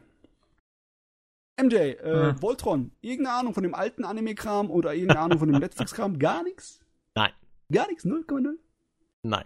Riesige äh, Raubtier-Katzen-Roboter, die sich zusammenfügen zu einem großen Roboter? Also ja, Bilder vielleicht gesehen, aber halt inhaltlich gar keine Ahnung. Nee. Okay. Ja. Da haben wir jetzt eine ganze Menge geschwatzt und dich ein bisschen im Dunkeln gelassen, ne? Aber es oh, ist, kein, es ist schon okay. es ist keine komplexe Story. Es ist absolut le banal Deluxe, ne? Böses Imperium also die übernimmt die Galaxis. Staffel ist schon also die, die ist schon etwas etwas etwas düster, etwas größere Story, etwas Ja, nee, äh, aber um den Leuten zu erklären, wo es um Voltron geht. Das ist banal. Großes, äh, böses Imperium, das die Galaxis übernehmen will und dann die Voltron-Roboter, die von fünf Auserwählten gefunden werden, die dann sie, ja, damit zusammen einen Roboter bilden und den Gegner bekämpfen. Tada! Okay, Nachvollziehbar? Ja, dann weiß ich ja, jetzt das, Bescheid. Das, das, das, das, ist die Story, ja. ja. Aber ich sehe ich seh gerade noch, dass Staffel 3 und 4 ja tatsächlich kürzer sind und wahrscheinlich das deswegen ja. so zustande kam.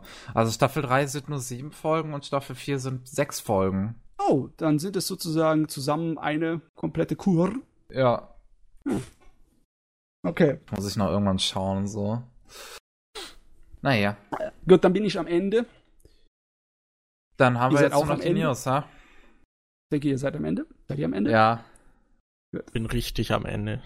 Nein. Alles klar, dann gehen wir schnell zu den Nachrichten. Da war nicht allzu viel Interessantes, das ich rausgeschrieben habe. Also, beziehungsweise mich hat nicht so viel angesprungen, dick bei den Nachrichten. Den 26. Shinchan-Film, den haben wir schon erwähnt, nicht wahr? Ja, anscheinend soll. Äh, aus Versehen habe ich den anscheinend erwähnt. Ja. Alles gespoilert. Anscheinend soll es dann um irgendwelchen Kung-Fu-Gedöns gehen, was ich, was ich immer toll finde. Von mir aus kann Shinchan auf alles Parodie machen. Das funktioniert immer. Shinchan altert auch nicht, oder? Der bleibt nö, immer nö, der Junge. Absolut unmöglich. Absolut unmöglich. Ja. Entwickelt er sich charakterlich denn weiter oder bleibt es auch total? das, das, hast du gerade nicht ernsthaft gefragt. Sagen wir es so, als ich die Frage formuliert habe, habe ich mir die Antwort schon gedacht. ich, ich wollte trotzdem noch sicher gehen. Ich meine, wenn es so viel gibt und es so lang läuft, könnte es ja sein. Hast du schon mal Pokémon gesehen? ja, ja, aber da wird Ash ja irgendwie zumindest so in neue Situationen geworfen und er sieht auch nicht mehr aus wie Ash. Und keine Ahnung weiß nicht, ich habe auch nicht in die neuen Staffeln Pokémon geguckt, aber ich kann mir zumindest vorstellen, dass er Sun und Moon gucken. vielleicht eine andere anderen Charakter hat oder so. I don't ja, know. Aber das ist doch auch ein anderes Biest, oder? Das ist eine ganz andere Sorte von Serie. Ne? Ja, ja reden wir weiter. Los, kommen jetzt die News. Genau, ja. hau raus. Gut. Es soll ein weiter Anime für Grand Blue Fantasy produziert werden. Das ist angeblich in Arbeit. Der letzte Grand Blue Fantasy Anime, der war ja optisch sehr, sehr knacke. Sehr gut. Inhaltlich fand ich ihn ziemlich mittelmäßig bis mies. Aber optisch war der so toll gezeichnet und animiert. ich weiß jetzt nicht, wie die Art und Weise von den Nach die Nachricht war sehr, sehr vorsichtig die Worte gewählt. Also es hieß wirklich, es soll ein neuer Anime produziert werden, nicht unbedingt ein Nachfolger. Ich muss dazu sagen, ich habe die jetzige Anime-Staffel nicht geguckt komplett zu Ende. Deswegen weiß ich nicht, ob die abgeschlossen ist. Weiß ich auch nicht, keine Ahnung. Ich habe auch keine Ahnung, ob das ein Remake wird oder einfach nur eine Verfilmung von einer anderen Geschichte in dem Universum. Da bin ich leider überfragt, so viele Informationen hatten wir noch nicht. Okay, Aber dann weiter. Werden muss es. Dann ein neuer Kawamori Anime, der gute alte Mecha-Designer. Der ist nicht unbedingt so beliebt in letzter Zeit, weil wahrscheinlich wegen Makros Delta. Das war nicht so toll. Und es heißt Pandora, Du Sinki Pandora. Ist für Frühling 2018 angekündigt. Ist anscheinend wieder mal ein bisschen so, äh, Erde erlebt Katastrophe und im postapokalyptischen müssen die Menschen sich gegen irgendwelche mutierten Monster behaupten. Das machen sie mit Mechas. Also, let's go. Ja. Läuft. Ja. Mach ich auch immer. Ähm, dann soll ein neuer Anime kommen für Fist of the Blue Sky. Das ist eine lustige Angelegenheit. Fist of the Blue Sky ist ein Manga, der der Nachfolger ist zu Fist of the North Star, ist aber eine Vorgeschichte. Spielt vor dem Zweiten Weltkrieg. Und ich denke mal, ich habe das Problem mit dem Anime und Manga, das ich damals hatte, ist ewig her, dass ich das Ding gelesen und geguckt habe. ist, dass wenn du aus Fist of the North Star dieses Mad Max-mäßige rausnimmst, wird's für mich viel uninteressanter. Und wodurch wird das ah. ersetzt? Ähm, Durch einen Lehrer. Ja, einen Lehrer, der im Vor, äh, also im Asia, in Asien vor dem Zweiten Weltkrieg als so Lehrer und großer Kampfsportmeister sich da irgendwie verdingt. Okay. Und der gerät natürlich auch mit Bösen aneinander. Und Mafia und Zeugs. Ja, ja klingt jetzt grundlegend erstmal nicht so uninteressanter als das andere, ja. ja. Nicht so interessant wie in Mad Max mit explodierenden Köpfen. Aber wer weiß, vielleicht machen sie ja was draus. Also ich muss sagen, der Anime dazu, da habe ich nicht mehr als zwei Episoden oder so geguckt, der war nämlich nicht gut. Der okay. war wirklich nicht gut. Und ja, hoffentlich wird der neue etwas besser. Das, also, das wäre zumindest. Also, ich habe nichts dagegen gegen Kung-Fu-Anime. Kommt her damit. Kann ich von mir aus noch einige mehr haben. Gut, äh, dann gibt es neue Trailer zu ganz heiß erwarteten Animes, wie zum Beispiel den neue Full Metal Panic Staffel, das Invisible Victory. Bei dem Trailer muss ich sagen, der sieht sehr gut aus und der sieht auch sehr getreu aus der Qualität und Animations- und Zeichenstil, den man gewohnt ist von Full Metal Panic. Und mit gewohnt meine ich eigentlich die, äh, was Kyoto Animation bei Full Metal Panic gemacht hat, und zwar die, die zwei weiterfolgenden Staffeln. Die erste war ja von Gonzo. Sah zwar auch schon gut aus, aber äh, Kyoto Animation hat mit äh, Second Rate definitiv optisch das bessere Werk abgeliefert. Und was die jetzt da gezeigt haben in dem Trailer, sieht eher aus wie Second Rate von der Quali. Was ich gut finde. Alles klar. Sehr gut. Dann ein neuer Trailer zu Record of Guncrest War. Also vom selben Regisseur wie, äh, selben Autor wie Record of Lotus War. Und da bin ich ein kleines bisschen so vorsichtig. Weil es sieht zwar gut aus, gut animiert und gut gezeichnet, aber einige von den Designs wirken nicht so wirklich die klassische Schwert- und Magie-Fantasie, sondern eher wie so moderne JRPG oder Paralleluniversums Rollenspiel-Outfits. Und das, das finde ich passt überhaupt nicht. Weil das ist ein klassisches Fantasy-Rollenspielgedöns. Nichts mit Parallelwelt, nichts mit Leuten, die irgendwohin versetzt wurden aus der modernen, sondern wirklich alte Ritter und Zauberinnen und Elfen und Zwerge und Gedönse. Und ja, es sieht auf den ersten Blick ganz in Ordnung aus, aber einige von den Designs und Outfits, die, die passen irgendwie gar nicht. Das ist das Zeugs, das du direkt, also die Sorte von Rüstung, die man niemals tragen würde in solchen Situationen. Ihr versteht, was ich meine, ne?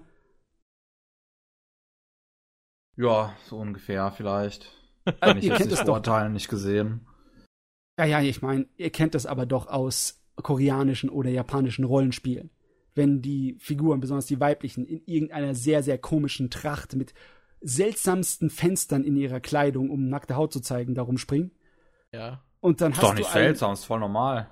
Ja, voll normal, voll normal, mein Arsch. Das sind halt Gals. Und dann hast du eine klassische Fantasy-Sache aller äh, Herr der Ringe, wo der Hauptcharakter auch eher so ein klassisches Fantasy-Outfit hat und dann kommt so eine Tussi daher und der nächste Charakter ist wieder normal Fantasy-mäßig angekleideter und der weiter, der, der, der, dritte Charakter, der dritte Charakter ist dann auf einmal einer in so einem Anzug, in einem Smoking. Und ich glaube, das hat irgendwie so eine Art von Charakteridentitätskrise. Das ist okay, ein bisschen Schizo. Sehr beliebig irgendwie zusammengewürfelt. Ja, es scheint ein bisschen Schizo auf mich zu sein. Schauen wir erstmal, okay. bis es rauskommt. Aber es sieht auf den ersten Blick nicht so toll aus. Dann, ähm, der Titel für Miyazakis nächsten Film steht fest. Ähm, ich sag nächsten Film, aber wahrscheinlich wird es sein letzter Film, weil der Mann wird einfach zu alt. Äh, Bist du dir sicher, dass es sein letzter Film wird? Äh, äh, das weiß man bei ihm nie. Ja. Deswegen sagen wir erstmal nächsten Film. Und zwar er hat sich nach einem äh, Bildungsroman, einem japanischen von 1937, den Titel genommen, Kimitachi wa do ikiruka. Oder im Englischen How do you live? Ja, gar und nicht. Das ist ein Roman, wo es eigentlich nur um die äh, geistige Entwicklung und Reife von äh, der Hauptcharakter, vom Hauptcharakter geht. Und er hat uns gesagt, dass dieser Roman angeblich für den Charakter seines äh, neuen Films ganz, ganz, ganz wichtig ist. Also wird das wahrscheinlich sein neuer Film auch so eine Art von Bildungsroman-mäßige Angelegenheit, wo okay. der Hauptcharakter irgendwie erwachsen werden muss. Dann, äh, das ist nicht unbedingt Anime, aber ich muss es irgendwie erwähnen, weil es lustig ist. Es soll eine Realfilm- und TV-Serienproduktion für Contra in, Produ äh, in China anlaufen. Okay. Für das Nintendo-Spiel Contra. Ja, das Kennst sagt mir was. Ja, ja, ja. ja doch. Contra das ist nicht sogar auch, von ja. Deutschen entwickelt? Nein. Was Contra? Nee, nee, ist japanisch. Was war ja, dann Contra dieses deutsche dieses... Pendant? Es gab doch eins, was darauf dann basiert ist. Turrican? Ja, genau, Turrican meine ich. Genau. Ja, Turrican hat aber von so gut wie allem geklaut. Von Metroid okay. eine Menge. Ne? nee, Turrican ja. war zu sagen, war schon ein kleiner Liebesbrief an eine ganze Menge Jump'n'Run und Ballerspielchen aus Japan. Besonders von Nintendo. Ja, ja, aber das war später. Nee, ich fand das cool, weil Contra hat ja aus den 80er Jahren den ganzen Actionfilm-Gedöns aus Amerika irgendwie abgekottelt. Ne? Da kamen wie Predator und Aliens und Terminator und die, die muskelbepackten Helden mit äh, Kopfband äh, und mit äh, Schminke, mit so Tarnschminke und ihren großen Knarren. Das war ja Contra, ne? und jetzt äh, wollen sie das zu einem Realfilm in China produzieren und das ist irgendwie sehr schräg in meinem Kopf ja, ich frage mich immer, wie man auf die Idee kommt, dann sich an so einer Marke, die halt so alt ist, auch irgendwie immer zu bedienen. Die ja. jetzt wahrscheinlich auch nicht mehr so präsent bei Leuten ist und präsent die sich jetzt nicht. auch, auch nicht für ihre krasse Story oder so auszeichnet. Nee, nee, nicht wirklich. Da sind Aliens, wir gehen und schießen sie über den Haufen. ja, es, hm, machen wir dazu einen Realfilm. ja, und eine Realfilmserie. Muss sein. Gut. Okay. Ja. Dann äh, haben wir letztens äh, angesprochen, dass Under the Dog äh, noch weitere Kickstarter-Pläne hat. Die haben sie jetzt angefangen. Und zwar haben sie einen neuen Kickstarter gestartet für einen Kurzfilm und ein Musikvideo, beides Realfilm mit äh, Schauspielern. Und die äh, haben ein Ziel von 50.000 Dollar bis 17. November. Da bin ich echt mal gespannt, ob das funktioniert. Aha. Also die versuchen alles aus dem Media-Mix irgendwie auszunutzen bei Under the Dog. Ja, das wird wahrscheinlich nichts. Kevin hat keine Hoffnung und kein Vertrauen mehr in Under the Dog. Ja, ich hab's immer noch nicht gesehen. Keine Ahnung. Es ist, es ist in Ordnung. Es ist durchschnittlich. Okay, warte mal, das habe ich, das habe ich, das habe ich, das habe ich. Äh, äh, äh, äh, ja, dann noch eine Kleinigkeit. Äh, ist eigentlich nur eine Nebenangelegenheit, aber Netflix hat angekündigt, dass es äh, im 2018 bei mittlerweile 30 neuen Animes bei der Produktion zu, dabei steuert. Dazu steuert. Ja, ist auch, ist auch eine kluge Idee, weil die haben, Netflix hat sich ja bisher ähm, sehr, sehr viel Ruhm eingefangen mit Anime, ne? Also hat sich ja keiner beschwert oder so bei Little Witch Academia oder so. Es hat sich auch kein Mensch beschwert, dass Kake Gurui erst nächstes Jahr kommt. Nein, macht keiner. Netflix hat sehr viel Ruhm mit Anime jetzt bereits geerntet. Das ist. ja, die sollen sich lieber auf Realverfilmungen verlassen von also da, da hauen sie auch rein. Ich meine, äh, sie behaupten zumindest, dass sie äh, im Laufe von 2018 ihr eigenproduziertes Zeug so weit aufstocken, dass sie dann irgendwie bald bei 50-50 sind. Weißt du? 50% nur von Netflix produzierten und 50% eingekauft. Hm. Hm, also. Klingt ambitioniert. Also die wollen auf jeden Fall eine ganze Menge von dem Schotter, den sie machen, wieder investieren. Und bei 30 Anime-Produktionen mischen sie halt mit. Behaupten sie. Das ist. Puh, okay. Ja. Ja. Gut, das waren die Nachrichten. Okay, dann noch ein bisschen was, was ich übrig habe. Date Live bekommt eine neue Staffel. Geil. Warum auch immer. Endlich. Ja. Darauf habe ich gewartet. Da, da. wir haben darauf, ich wir freue haben mich darauf sehr. gewartet, dass unser 0815 Harem endlich seine Fortsetzung bekommt. Ja, geil. Äh, Professor Layton bekommt einen Zwei-Kur-Anime nächstes Jahr. Ein was Anime? Ein, ein Zwei-Kur-Anime, also 26 Folgen. Ah, okay. Professor Layton nächstes Jahr als Anime. Serie. Das hatten wir schon mal erwähnt, aber ich bin jetzt richtig Echt? froh, dass er 26 bekommt. Ja. Also das, das 26, mit den 26, das war neu, die 26 Episoden. Das macht mich okay. glücklich.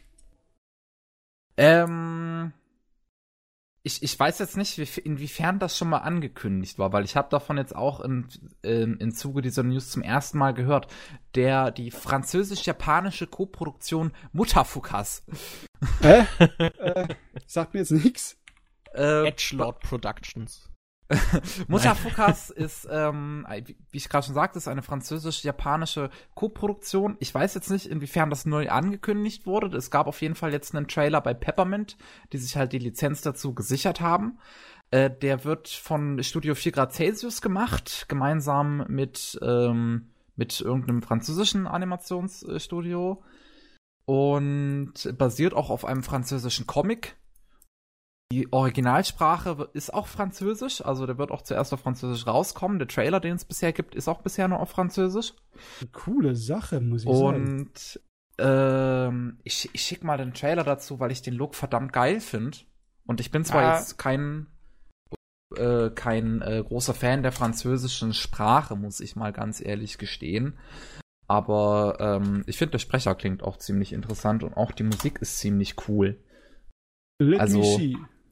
Ähm, ist ein recht interessantes Projekt, auf jeden Fall. ist ein interessanter Name, muss ich sagen. Der Titel ist. Ja, Mutterfokasse. hey. Ist auf jeden Fall ein recht beliebter Comic in, in Frankreich. Also, oh, das sieht gut aus. Ach, Mann, Studio 4 Grad Celsius können so super toll sein. Warum haben die Berserk-Filmtrilogie, warum konnte die nicht besser sein? Also im Vergleich zu dem, was 4 Grad Celsius davor und danach gemacht hat, ist einfach, es wirkt einfach, als hätten sie da sich nicht früh Mühe gegeben. Dabei ist es ein kleines Studio, das mehr seinen eigenen Stil hat und seine eigenen Hauptmännern. Hm. Ja, und dann halt so eine Serie wie Mutafokas macht. Aber echt, ja. ja. Die waren immer schon so geil mit ihren experimentellen Zeugs. Vielleicht liegt es ihnen einfach viel, viel besser. Jo, äh, auf jeden Fall dann, wo wir schon bei Kase sind und späte Veröffentlichung, die zweite Staffel von Alt Noir Zero soll jetzt demnächst endlich mal rauskommen. Im Februar 2018 soll es dann soweit sein, dass irgendwie, ich glaube, jetzt drei Jahre nach der ersten Staffel auch mal die zweite nach Deutschland kommt. Hm, hoffentlich. Aber die war eh nicht so gut. ich, hoffentlich kümmert sich irgend noch jemand darum. Obwohl, ja, wer kauft denn das sowieso außer ein Fan? Ja. Ich meine, Mecca ist Nische, oder? Ich weiß nicht, wie es damit in Deutschland aussieht. Keine Ahnung. Ich habe irgendwie so das Gefühl, dass Mecca Nische ist. Das macht mich traurig. okay. ähm, ja, die zweite Staffel war eh nicht so gut. Ganz, ganz viel verschwendetes Potenzial. Ähm, Major Second.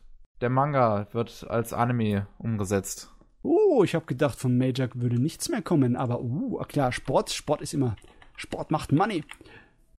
Ja, das hat ja nicht schon irgendwie genug Anime bekommen mit, ich glaube, sechs oder sieben Staffeln. Es war auf jeden Fall einige. ja, jetzt, jetzt kommt halt noch was. Wo der Fortsetzungsmanga äh, verfilmt wird. Ähm, dann, das wundert mich, dass du das nicht erwähnt hast, Matze, weil das sieht ziemlich hm? interessant aus. Äh, ein neuer Original. Und zwar Megalobox. Megalobox sagt mir gar nichts davon noch nicht gehört, dann schicke ich davon auch mal den Trailer. Ähm, der zeigt zwar noch nicht viel, aber das wird anscheinend ein Streetbox-Anime. Ähm, was? Ein Streetbox? Meinst du Straßenboxen? Ja, so Straßenboxen. Okay. Aber mit äh, irgendwelchen Science-Fiction-Einflüssen irgendwie. Also man sieht einen Protagonist, also man sieht eine Figur am Ende mit, ja, mit, was, ich weiß nicht, ob es einfach nur, ob die Kleidung einfach nur komisch aussieht oder ob der irgendeinen Anzug anhat also illegale Straßenkämpfe, die in Science-Fiction-Gedöns aus, aus, so hier irgendwie ausarten? Ja, eventuell. Es sieht auf jeden Fall interessant aus. Okay. TMS, alter Mai. Ich meine nächstes Jahr. Äh, Watchbox kosten, ne, unsere, unsere liebe kostenlose Plattform. Yes wo man auch Anime schauen kann, hat ein bisschen Zuwachs bekommen mit zum einen High School Fleet, warum auch immer das, und ja. ähm, Phantom World. Zwar jetzt nicht ganz so guter Anime, aber. Das ist wenigstens unterhaltsam. Ja, und Unterhaltung. Ähm, Your Name. Es gibt endlich mal News zu dem deutschen Kino-Release von Your Name. Oh, ja, macht mal ähm, hin hier. Das, das wird am, ja, voll früh. So, am 11. und 14. Januar nächsten Jahr äh, soll Your Name in 120 deutschen Kinos gezeigt werden. Ja, nicht ja, so gut, aber wenigstens bisschen, bisschen später nachdem USA irgendwie den Film schon ab April zeigte mit englischer Synchro und auch schon mehrere Wochen lang in den Kinos national lief in den USA. Ja, so zwei Termine für wahrscheinlich den, den, den, den absoluten Rekordbrecher in ganz Asien. Ja, den, dem kann man mal so zwei Termine geben, ne? Mal so ganz verspätet. Wow. Sind 120 ähm. Kinos sehr wenig? Also gibt es irgendwie ja, so einen Vergleichswert Kinos mit Silent Voice oder so? Also Silent Voice lief in 90 Kinos. Okay. Wisst ihr, was krass ist? Die Romanfassung könnt ihr jetzt schon kaufen. Auf ja. Deutsch. Richtig. oh Mann, ey. Weißt du, ich, das, das, das hatte auch einer meiner Follower, als ich dann das, was dazu geschrieben hatte, als die News dann kam, ähm, was Interessantes auch dazu gemeint, dass der oder diejenige, ich weiß es jetzt nicht, halt hoffte, dass ähm, Your Name eventuell, da es ja auch schon so riesig groß erfolgreich ist und auch viele Plattformen, die sich jetzt nicht unbedingt mit Anime beschäftigen, mal mit diesem Film auseinandergesetzt haben, ähm, dass der auch was, was Kino in Deutschland angeht, also Anime-Kino in Deutschland angeht, hätte verändern können weil ähm, ja. er, weil er ja so einen großen Hype hat und er kam ja auch immerhin bei Filminteressierten an, die jetzt nicht unbedingt äh, Anime schauen. Zumindest hm. News darum, weil es konnte ja noch keiner sehen hierzulande, ne? Aber dieselben ähm, Worte konnte man für andere Sachen in der Vergangenheit leider Gottes auch benutzen und die haben es aber auch nicht umgerissen. Auch wenn Chihiros Reise ins Zauberland da den Oscar abkassiert hat, hat das nichts umgerissen. Und auch obwohl der erste Pokémon-Film in Deutschland Millionen gemacht hat an der Kasse und kein Anime ihn bisher jetzt im deutschen Kinobereich jemals einholen konnte oder wahrscheinlich einholen wird in, in den nächsten zehn Jahren. Äh, das hat alles nichts geändert. Das ist so traurig. Ja, Your Name hätte wahrscheinlich halt einfach nochmal Schwung reinbringen können, sozusagen. Aber jetzt kommt halt Universum einfach mal anderthalb Jahre zu spät. und. Alles traurig. Ja, Übrigens, wo wir bei Pokémon waren, ähm, das läuft ja am 5. November in deutschen Kinos auch, also der neue Pokémon-Film. Ähm, du bist dran, hieß der genau. Ähm, und da, ich würde jedem mal empfehlen, der ein Sinister auch in der Nähe hat, einfach mal zu gucken, ob der da läuft, weil bei mir zum Beispiel ähm, auch, läuft er auch halt in der, in der kleineren Stadt in meiner Nähe tatsächlich in dem Kino, weswegen ich gar nicht mal reisen muss, so weit, um den mal zu sehen. Da brauche ich gar nicht nachrecherchieren. I choose you. Du, da brauche ich nicht nachrecherchieren. Ich weiß jetzt schon, dass Pokémon in mehr Kinos läuft als Name. ja, das höchstwahrscheinlich. Ähm, Bei mir läuft auch vielleicht, vielleicht Pony, der Film. vielleicht bringt der Pokémon-Film ein bisschen Schwung rein, wenn er halt auch in so vielen kleinen Kinos läuft. Mal sehen. Spricht die Hoffnung. Äh, ja, ich bin mir nicht sicher. Keine Ahnung. Es gibt neue News zu der vierten Staffel zu High School DD. Woo! Oh, geil, endlich. Ja, ähm. Habe halt tatsächlich drei Staffeln davon gesehen. das, das Interessante ist, dass ähm, das Studio gewechselt hat. Das ist jetzt nicht mehr Studio TNK, oh. sondern äh, Studio Passion. Die sind noch relativ neu und wird, hat auch gleichzeitig ein neues Character Design. Ich schieb mal den Trailer rein, weil der sieht, man, man sieht halt direkt, das sieht ganz anders aus als vorher. Ähm, ich glaube, da kann ich nichts dazu sagen. Ich weiß gar nicht, wie das Highschool DxD vorher aussah. Ich habe das nie gesehen. Hä, warum nicht? Hä? Hä? Darf man nicht verpasst Hä? haben. Hä? Hä? Was denn? Das ist doch Scryet, oder? Das ist doch die Panzerfaust aus Panzerhand aus Scryet, oder? Das sieht auf jeden Fall so aus, ja. Nein, das ist Opie Dragon. Es, es, es, es, es sieht halt anders aus und ich finde auch das neue Design gar nicht mal so schön irgendwie. Ich finde das vorherige besser. Hm. Not Na sure. Ja. Die Brüste sehen eigentlich ganz gut aus. Nein. Qualitätscheck.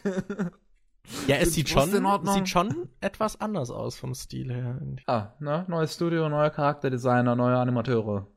Neue Leute, die die vierte Staffel jetzt machen. Beste fand ich ja seine Spezialfähigkeit, die er dann lernt, wo er dann seinen Feinden die Kleidung vom Leib. Ja, das ist großartig, ne?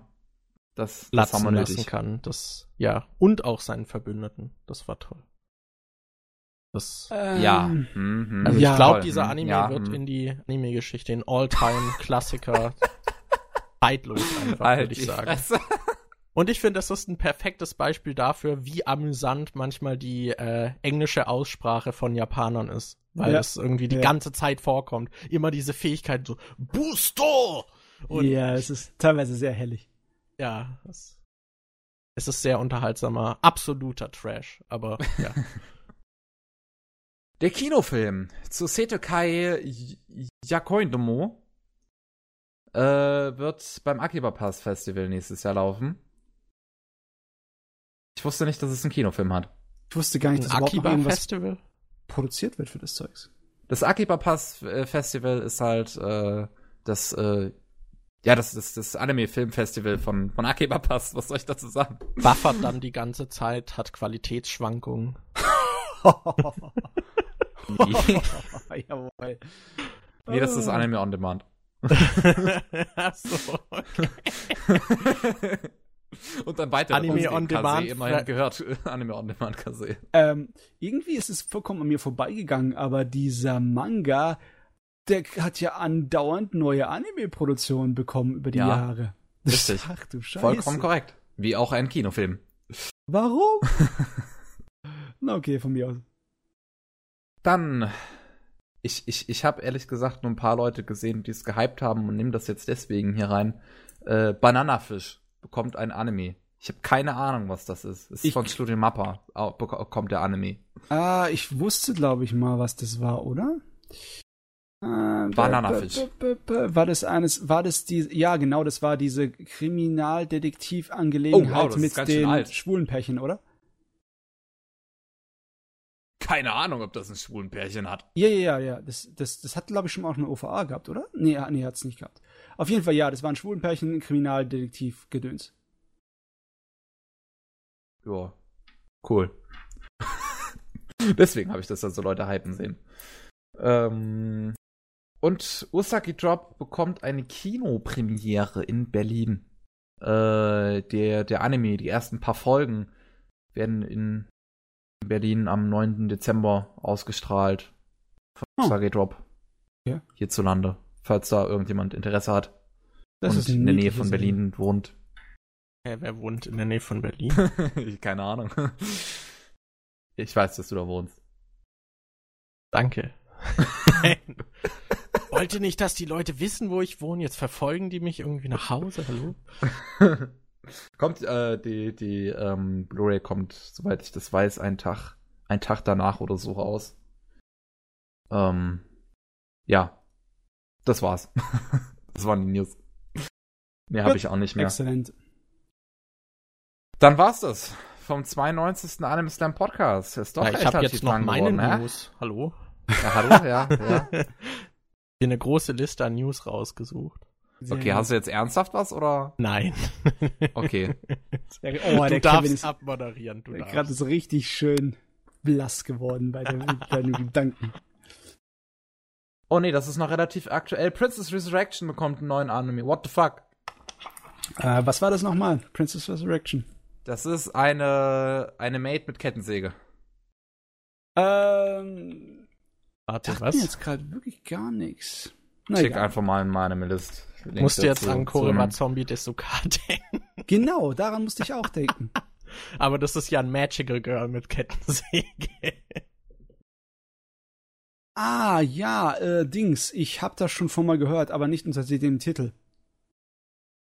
Monster ja. Princess war der Titel, unter dem ich das mal kannte. Echt? Also der englische Titel ist anscheinend Princess Resurrection. Hm. Ah, hier steht Synonyme Monster Princess und Princess Resurrection. Okay. Na egal, auf jeden Fall. Bekommt okay, auf jeden ja. Fall einen neuen Anime. Mit? Kettensäge. Nice. Ajo. Klingt gut. Gut, dann hauen wir jetzt ab. Das war der 92. Anime Slam Podcast. Ich bin müde und gehe gleich schlafen, höchstwahrscheinlich. Alter. Tschüss. Ciao. Ciao. War schön mal wieder da zu sein. Immer schön, immer gerne.